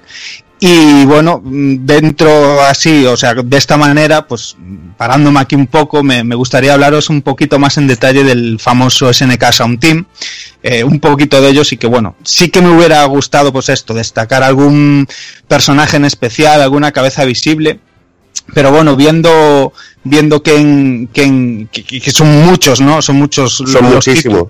Claro, son Muchísimo. muchos los títulos que vamos a, tra- a tratar y mucha la gente que, que toma participación en ellos a lo largo de todos los años, pues no hay un personaje en sí relevante, sino que bueno, son muchos, pues me centraré en el equipo en sí de la com- que la compañía pues montó para encargarse del apartado sonoro en sus producciones. Tendríamos que remontarnos hasta, hasta 1987, 88 más o menos, ¿no? Para encontrar lo que serían las primeras publicaciones musicales bajo, de, bajo lo que sería el sello en sí del SNK Sound Staff o el SNK Sound Team. Pero bueno, si vamos hasta lo que es la salida de recopilatorio musical de Fatal Fury 1, eh, que se publicó junto con Last Resort en, una misma compilación, eh, encontraremos dos nombres propios con muchísimo peso dentro de, de este apartado de la compañía, que serían Tarkun, que es eh, Toshikazu Tanaka, y Koni, con dos N's y, eh, que es eh, Kazuhiro Nishida. Ambos se encargarían de la mayor parte de, trabajos eh, la compañía, así como abrirle las puertas a todas las futuras incorporaciones eh, a este equipo de ensueño, ¿no? Además se nombraba al conjunto como Neo Sound Orquesta, veremos por ahí. Tiene un nombre japo que es complicadísimo de decir, que ya paso, paso de, de ponerlo por aquí para contároslo porque quedaría como auténtico retardado mental solo pronunciándolo, aparte es muy jodido, pero bueno. Neo Sound Orquesta suena de puta madre y, y lo, lo- lo vamos a nombrar así. Poco a poco y, y tras el desarrollo de los distintos emblemas de la compañía, como eso, Art of Fighting, Samurai Showdown, etcétera, pues bueno, fueron llevando también, llegando nuevas caras que pasarían a formar parte del equipo desde entonces, de manera muy, muy importante como Yamapi One, eh, que es eh, Yasumasa Yamada, Papaya, Masahiro Ataya, Yasun, Yasuhiro Naka y eh, Kitapi, que es muy mito también, que es eh, Yoshihiko Kitamura. Y también, pues bueno, aquí esta gente ya le fue metiendo mano a clásicos como Metal Slug, las Reshore, Magician Lore, las Blade por medio también ahí al final. Bueno, mm, ya veis que son palabras mayores sobre todo, ¿no? Musicalmente. Otros ya legendarios, pues aparte de las dos principales figuras que os comentaba al principio, fueron Shimizu, que, este también lo veremos en muchísimos, muchísimos créditos de juegos de SNK, eh, Toshio Shimuzu, y Taten Honorio, que se llama Yasuo Yamate, que bueno, encontraremos esto, sus seudónimos en prácticamente, prácticamente todos los juegos desarrollados por, por la empresa. Algo muy curioso y que denota pues eh, esta, esta calidad que quería mantener SNK en el, en el desarrollo de, de sus juegos, en, en sus desarrollos, pues era la contratación puntual de diferentes conocidos compositores, con compositores de verdad de renombre japoneses, pues para hacerle arreglos o creaciones esporádicas en alguno de sus juegos, ¿no? Rollo, pues yo tengo que ir un peldañito por encima, ¿no? Del resto de compañías y, me tengo que permitir aquí este lujo, que bueno, siempre le daba un toque de renombre, ¿no? El poder decir, pues fulanito metió aquí mano y hizo no sé qué, oh, oh, hostia, muy bien, toma, mm, toma paja. Eh, hacia mediados finales de los 90 más o menos, con la salida de, lo que fueron ya los Kofi y demás, pues se unió al grupo Xavi, Saube, eh, Hideki Asanaka, que bueno, también es uno de los personajes sin duda a destacar, eh, ya que bueno, tras la bancarrota de principios del 2000 que todos conocemos, pues se mantuvo hasta todo lo que fue Playmore, hasta que se retomó hace poco el nombre de SNK otra vez en sí y tal en la actualidad, y que pues esto, participó en muchísimos títulos hasta, hasta el reciente KOF 14, ¿no? Eh, lo que es en sí Fatal Fury 2, en cuanto a la música en sí de, de- de esta saga, ya cierro un poco el paréntesis ahí del SNK Sound Team. Eh, algunos temas que ya eran maravillosos, como el de Raiden, que, que- que, vaya, o sea, a mí me flipa muchísimo ese tema. Eh, se conservan, ¿no? El- el- en este caso ahora el, el tema del escenario de Australia, de, de Big Bear, eh, pero se les da pues es un poquito de, de un trato nuevo haciendo que, que suenen más limpios, como remasterizado, ¿no? Con algún instrumento nuevo, o sea, mejor vaya. De hecho, em, es un flipe, ¿no? A los que nos mola mucho y vivimos así con, con pasión la música de videojuegos. El ver el, el- el duro trabajo que se hace, pues el, el componer a lo mejor en tu guitarra eléctrica en tu casa y querer plasmarlo, ¿no? En un, en chips, ¿no? es, es muy complicado y la Neo Geo, macho, todo lo que es macarrada, eh, distorsiones de guitarra, todo lo que es esto, pues lo hace que, que- que es un espectáculo. O sea, si tocas guitarra eléctrica, si te gusta el rock, si te gusta el metal o cualquier rollo de estos, en muchísimos juegos de aquí de la saga Fatal Fury y muchos otros juegos de SNK, eh, que si te, a poco que te fijes en muchas muchas de las canciones, pues sacas to- mil, mil, mil fricadas ¿no? de- del sonido de una guitarra eléctrica. O sea, eh, bendis, eh, toques eh, armónicos, eh, riffs de mm, palma muteada. O sea, es una puta pasada todo lo que hace esta gente y, la manera de transmitirlo, pues esto, el sonido de un cacharro, de una, en este caso una placa, una consola y, y- y es un flipe, ¿no?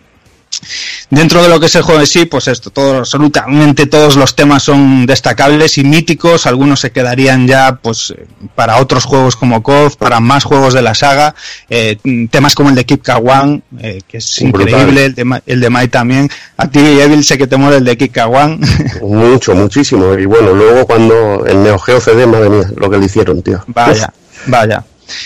Además, esto, pues, eh, se- aparte, es justo lo que estás diciendo tú ahora. O sea, sabes que un tema es bueno, es bueno en sí cuando la base es cojonuda y luego escuchas el arrange y ves que es brutalísimo, ¿sabes?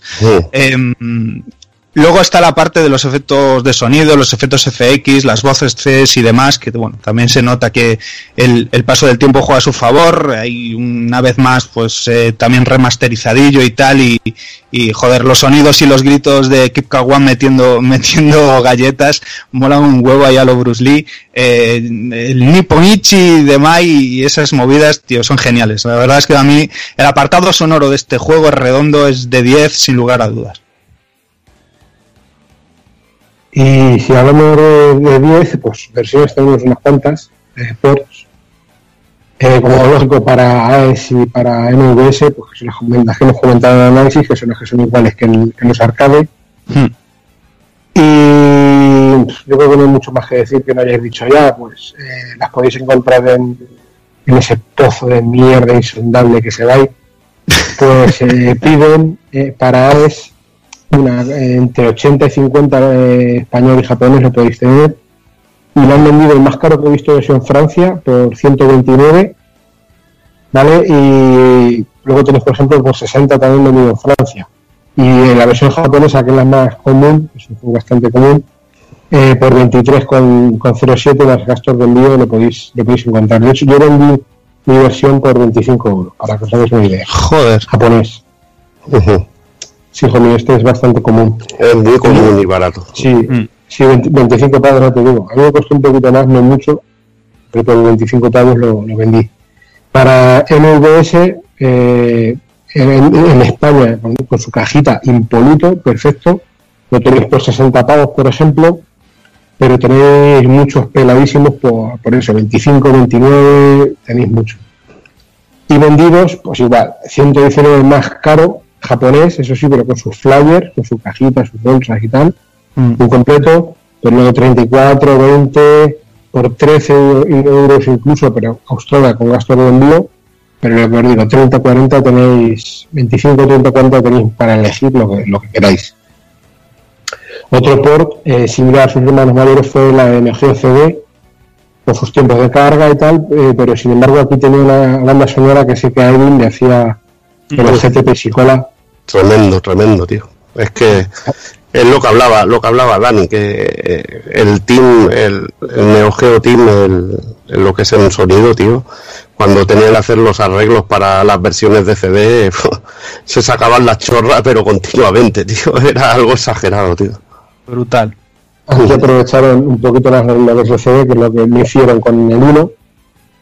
Y sin embargo, el- es curioso, en eBay, aquí en la versión USA, una vendedora, o supongo que vendedora, aquí en España, que pone viuda negra, por lo tanto supongo es una muchacha, me lo vende completo por, eh, por 120 pavos. 120 pavos más envío. Y hay otro que he visto eh, que hacía sobre 75, 60. Sin embargo, vendidos desde el Reino Unido por 40 se han vendido y japoneses por 25, de 24, 20, o sea que es un juego bastante común también. Y la gente se hace muchas pajas. Desconozco, desconozco aquí, que voy a meter así yo un poco la- el patatoide. eh, si estos juegos de Neo Geo CD pasa como los sistemas de CD rollo primigenios, Play 1, Saturn, Mega CD y demás, que tenían la pista de datos y luego el resto de la banda sonora en pistas de audio. Porque de ser así, digo, es muy interesante el rollo de, de adquirir, pues eso, aunque sea en formato de, de banda sonora, los juegos de, de Neo Geo CD para escuchar el tema de la música Rangers y demás. De ser A así, no bajar un ¿sabes? MP3, vaya, o sea que... No, no, es de ser así, ahora ya veremos alguno, pero de ser así saldría más barato comprarte el juego y oírlo en el- y reproducirlo en el CD Sí. que, comprar, que comprarte el, el álbum en Sí, el sí. De audio, porque eso ya veremos que hay algunos que traen más. Sí, sí, por- Eh, yo, te, yo te digo que muchos de ellos tienen las pistas de audio en, en el juego, que son pistas de audio, que las puedes escuchar con CD. claro, es que eso mola mucho. Y este precisamente creo que es de estos, y Real Boat también, porque también, no, ya cuando comentemos, cuando toque su turno en el momento Real Boat, Mm. hablaremos de eso, de las diferencias, porque hay, por ejemplo, en la versión de Saturn y, y Neo GC Geo CD hay unas diferencias en las pistas Sí. musicales. Está bien, está bien. Una versión, volvemos eh, a los 16 bits que tanto queremos, eh, una versión que pa- también para mí es muy buena, salvando las, las limitaciones de, de la máquina, es la de Es Mega Drive. cojonuda, cojonuda, de los mejores juegos de lucha de Mega Drive. A mí me encanta, pero con muchas veces digo las cosas y ya no sé cómo entrar. Muchas veces digo que me gustan No. los juegos y y digo, vaya mierda. Es Pues cojonuda, yo una- es cojonuda. No, esta, Es esta, una- es buena, esta es buena, Alex. Hay tres juegos de Mega Drive para mí buenos, que son los Street Fighter, el Fatal Fury 2 y el Power Instinct en Mega Drive.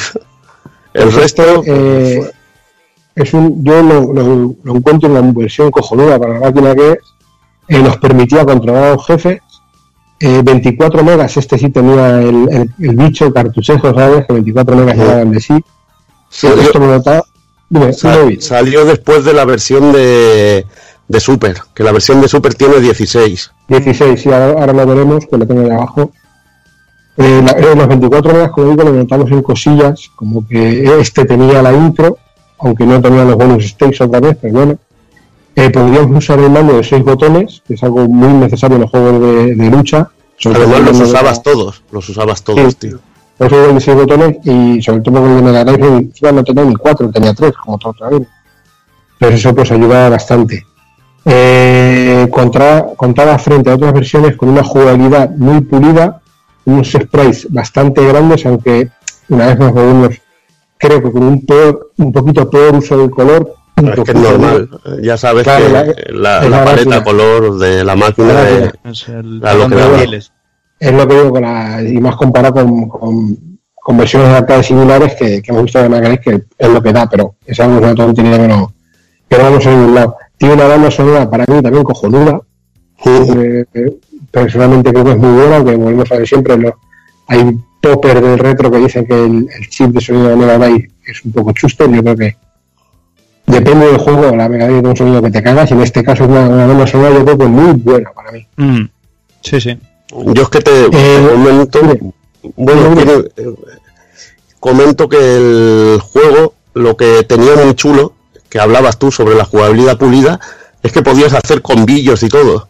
Que estaba muy bien, muy, muy bien, incluso con el arcade, tío. Se- se- es como una especie de, de que se acerca más a la versión especial que al Fatal Fury 2 de, de arcade, en ese aspecto, que podías hacer un poco de combitos y todo, y es que el juego iba con una velocidad cojonuda, la jugabilidad muy buena, le pega mil vueltas a la versión de Super del Fatal Fury 2 y para mí también le pega le pega a su hermano, bueno, a lo que sería el Fatal Fury especial de Mega CD. Yo prefiero este Fatal Fury 2 de Mega Drive que, que esa versión y lo considero muchísimo más meritorio, sobre todo para la consola en que en que salió. Ya te digo, en Mega Drive 3 4 juegos. Me olvidaba el Yu Yu Hakusho de Treasure, que son los 4 o 5 juegos de calidad de, de lucha en Mega Drive. Hay, creo que hay bastantes más en Super Nintendo de este género de lucha, pero que, que en Mega Drive el Fatal Fury 2 es de los que, de los que hay que, que catar. Ahora ya hablaremos de la versión de Super Nintendo de esto, que hay un par de cosillas que es curioso. Bueno, antes de cambiar, pues hablando de, de si os interesa conseguir esta versión cojonuda, eh, tenéis por 10 euros piden, 10 euros más gastos de envío, cartucho para, para la Genesis, eso sí. Pero si nos vamos a la versión australiana, ¿vale? Aquí- que es PAL, porque nos valdría para nuestras máquinas, pero se os va a, ir- se os va a caer las palabras al suelo, porque he visto la versión eh, australiana desde Alemania por 799 euros más 6 de gastos de envío. Ya pon 800, hijo puta. Ya me, pavo, tío. Eh, si son 805, si no serían 806. Eh, desde, desde Australia eh, nos la envían por 426 más 22 pavos de gasto de envío y también por 373 euros más 16 por- de gasto de envío. Completos, eso sí, con sus, con su, con su cajita, sus instrucciones de puta madre. La versión japonesa la tenéis por 102 euros más 8 de gasto de envío desde Japón. En Italia la tenéis la PAL por 60 euros más 15 de gasto de envío. El cartucho tonado japonés lo podéis encontrar por 18, 20 euros, lo tenéis. Y vendidos, el más caro que he visto yo por ahora es el Genesis eh, por 48,50. En España, el japonés por 36 euros. Y en Australia, el PAL normal se ha vendido por 22,18. O sea, que no entiendo yo estas locuras de- que se han vendido por más, por más dinero en ese país, pero que por 22 euros lo venden. Entonces, no entiendo que no lo vendan. Porque es, es- imagínate, en un, un juego de un territorio y la peña que colecciona, ya sabes, que colecciona para hacer todo el run set completo, dice, hostia, este es tan PAL pero en Australia. Pues van a intentar conseguir esa versión PAL de Australia. Sí, porque la, la portada cambia en una- en unos simbolitos que tiene, unas pegatinitas o algo así. Sí, unas pegatinas, pero tiene el cuadriculado de las versiones PAL. Y eso, al, y eso al coleccionista ya sabes lo que... Eso se paga como el oro. Que está para mentes enfermas, como digo yo. Sí, sí, la, gente, la peña está un poquito desequilibrada, pero bueno. Yo digo, si te sobran 700 pavos, ¿no? te vas a Australia, te Lo, que- lo que me vuelve loco el nombre de uno de los que lo vende a 373 que se llama Timalodapus. Pero Tímalo, Sí, el Tímalo. Exactamente, por eso lo puse. Es Y que ahí. y el tío tiene 660 votos y tiene 99% de... Joder, yo que con, ese nombre leído en castellano yo no me fiaba mucho, tío. Yo, yo no le compro un tío una cosa que vale 400 pavos si no tiene un 100% mucha protección de compra que tengas lo que tú quieras, pero... Y menos si se llama Tímalo. Y y, y 400 pavos por una pegatinita que tiene el, en la cajita me parece un poquito... Porque el juego luego es el mismo, Píllate el Japo o el Genesis y ya tomas por culo. luego es el mismo, que es curioso, pero bueno. Bueno, lo que decíamos era otra versión de 16 bits, la, de la de Super Nintendo, también por cara. Eh, también permitía controlar a los jefes. Esta contaba con 16 megas de peso. Incluía, fíjate tú, las fases de bonus, pero no la intro. ¿Vale? Y tenía las ralentizaciones y una ju- jugabilidad mucho menos pulida que en las otras Sí. versiones, hasta el punto Sí. de que, de que Hori, Hori Electric, eh, lanzó un controlador especial llamado Fatal Fury 2 Commander, que tiene los movimientos de todos los personajes programados para que se puedan activar con un solo botón, hasta- para que veas hasta el punto de, de lo que puede llevar a, a- a complicarnos el control este, este juego. Qué ilegal eso, tío. Jugar contra alguien que te pulse un botón y te haga Mm. las técnicas, tío. Esto Y es que- doping ahí, tío. Y que un enfermo de Super Famicom como yo tiene con su cajilla, ¿eh? La madre que te parió. Y tenías que sacarte la chorra, ¿eh? Aquí. No, no, no, Clandestinamente, ¿eh? No, que es una, es una, fri- es una fricada dantesca y lamentable y que, y que, por supuesto tengo que tener. Tan, lamentables. Hasta igual tienes hasta el de la Kami, el botón aquel, el Fighting Pad aquel de la Kami que lleva seis botones. que es amorfo. No, no, no. Eso ya no lo tienes, joder, digo, este es capaz de tenerlo, el cabrón también. Esto lo probé yo, macho, y me deshice de él, pero al instante, tío. Menudo resto. Tírale, Alex. Este, el juego, el, el juego en Super Nintendo también es bastante caro, supongo, bajará por el cartoncito, como siempre decimos. Eh, en Alemania lo podemos ver por 300 euros más 3 de gasto de envío. Y luego es muy variable, lo podemos ver también completo por 213, 195, 157, ¿vale? Pero luego, sin embargo, el cartucho operado oscila mucho entre 39, 30, 25, depende de si es el PAL o, el USA. Eh, lo que no pone, por ejemplo, el, el juego PC en este de Barcelona tiene eh, el PAL y el USA eh, al mismo precio los dos. Entonces también dependiendo un poquito eh, los fetiches de cada uno. En Japón tienes el juego, la versión japonesa completa por 25 20 pavos, con gastos de vídeo de 5 5 10 euros. cartuchos para japonés desde 7 euros con 8 de gasto de envío.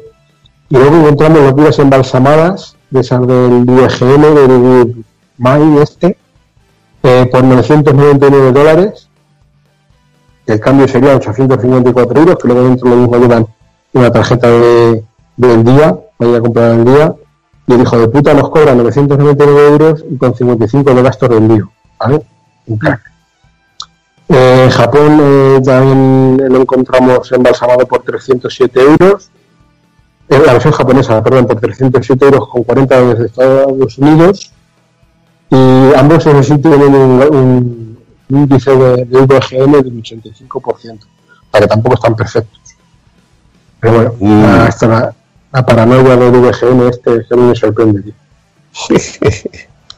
Luego vendidos y vendidos por 200 pagos han vendido varios, completos, eh, americanos por 46 euros, cartuchos para dos palos los podéis encontrar fácilmente por 24, 13 pagos, incluso he visto cartuchos USA vendidos por 4,47, la versión japonesa completa por 7 euros con 26, Vale, lo- he visto muchos enlotes de estos con varios juegos bastante interesantes, alguna mierrecilla, pero sí bastante interesante, eh, por 12 euros, ¿vale? Y si ya te vas a lotes de auténticas joyas, por 40-50 euros te, lo llevas con varias joyas, y yo creo que es una opción bastante asequible. Eh, tuvimos una versión Game Boy, hablando de cosas asequibles, tío, es, aunque la jugabilidad de estos títulos, ahora veremos, son, se juegan todos igual, eh, yo creo que son juegos muy, muy divertidos. Eh, versionado por Takara, ¿vale? esta versión sigue la estela de otras adaptaciones de personajes, eh, digamos, chibi o super deformed, con aspecto muy kawaii. Eh, contamos con 12 personajes y mantiene, digamos, entre comillas, de forma muy fiel el espíritu del original, utilizando solo dos botones, obviamente la Game Boy solo tenía dos botones. Eh, esta versión contaba con marcos de, para Super Game Boy y unas músicas muy divertidas que nos recordarán a los originales con toques propios de, de- del hardware de, de Game Boy. Otras adaptaciones, eh, recordemos, similares, fueron, por ejemplo, se, adaptó así de este, de este estilo Samurai Spirit, eh, una versión muy guapa de World Heroes, o incluso eh, recordar eh, Final Fight en, la NES con el Mighty Final Fight, que, que es un juego adaptado, pero muy, muy divertido, con gráficos muy, muy curiosos.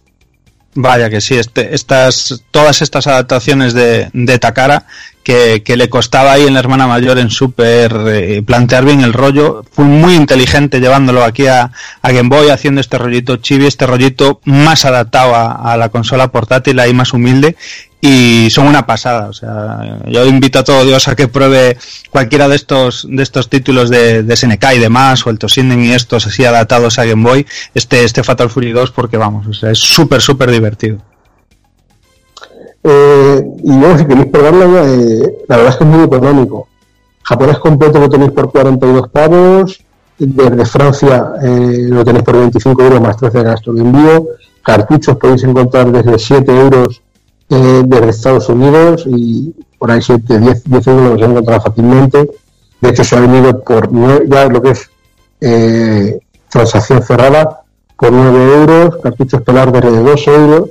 2 euros con 74 de uno con eh, de 2 euros a 9 eh, incluso en lotes con una Super Game Boy por 9 euros mínimo que se vendió entonces un poquito de suerte tenemos la Super Game Boy japonesa y el lote japonés y el cartucho perdón, japonés por 9 pavos sin envío en tu casa ya me contarás. Eso es una maravilla. Eh, bueno hablando de maravillas ya tenemos una versión de de la PC eh, fue publicada por Hudson eh, por Hudson Soft solo en Japón y fue uno de los primeros juegos en requerir el complemento, bueno, algunos lo llaman arcade Pro y otros arcade Card Duo, luego bueno, es el- más o menos el mismo sistema para lidiar con los reco- recortes lógicos de esta consola. Pero curiosamente tiene una banda sonora Ranch totalmente nueva, bast- ahí yo creo que es, bueno, está bastante guapa. Sí, es distinta, muy distinta Sí, a, la distinta. de, a la de CD. Yo lo Y tengo como CD bien. de música. Yo lo tengo como CD de música, con lo que decía antes Dani. Mm. Eh, la versión más que decente en cualquier caso, la compares con la que lo compares, eh, contaba además de unos sprays sensacionales, pero que quizá eh, el sonido de, de los, de los efectos sonoros, eh, como las, las digitalizaciones de las voces y tal, eh, ahí digamos que quizá podemos decir que cogió un poquito. Y ahí es Eh, falta algún- sí, eh, y algún elemento que le falta en los fondos y en los planos de scroll, pero por lo demás es una versión muy, muy, muy guapa. Sí, es muy, es muy mito eso, porque muchas veces los FX se hacen con el chip de la consola en vez de con, los, Sí. Con las pistas de CD y bueno, es, Y es ahí y- un poco talón de Aquiles. y te mata el juego un poco, porque Sí, lo ves sí. tan bonito, porque a nivel de sprites es como el arcade, ya no, Sí, es, es precioso. Mm. no es como las versiones de, de Mega o Super, que siempre lo reducen un poquito y eso, pero es que está realmente muy una versión cojonuda y ya te digo que la música, los arranges son distintos y eso también mola. Sí. Bueno, al fin y al cabo es una putada porque si te pones a pensar la pasta que te tienes que dejar para poder jugarlo, eh, lo que cuesta a día de hoy eh, un, un CD-ROM 2 para, para un IFU, para acoplarle a una, una PC Engine o, o una Duo R o lo que sea, más un arcade car, más tal, pues al final casi casi te acabas pillando el, el y a, y a cascarla. Sí, O sí. bueno, el juego. Eso sí, el juego estaba súper tirado. Yo los compré y se los, me acuerdo que les regalé a Jordi uno y, a otro colega porque es que me, me costaron 100 yens, tío. Me acuerdo Sí, los juegos. Sí, está, está, mira, por ejemplo, el juego con, con el complemento del arcade Carduo, eh, en Francia lo encuentras ahora mismo por 79 euros, para gastar un lío. El juego en Italia lo tienes por 35, en Estados Unidos por 17. En Francia lo tienes en lo que es el juego solo, eh, lo encuentras también por 9 euros. Eh, eso sí, sin la espina de canales completos eh, y japoneses. El más caro que he visto vendido ha sido por 35 euros, ¿vale? Que es el juego solo. Pero por 6 euros o menos, eh, por 6 pavos, tío, por 6 pavos encuentras un montón. Eh, luego, hablando, hablábamos antes de la versión del X68000, ¿vale? Pues para esto también tenemos su correspondiente versión. Y según parece, esta versión usaba prácticamente los gráficos de, de, de SNK y casi prácticamente el mismo juego, ¿vale? Así una vez más en la que estaba. Ahora sí voy a decir Magical Company, que luego me regala, me regala el Evil. No, En este- es que más que nada para que te ahorres sustos, tío, y trolls. bueno, los de la MAU. Los de la MAU Ahí de está. Magical Company. Eh, llegaron a implementar un uso de color que, que tiene la versión de Mega Drive y, y Super Nintendo por el suelo. También, y siendo justo, la versión del 68.000 pues tenía, eh, creo que eran seis veces más el, el tamaño de la, de la ROM. Mm. Eh, prácticamente este tamaño es una jugada en su contra porque lo que decíamos antes de, de los CDs y tal ocupa seis discos ¿vale? y el X68000 solo tiene dos unidades de disco así que eh, hay que estar disco va, disco viene, carga va, carga viene Eh, si, cam- cambias de personaje sin, tener el, accesorio del disco duro es algo doloroso, es casi impensable jugar a este juego sin, sin unidad de disco duro, porque suponía mil cargas una y otra vez, cambiar el disco varias veces y seguir así todo el juego. Es uno de los lastres del sistema en este tipo de juegos, y más con esta calidad. Algo parecido ocurrió en el apartado musical eh, sin el añadido del, soporte MIDI. ¿vale? Eh, que si bien este accesorio no era tan importante, ya que el chip de sonido incluido de serie en el X68000 daba sopas con ondas a sus coetáneos, pero sí se contaba que, sí- o sea, perdón, que si contabas con el MT32 o el SC55, pues la experiencia es aún mucho mejor, un sonido mucho más limpio, mucho más elaborado. ¿Vale? Eh, aunque similar al de Mega Drive, el X68K, que es el que viene de serie, ofrece más canales y un mayor alcance. ¿vale? Incluso sin los nombrados dispositivos MIDI, esta versión puede contar con la mejor música, salvando la versión de GCD y a la de PC Engine, pero eh, supera lo que decimos eh, a, la, a las versiones de Super Nintendo Mega Drive. Por lo demás, jugar con el teclado era poco menos que horrible, pero gracias a ello los desarrolladores eh, comercializaron un par de cuatro botones de acción. Incluso creo que lo llegaron a vender con el juego. Eso es lo que no, no estoy seguro. He visto alguno que me parece que incluye el juego. Es muy necesario para poder jugar, porque jugar con el teclado es algo horrible. Nos recuerda el, teclado, el, el pad bastante al de Super Nintendo, salvando las distancias. eh, aunque lamentablemente los botones no se pueden reasignar, haciendo que todo esto sea un lastre, porque ya sabéis que la mayoría de amantes de los juegos versus pues, les gusta cambiar los botones, a configurarlo de la manera que más cómodos se sientan. Eh, como curiosidad, también permite controlar a los jefes mediante un truco y hay gente que dice que el apartado sonoro de, de- de este juego, eh, chetado en su mayor expresión, supera incluso al, de, al del arcade de Geo. Pero una vez más eso va por, va por gusto.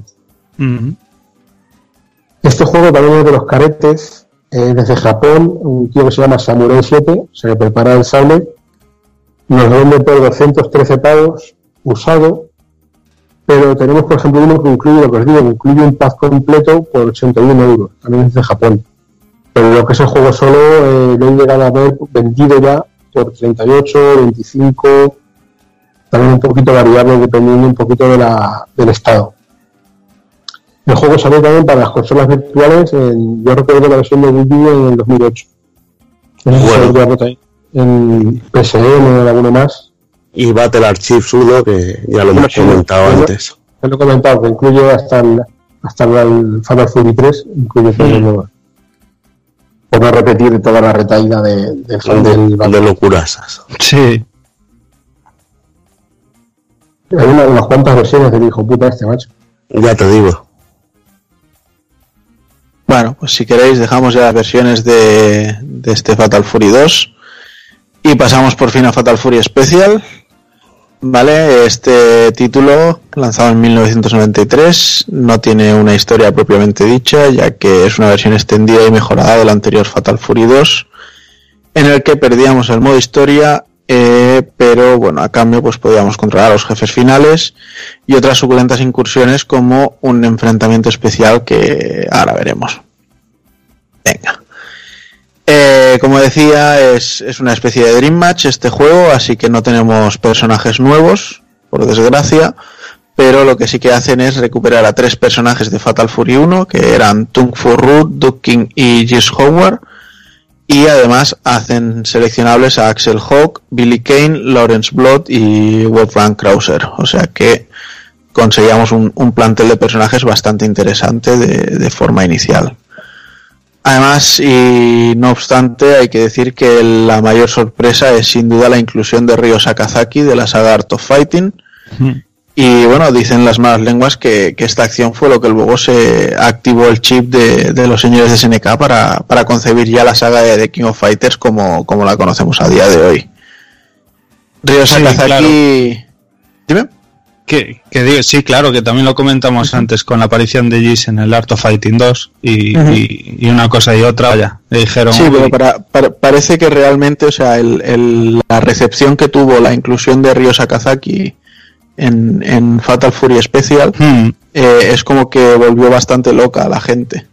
vaya, De, de- de gusto, o sea, no loca de descolocada, sino loca de gusto. ya, ya, ya. Y, y les animó a, a- a proponer más adelante ese, ese proyecto. Es de hecho, bueno, tan- tanto más adelante como un año después, o sea. Ya ves. Pero bueno.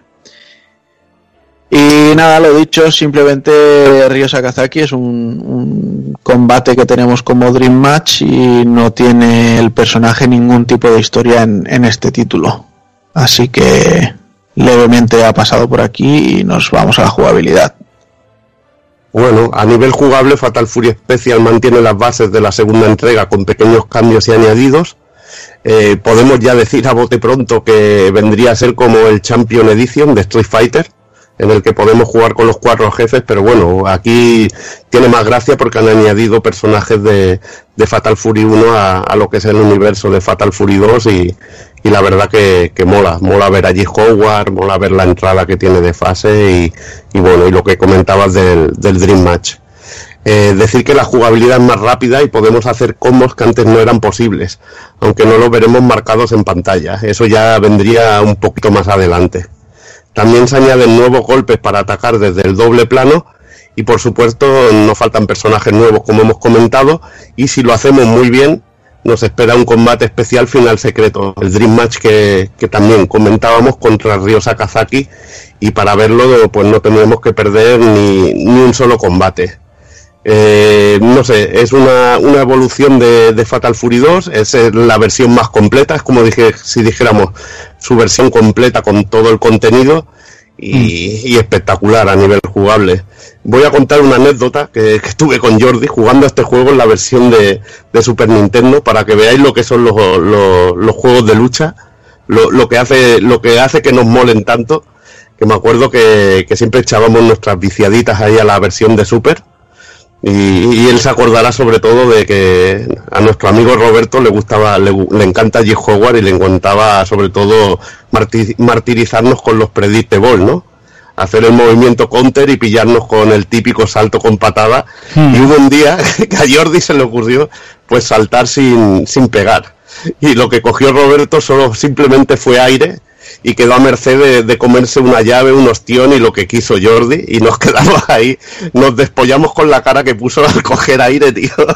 Eso es de esos momentos que te descojonas vivo, sobre todo al verle el careto y ver que cogía aire, que había saltado sin pegar, tío. Se le quedó una cara de gilipollas que es inolvidable. que es inolvidable y decir, joder, y es lo que me- lo que mola de los juegos de lucha, esa sensación de ese- esa sensación como de juego de ajedrez y de querer y de querer engañar al rival. Y, y es lo que mola, lo que hace tan divertido pegarte un- unas buenas partidas a, a los juegos de lucha. Y fue una anécdota, de, me acuerdo, nos estuvimos partiendo la caja, pero durante, durante toda la tarde. Ya te digo, predictable de aire, brutal, brutal. Qué guapo. Pues pasando por el apartado técnico, eh, obviamente no hay demasiada diferencia en cuanto a lo visual con respecto a la, entrega anterior y bueno, se mantiene el nivel de calidad y tal y bueno, eso sí, no tampoco aquí un pequeño tirón de orejas con, con no se esmeraron mucho, ¿no? En cuanto a los escenarios estos que metieron y tal para los personajes rescatados, ya que pues esto alguno como el de como el de Tunfurru pues es completamente estático y desentonar un poquillo eh, con, con el buen curro ¿no? que, que tenía el resto y que mirábamos de antes. Igualmente el de G. Howard, la entrada, el de G. Howard con la entrada es uf, brutalísimo. Supremo. Y el de la discoteca, que dice El de la ahora? discoteca. El de la Mm. discoteca me encantaba más. El que decía antes yo que, que me colé que estaba, estaba aquí en el especial, el, el de Dak, es brutalísimo, tío. El, el hijo puta de las clínicas te, te mandaba mensajes desde las pantallas de fondo. Sí. Y aparte, bueno, aquí metieron los de los patitos en la fase de Italia, que era también muy cachondo, que estaban ahí deambulando por el fondo. Mm. Y me hacía siempre muchísimas gracias eso, tío. Cosa, entonces, ¿qué cosas te hacen a ti gracia? Madre Sí, oh, es que ese tipo de tontadas, tío, son las que molan al final, los detallitos, las Sí, hombre, chorradillas, sí. tío. Ya te digo, las friqueces. Pues eh, sonoramente, pues esto también es eh, un poquillo continuista, eh, lo cual es bueno. Ya hablamos antes de su segunda parte, es magnífica, ¿no? Es, es de 10. Y, y siempre mucho me hizo bastante gracia aquí el speaker, que lo cambiaron un poquillo. Y como dices, especial del título principal me, me causa mucho, comparado con la rudeza ¿no? que había ahí en la intro del 2, el, el rollo es ahí again, Oh, de hecho, pero-. Legendary Men Against Returns, tío. Eso Sí, para sí. mí es espectacular, tío. Es que es guapísimo, es Y cómo guapísimo. empieza la intro, ni la hemos comentado, y es que era la, Sí. la- era la puta leche, tío. Sí, estaba muy guapo. Cierto es que se nos olvidó comentarla y, y, y te metí en vereda. De hecho, también cómo están grabados el nombre de todos los personajes, cuando te los eliges Sí. y tal, la entonación del speaker, mola muchísimo, muchísimo. Y, como no, si hablamos de que Fatal 2 tenía conversiones para retomar, especial no podía ser menos, que luego hablamos de Capcom y sus revisiones, pero toma revisión. Eh, las comentadas, eh, una vez más, para y eh, MVS, eh, las podemos encontrar desde locuras como 231 euros, la japonesa, una rebajada que valía 257 y cuando yo miré la rebajada era 217. Eh, PAL, cuando digo PAL me refiero siempre a occidental, porque aquí como americana, española, para arriba, para abajo, españolas hay muy pocas, pero bueno, para que nos entendamos, eh, cuando me refiero a PAL me refiero a occidental, eh, también era por 140, 119, pero es fácil verlo, ver la PAL, eh, lo que digo, por entre los 50 y 70, y el japonés completo por 25 euros. eh, es fácil también verla. Se ha vendido por, fijaros, por 209 euros y por 170, eh, la versión occidental. Y, y Japón incluso por 70, pero se han vendido muchísimos, eh, incluso uno, y que se vendió por 17 euros en, en Estados Unidos. Pero además es unos 25. La versión para MVS eh, desde Italia, el- lo que se llama Full Kit eh, japonés, que es su cajita marrón, sus, sus pegatinitas para el arcade, sus instrucciones, sus tarjetitas, eh, en color, como dice Evi, color verde tatuaje carcelario. Eh, eh, lo tenéis por 119 euros desde Italia. Eh, por 90 eh, el occidental lo tenéis también, por 65 euros lo que es el cartucho el solo. Vendidos por 118, eh, 67 euros, 49.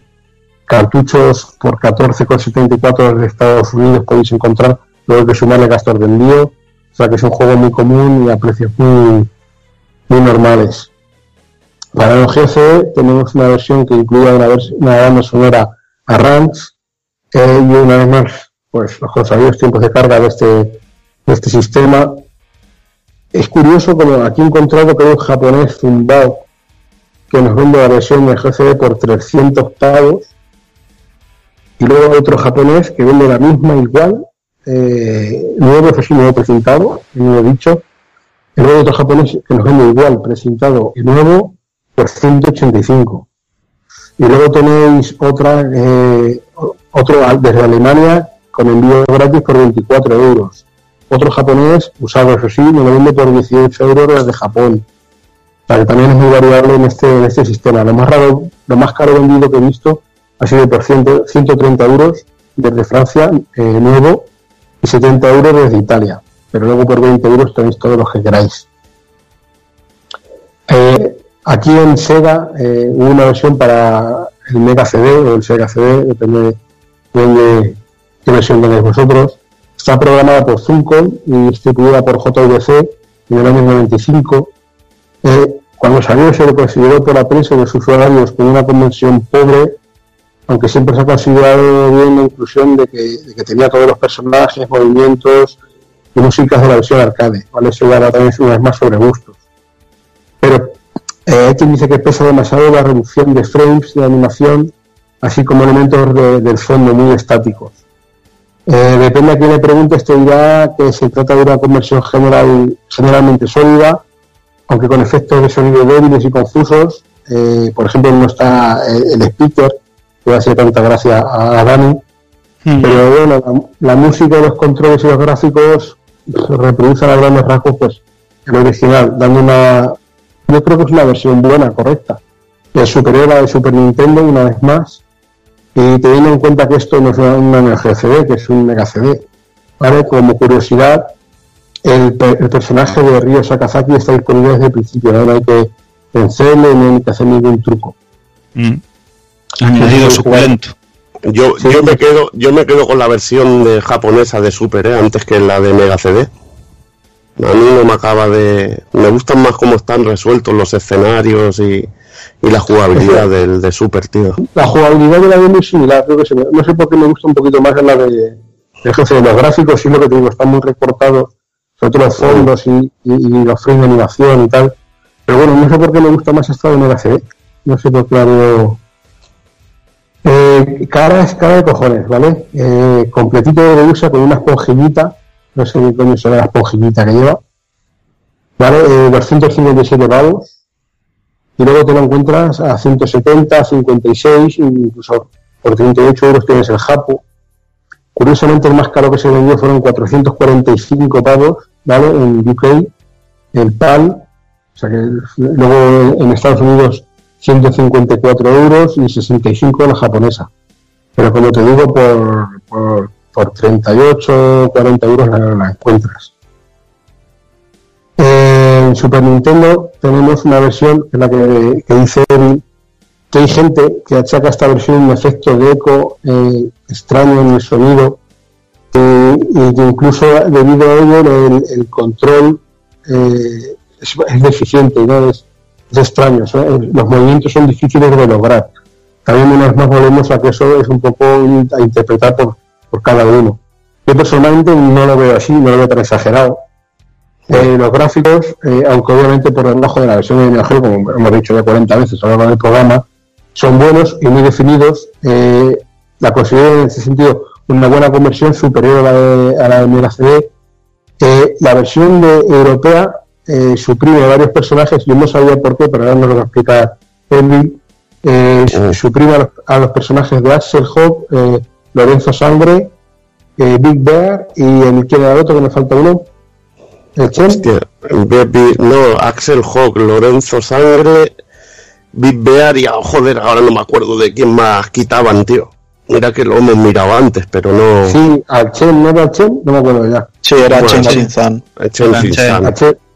Chen, pues bueno, pues eh, al menos sí eh, nos quitan cuatro personajes, pero al menos pues les incluye un, un curioso modo de supervivencia llamado Countdown, cuenta atrás en inglés, no condón, no confundes con condón, ¿vale? Y ahora Edwin nos explica un poquito por qué pasa con esta versión, que Ujú. sí dado bastante.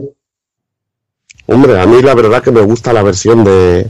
La, pero la japonesa, que es la que jugué yo ah, Claro, la del juego, que no está recortada. Y a mí, bueno, como sucedáneo de lo que es la versión de Neo Geo, que es la buena, me parece más que correcto. Y te lo pasabas bien, el sonido estaba chulo. Pero bueno, lo que veníamos a contar sobre todo, lo del recorte de la versión occidental, pues se debía también a la falta de, de, de memoria, que no había suficiente memoria de, para hacer cartuchos de 32 megas y también a los costes de las mismas, que la memoria costaba mucha pasta en aquel momento y de esta manera se abarataba el coste y nos traían aquí la versión, pero ya ves, una versión ahí muy, muy, muy recortada.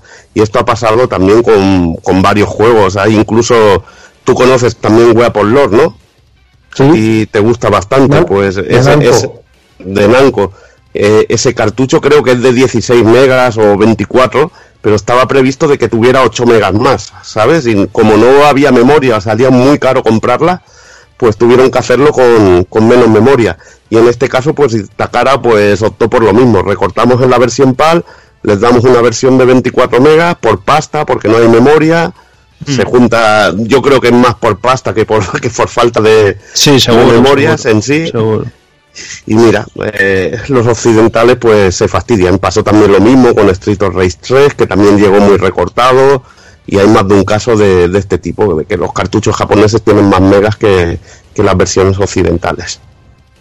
claro, por eso quizá me quedaré más con la versión de Mega CD que tiene todos los personajes. Bueno, en Mega CD no faltaba alguno en Mega CD, ahora no me acuerdo. Si el Big Mm. faltaba. Ahora no, ahora no me acuerdo, que a veces con los... Bueno, era- sé que en la de...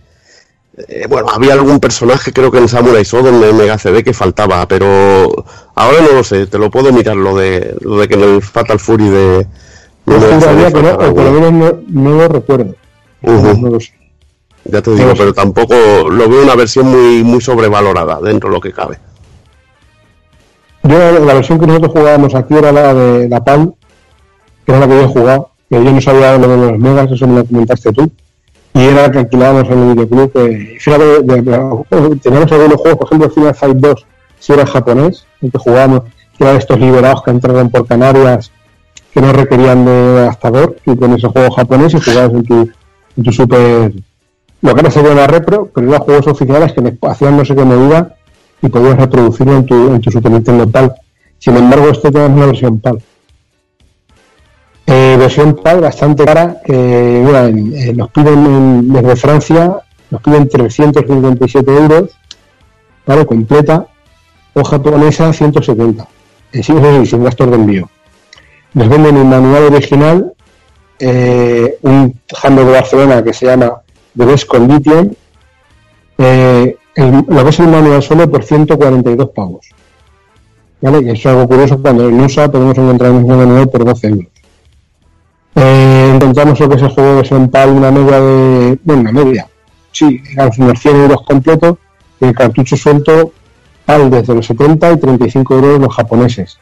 Una vez más volvemos al tema que hemos dicho antes de los lotes, que pues, vas a encontrar un montón de lotes que lo incluyen, porque es un juego también bastante común.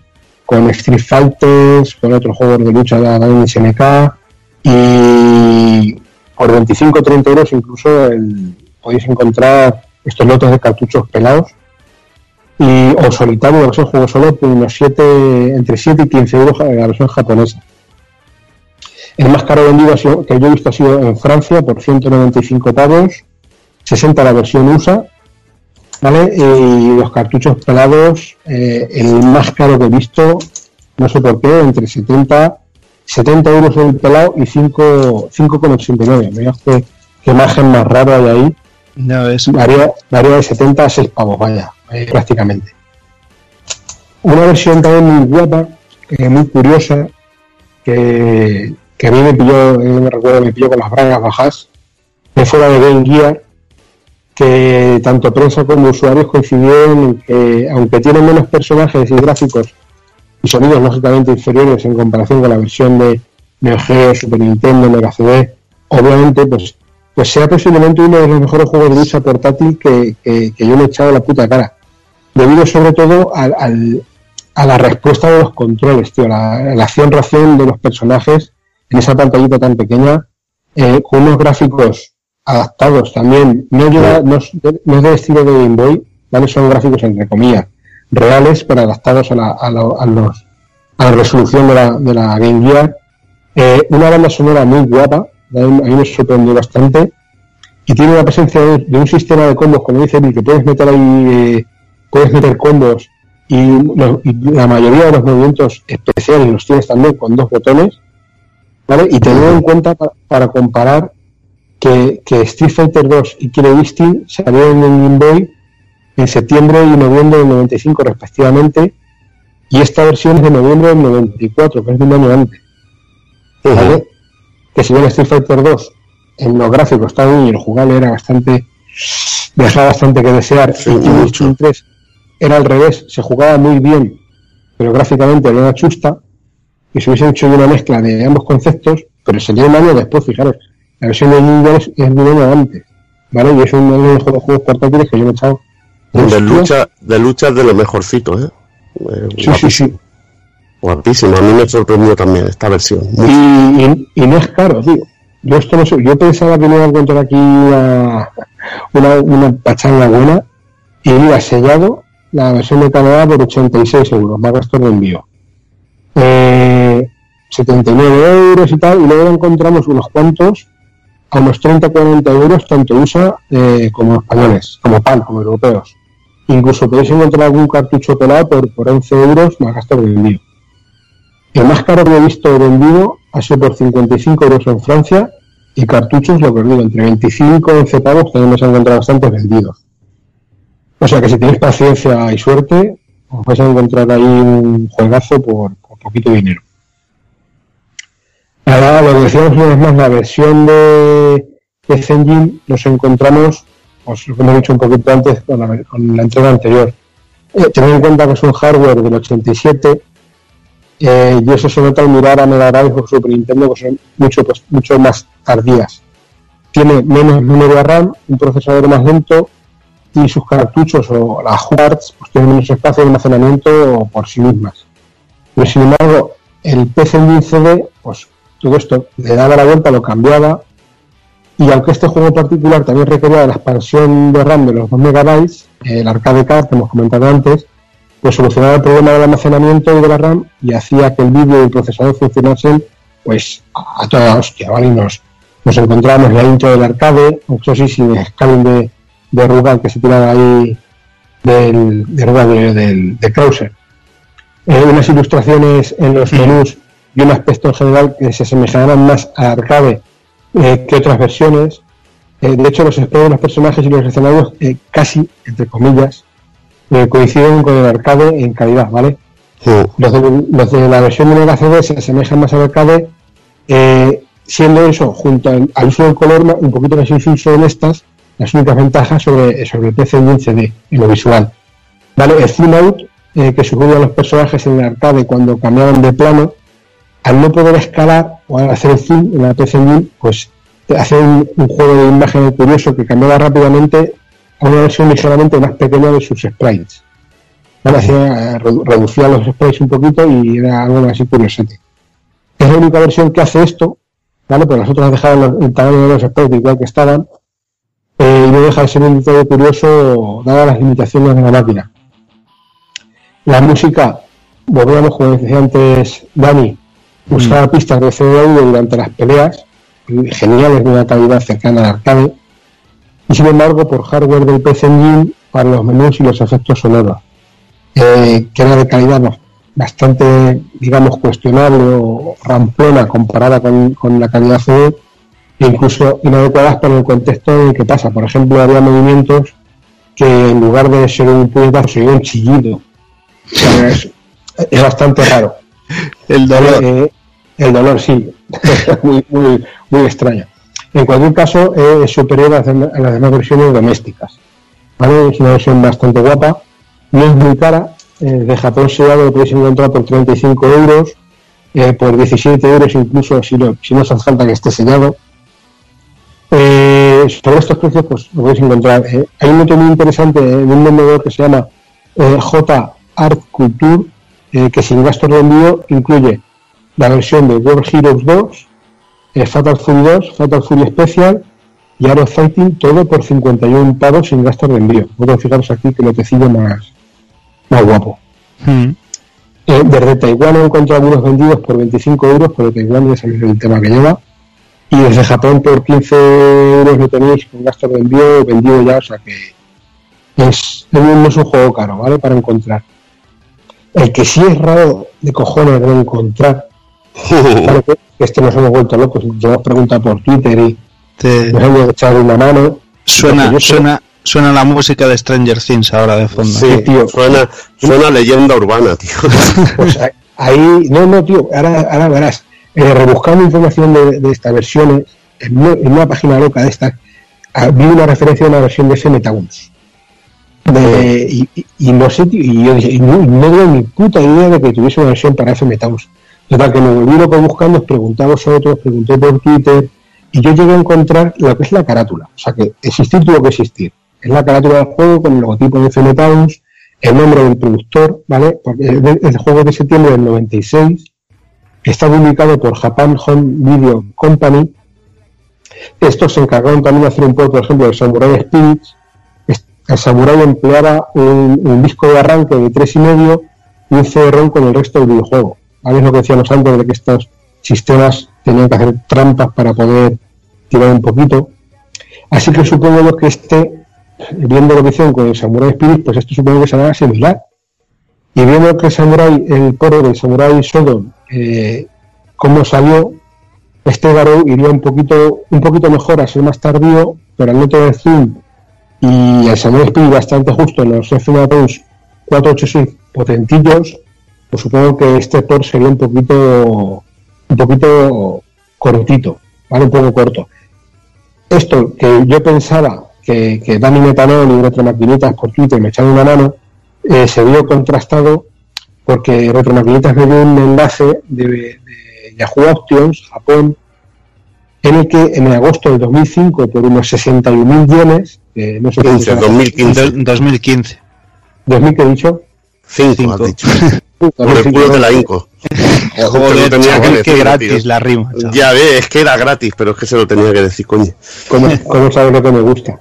Ahí está. Pues, pues en este 2000 2015, yo hace 2005 otra vez, eh, por 60.000 yuanes, ya como digo, en, en Yahoo Actions, eh, se vendió, se vendió una copia, pero es que hay una anterior de 2013 por 19.000 yuanes, ¿vale? Pero incluso estos vendedores, hablando entre ellos, eh, gente que, les- que le- estaba interesada decía que, hay opciones más baratas para jugar mejores versiones.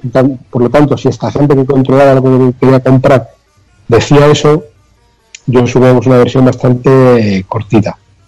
¿Vale? Eh, entonces, eh, según lo que yo he leído y según las- la mano que me ha hecho esta gente y lo que sabemos, todo lo único que, que descubrir es que este Garou, este especial, se ha convertido en un Holy Grail que dicen los, los, los folletis, ¿vale? Un santo grial y que, y que tiene que haber solo dos o tres personas que lo tengan y lo tengan bajo llave, tío. Porque es que Y no- que no lo, y que no lo suelten para, o que no lo copien Nada. para que los demás lo disfruten. estas, estas versiones que se vendieron se vendieron en Japón. O sea que en Japón se quedaron. pero no hay ni vídeos, ni emulación, ni ISO, Ni siquiera un vídeo de YouTube para verlo. ni, ni, ni capturas de pantalla. Nada, tío, más que la portada. Entonces, esto, eh, incluso hay muchas webs entré en muchos foros eh, que pedían que si alguien tenía que ayudara y que diese la ISO, que diese las fotos, capturas, vídeos y nada. Ahí no tenían ni Dios. Eh, las consolas virtuales, por otro lado, lo tenemos más accesible, ¿vale? Para Android lo encontramos en 2015, en Xbox Live en 2007 y en Wii, en la tienda virtual de Wii, lo encontramos en el 2009. Pues muy bien, yo creo que, que vamos a cortar aquí. Vamos, llevamos ya mucho, mucho rato dando la chapa. Y sí que la verdad es que la idea era hablar de toda la saga, pero vamos, eh, como si se, locura, va, se va de las manos, estamos sobrepasando las cuatro horas. Y creo que vamos a dejar después de, de este especial, que podríamos ya decir que es la saga clásica. Y, y el próximo programa pues hablaremos del resto de Fatal Fury 3 hacia adelante, que, que bueno, que, que también habrá otras cuatro horitas tranquilamente, si no más. Así que yo lo dejaría por aquí y vamos, vamos a por el ending, va.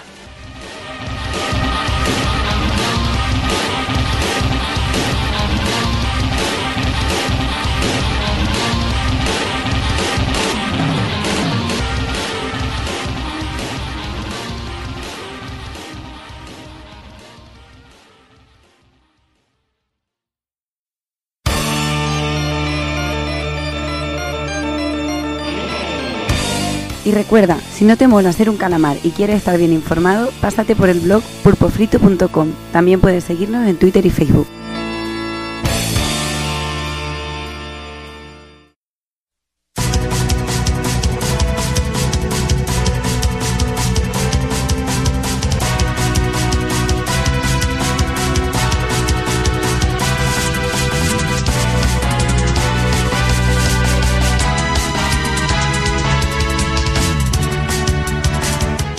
Pues lo dicho, eh, lo vamos a ir dejando por aquí y sin perder más el tiempo voy a empezar a despedirme aquí del personal. Me dice el señor Evil, que es el que tiene que ir a currar.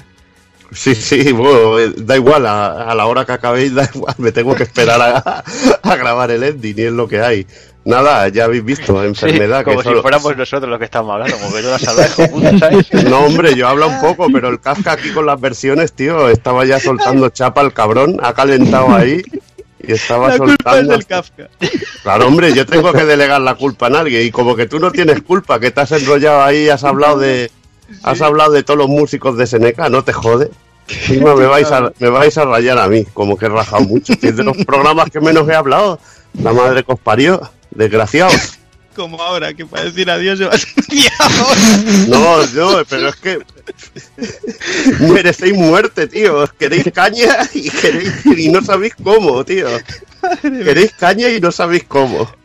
Nada, tío, lo normal, que hemos cortado el programa por la mitad porque ya se, ya se veía. El guion tenía más de 40 páginas, o sea que imaginaos, había muchas cositas para hablar y, y creo que, hemos, que ha quedado bastante majo. Seguiremos con la segunda parte, que están los Fatal Fury de ya más modernos, que en los que la jugabilidad está muchísimo mejor y nada. Nos vemos en el siguiente programa. Tú deja de hacer el guarro. Pues venga, Evil, a dormir. Venga, me voy a, me piro a sobar. Que os den, cabrones. Qué casi, casi no se puede. Venga, me fíjate no del señor puedo yo. Taco Kun. Pues nada, señores, yo me voy un poquito más tranquilo que No, hombre, tú tranquilo siempre, porque te duermes. O sea que. Pues mira, hoy no me he dormido. Lo que, No, lo no que seguramente, dormido, pues, lo que pues- seguramente Pues estaban ya a punto de gritar Jordi y Dani en un momento. Estaban ya. Juanan, Juanan, Juanan. Cuatro o cinco Nah. segundillo de terror ahí, ¿eh? Mi chaval? fama me precede, pero no, no ha sido sí, el caso. pero hoy. les has dado cuatro segundos de terror. No, cállate ya, no te ibas ya. No, cállate tú. No habléis. No lo habléis, joder. Lo que sí que me veo que esta noche voy a tener pesadillas de, de cuando toque maquetar esto. Ya ves. Ya te digo. Pero bueno. Nada, chicos, que nos vemos en el próximo, que tocará Real Bout y le meteremos más cañita y pues otras tres o cuatro horas. Tranquilamente. Pues venga, Taco Kun, una descansa tú también. Venga, hasta luego. Venga, pues me despido también, señor Dani. Pues nada, tío, ya tengo la, la risa floja de las horas que son y, y me causa mucho el modo faltón que se le activa a Devil cuando se le acortan las horas de sueño. Y nada, joder, con ganas de, de seguir rajando después del corte eh, en el próximo programa que viene, que viene mucha más salsa. Y, y ahí estaremos, esperemos que no se vaya a tres horas, si Dios lo quiere. No, no que va. No, Sí, no lo no, dudes. se- seguro, No lo dudes. seguro. Contamos con ello. Sí, está claro. Pues nada, un abrazo a todos, chicos. Pues venga, Dani, a descansar. Y me termino despidiendo del señor Kafka. Pues nada, tío, me voy por un lado con un poquito de depresión, porque si el Edith me dice que pega la chapa, Es que la has pegado, cabrón. es como, es como si Lorenzo Lamas me dice que soy un folleti. Eso Que también lo eres, un follete. más quisiera yo. También pedí dos cosillas, tío. Pedí perdón si me pongo pesado me explico mal, porque A ver, tío, que no te, que no te lo tomes. Me estabas defendiendo No, del ataque no, de, pero esta- que, de estos, escucha. de estos tigres y leones, cabrones. no, sí, de estos sí, putos porque- lobos. Estos sí que son lobos y no los del Fatal Fury. tú, Deja Tú sí hablar eres al, Kafka, tío. tú Tú sí que eres calla. una loba. Bueno, que por este proceso que he pasado de salud, pues mejor me quedes, a veces que me engancho, que me quedo así un poco, tengo voz de palomo y así me quedo un poco empanado. Entonces, pues pediros perdón por eso y también me gustaría eh, dar las gracias a todos los oyentes, que han sido muchos, que han tenido estos días muestras de cariño hacia mí, que nos estarán oyendo, no voy a decir todos porque hay muchos que no me acordaría y por no dejarme unos, entonces digo así en general que muchísimas gracias a todos y a vosotros también, cabrones, por estar ahí siempre, a mis hermanos del pulpo, que os quiero un montón y por ayudarme estos días y por, por aguantarme, por, aunque me ponga pesadete y meta la chapa, como ahora, ¿ves? Ya estoy metiendo la chapa. Y os haga spoiler, ¿eh? Esto también, pero- Spoiler Man y Returns. Joder, hermano. Pues nada, troncos, que lo he dicho, que lo he pasado muy bien, que nos ha faltado ahí un poquito de candela para y que decís de cuatro horas, me cago en las cuatro horas. El próximo ya veremos si me pasamos de, de las cuatro. Ay. Sí, sí. Así que por lo demás, nada más que eso y que un abrazo, cabrones, y que ya os echaba de menos. Bueno, nada, Ahí, ahí, grande. No, Hará, hará fichar cada mes, ¿eh? ya lo sabes. ya te digo. Lo intentaré, lo intentaré, no pasando nada y siendo, y siendo juegos que los que pueda aportar algo, no, no hay problema. Creo, creo que no hay problema. Sí, sí. Pues nada, Alex, a descansar un ratillo y hablamos en breve. Un beso negro. Y nada, y como siempre, ya solo me queda despedirme de todos vosotros. Eh, como podéis imaginar, en unos días, no sé si en una semana o en dos, eh, volvemos con el actual. Eh, vendremos con el análisis de Mario Odyssey. Y de aquí tres semanillas así, pues rematamos eh, Fatal Fury Garou Densetsu, que, que es lo que toca. Y bueno, nos pegaremos aquí una intensivo. Este mes va a ser intensivo, como llevamos un poquito de retraso, nos pondremos al día, espero y Mm. tendréis horas ahí para aguantarnos, que acabáis hasta las narices de, de- de escucharnos decir tonterías. Mm. Así que no me voy a alargar más y como siempre os digo, señoras, señores, niños y niñas, portaros bien, ser buenos y un saludo a todos.